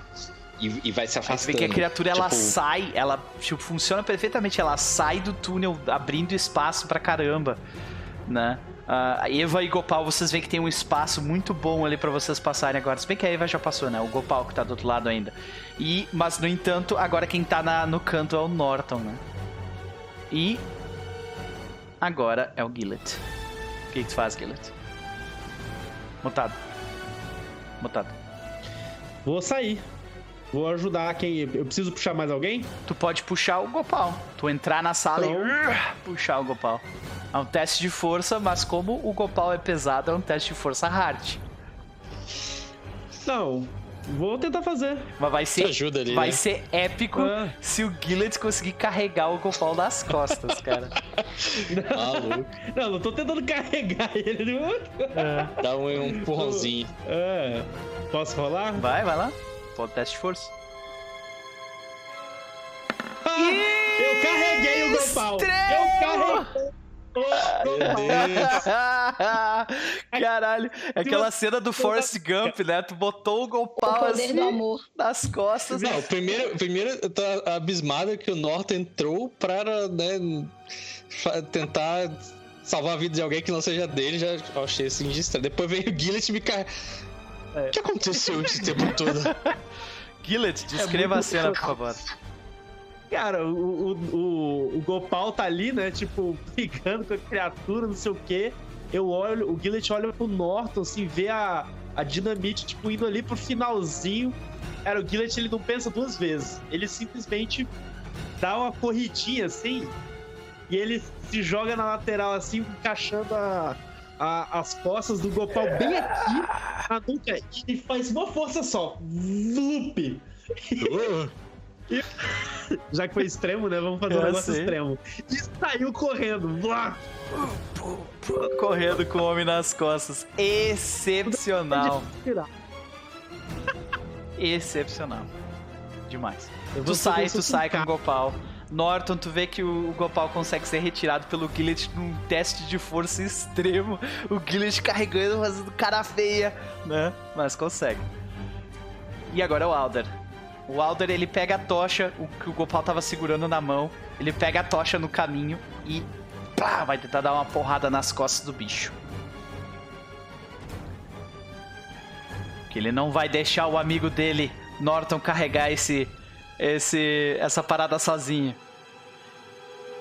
Aí ele fala, é, aqui! E pá, dá uma porrada nas costas da criatura. Fazer um teste de Fighting Brawl. Com dado extra, porque ele tá com. Eu vou rolar mais um D10. Por causa da facilidade. O bicho tá distraído, dois dados extras, na Nossa, verdade. é, é ruim o bagulho dele, hein? É, ele tirou 26. Um a É, menos, ele gasta sorte, sorte, e é bem sucedido. E ele causa. 4 de dano na criatura. Daí tu vê que ela se vira e se divide entre o Norton e o Alder. Mas o Alder tá brigando com ela da porta mesmo, sabe? Menos 4 aqui. E. Alder perde um de sorte. Beleza, enquanto isso, agora é a criatura. E ela vai atacar o Norton uma vez. De novo, ele vai tentar engolir o Norton. E vamos ver se ela consegue. Puta merda. Um sucesso Meu Deus. extremo. Um sucesso extremo pra agarrar. Rolou duas Norton. vezes extremo. Puta que pariu. Pior que só passa com Fight Brawl, é isso? Porque ele não- dar Não, é dodge. com Dodge, mas é, é, tem, que- tem que tirar um, um sucesso extremo também. E vai ser a sorte lá, hoje, hein? A sorte vai toda hoje. Con- Consegui um difícil. 23, gasta 10 e passa. Fechou, irmão. E aí vai gastar? Ai, ai, minha sorte. Gastei já. Tá com quanto de sorte, Todo Nathan? mundo já tá baixo depois dessa de hoje. Tá com quanto de sorte, Nathan? Norton, tá me ouvindo? O quê? Tá com quanto de sorte? Tá baixo seu microfone, então 42. Tá baixo mesmo? Ah, Ficou bem baixo. Deu uma diminuída do nada no É, eu acho que é porque eu batia com a minha mão no microfone, ele reduz. Tá, desculpa. Ah, voltou. Uhum. Então, beleza. É... Tu, como é que tu desvia desse golpe, cara? De, mais uma vez, tu vê que o bicho, ele, ele parece que ele, ele cresce do tamanho da sala. Ele envolve a sala. A sala fica escura pra ti, sabe? Se agiganta pra cima de ti. Cara, agora eu dei aquela baixada meio quase catando cavaco e saí do lado pra já me posicionar pra, pra correr dali, Entendi. assim. Já ficar na Beleza, tu vê que virada ele, pra saída. ele se fecha, mais uma vez errando, e ele fica, tipo, tu nota que tu irritou a criatura, tá ligado? Tu vê que ele "Ah!" grita horrendamente, e o Alder fala, vem, vem! E então, doutora Dora, o que, que tu faz?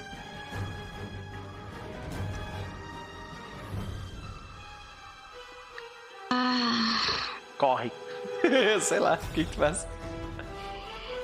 Velho, ela olha pra trás, ela hesita, ela tipo assim, ela não sabe se ela vai, se ela fica. Ela não, ela literalmente ela não consegue correr. Ela fica, tipo, paralisada. Uhum. Ok, no meio do caminho ela fica. Meu Deus! Ok. Gopal. Tu tá sendo carregado pelo Gillet, vocês estão já corredor adentro. E aí, cara? Como é que tá a situação lá da. de quem não entrou no túnel, assim? Como é que tá? Ah, então, o, o Norton tá na metade do caminho pra sair e o Alder tá na entrada. E o bicho tá do lado de dentro. Então não tem mais empecilho, sabe? Logo depois de ti vai ser o Norton. E o Norton provavelmente vai explodir a parada toda. Tá, então não tem ninguém que precisa puxar de volta, é só correr pra vitória. Ah, talvez o Alder, porque ele ficou pra trás pra ajudar o, o coisa. Ele não vai conseguir correr tão, tão distante quanto o. tão distante quanto o Norton. Tá, dá pra eu des... tipo, o me solta! largar, eu carregar o, carregar o. puxar o Alder e vir. Largar, largar algo não exige ação, então Não. sim. Não, ele me largar. Sim, exatamente. Sair dele. Tá tranquilo, dá pra fazer. Eu falo, pô, no chão, homem. Pera aí. Eu vejo o doutor lá. Só te uh, escorrega. Eu, tipo, eu, eu- eu chego só perto dele assim. É, desculpa. Pega. Assim, Daí tu puxa ele pra trás, né? aí, tipo, sai correndo. já tu vê que ele tá tipo, com a tocha assim, olhada, não! Norton! Ele grita. E agora? Passa no meio do caminho, eu só dá aquela olhada pro Norton, assim, sabe? Aquele Ah. só troca de olhares. Aham. Aí literalmente, it. Norton, tá tu sozinho com ele na sala, tá ligado? E aí, o que, que tu faz? Porque tu, tu, tu deixou tua cena pra depois da do Gopal, e agora é tu. Ah, é, eu vou, eu vou fazer. Vou fazer isso. Eu vou correr pra fora. Uhum. Tentar sair da criatura, correr pra fora. E quando eu tiver saindo ali na biqueta da entrada, eu largo a, a dinamite ali e corro o máximo que eu puder. Beleza. Tu corre e tu larga a dinamite pra trás. Vamos ver, o, vamos ver o quão bem tu consegue jogar a dinamite. Meu. É, Faça eu um só quero largar, eu só quero correr, na verdade. Não sei vai, se tem que tipo, fazer sol- pra tu vai literalmente criatura. soltar a granada, tipo, na, na beirada Eu quero ali. soltar ela na, meio que na, na, naquela área da entrada, Uhum, que é pra, na pior das hipóteses, fechar a entrada. beleza. Tipo, Ok, tranquilo. Preciso rolar alguma coisa. Faz um teste de sorte. De sorte, mano. É, Você bom. baixou minha sorte o máximo. Por isso que ele perguntou. Agora acho que eu já, 42. acho que Então, eu já tava ligado aqui que É um um aí. jogar. Pior do que Olha aí, é. rapaz! Aí, ó. Não me desavia, não. 15. Então, Norton, por favor, descreva como que como que a- que a dinamite explode exatamente onde tu queria, fazendo exatamente o que tu queria. Vai lá.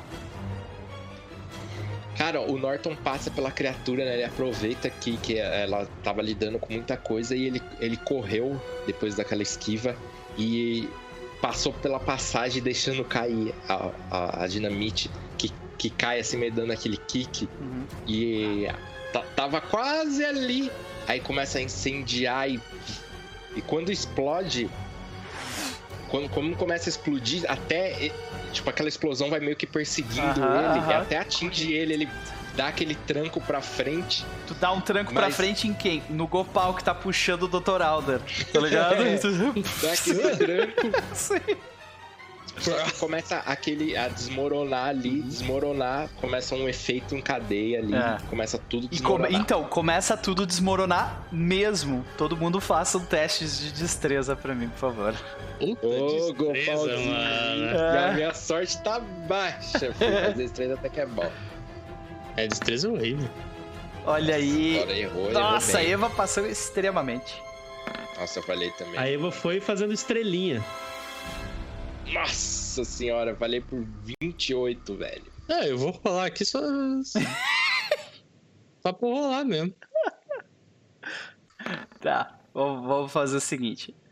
Que três pessoas falham, ok. Então a gente vê vocês correndo, quem que falhou foi a Dora, foi o Eu. Norton e o Gopal, né? Beleza.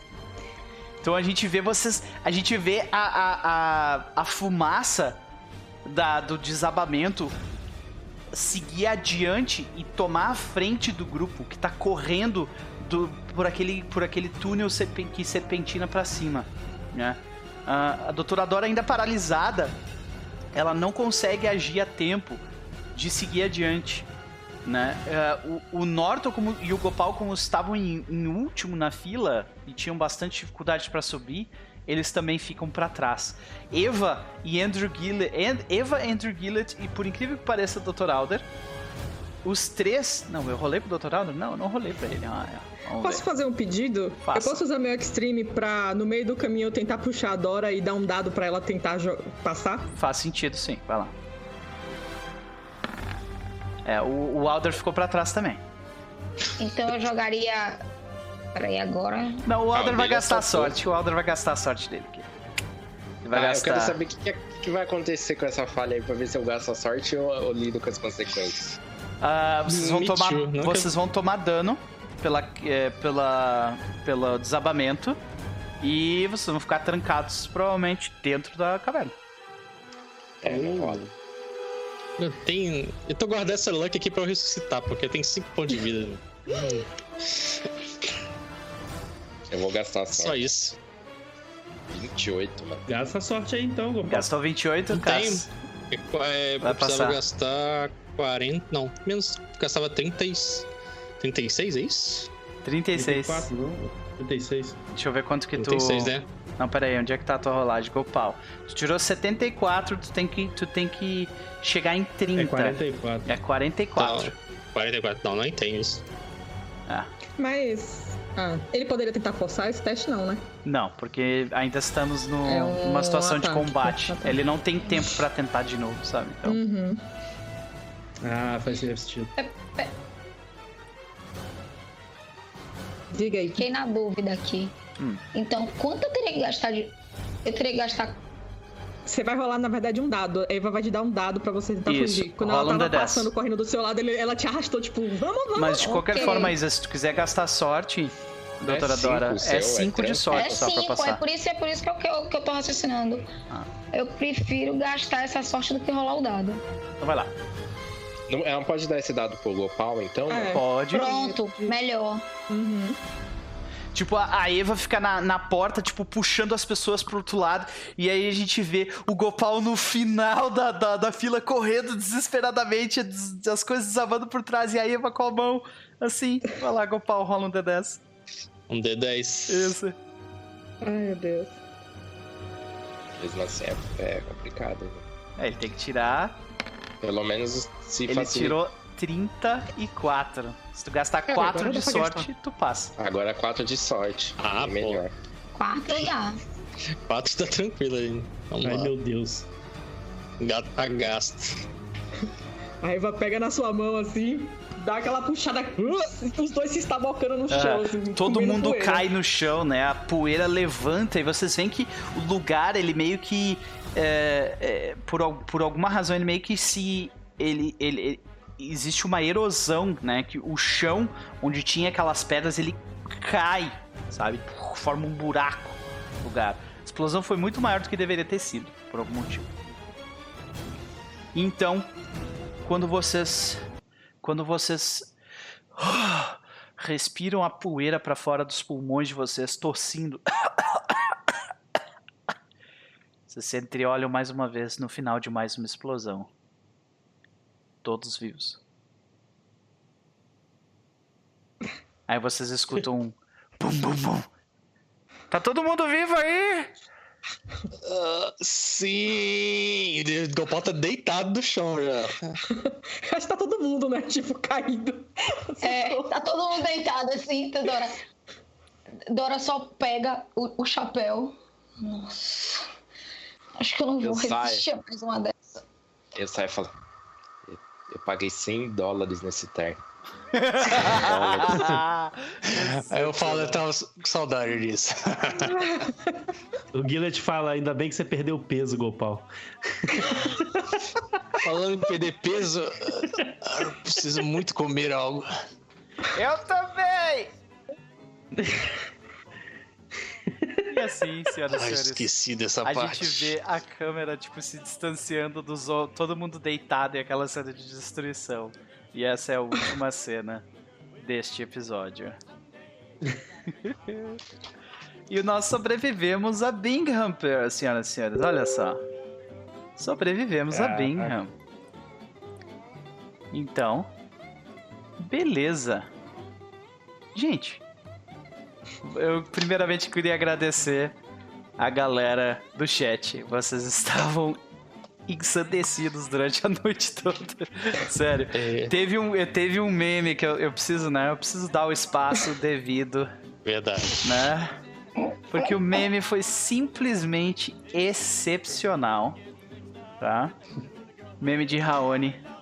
O meme da noite foi. Como é que é?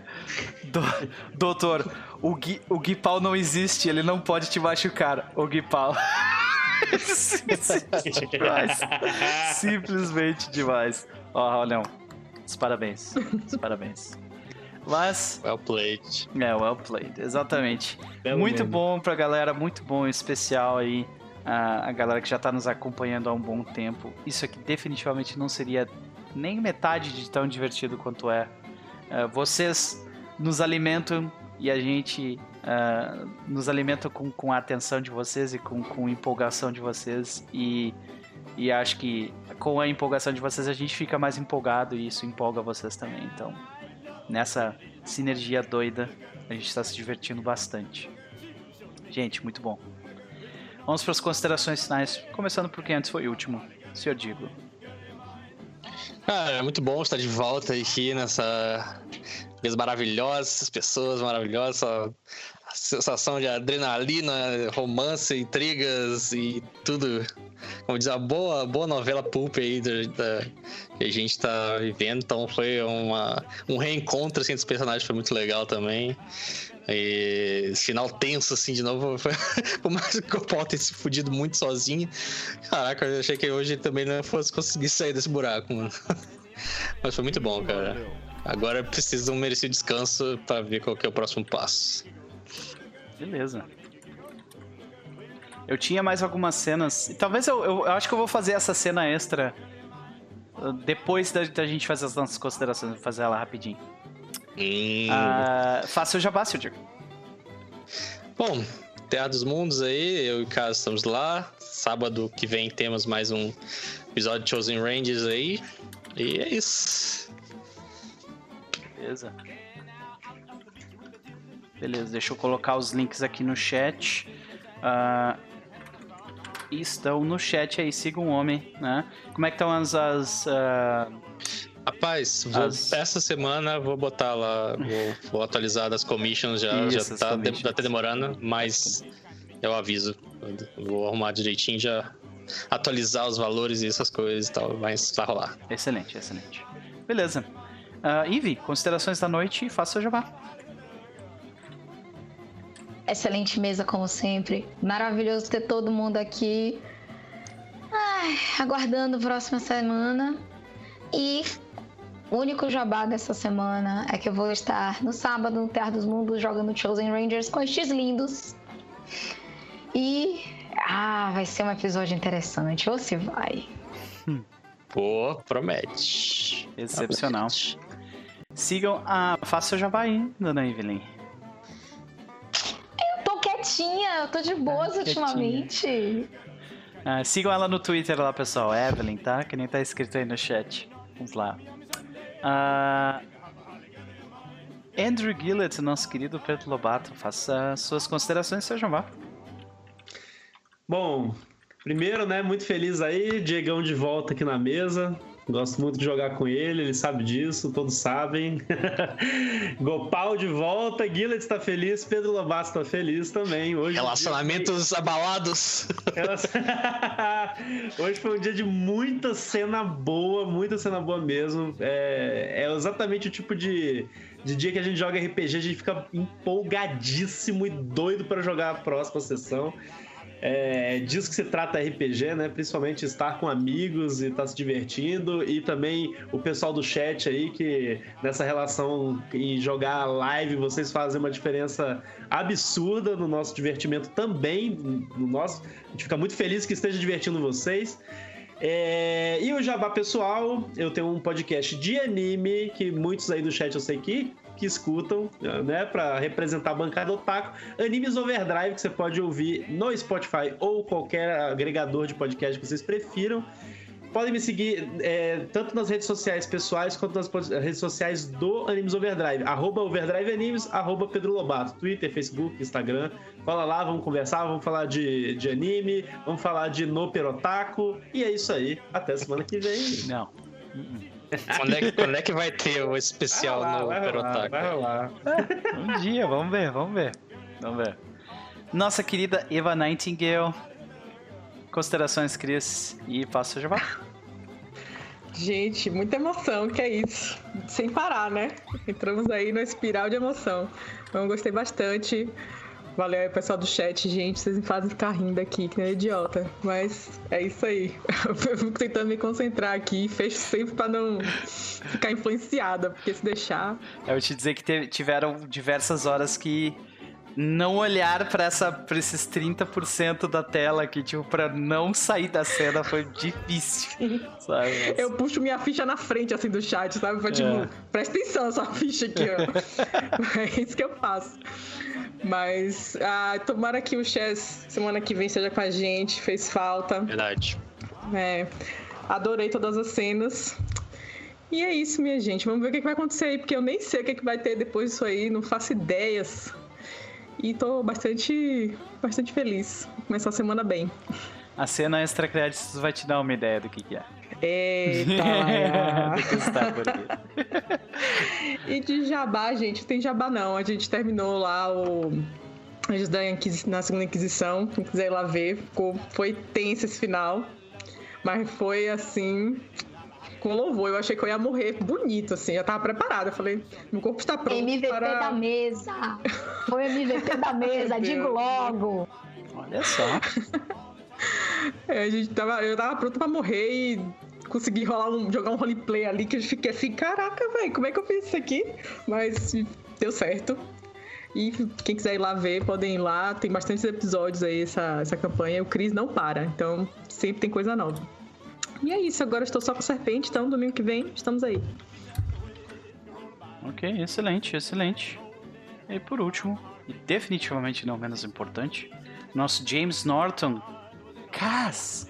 Considerações da noite aí, faça seu jabá. Cara, achei bem divertido, só não gostei do fato de ter baixado de 88 pra 14, sorte. Achei isso problemático. Pode ser um problema. Mas achei, achei bem divertido. É, gostei bastante da- dessa parte do, do combate e tal.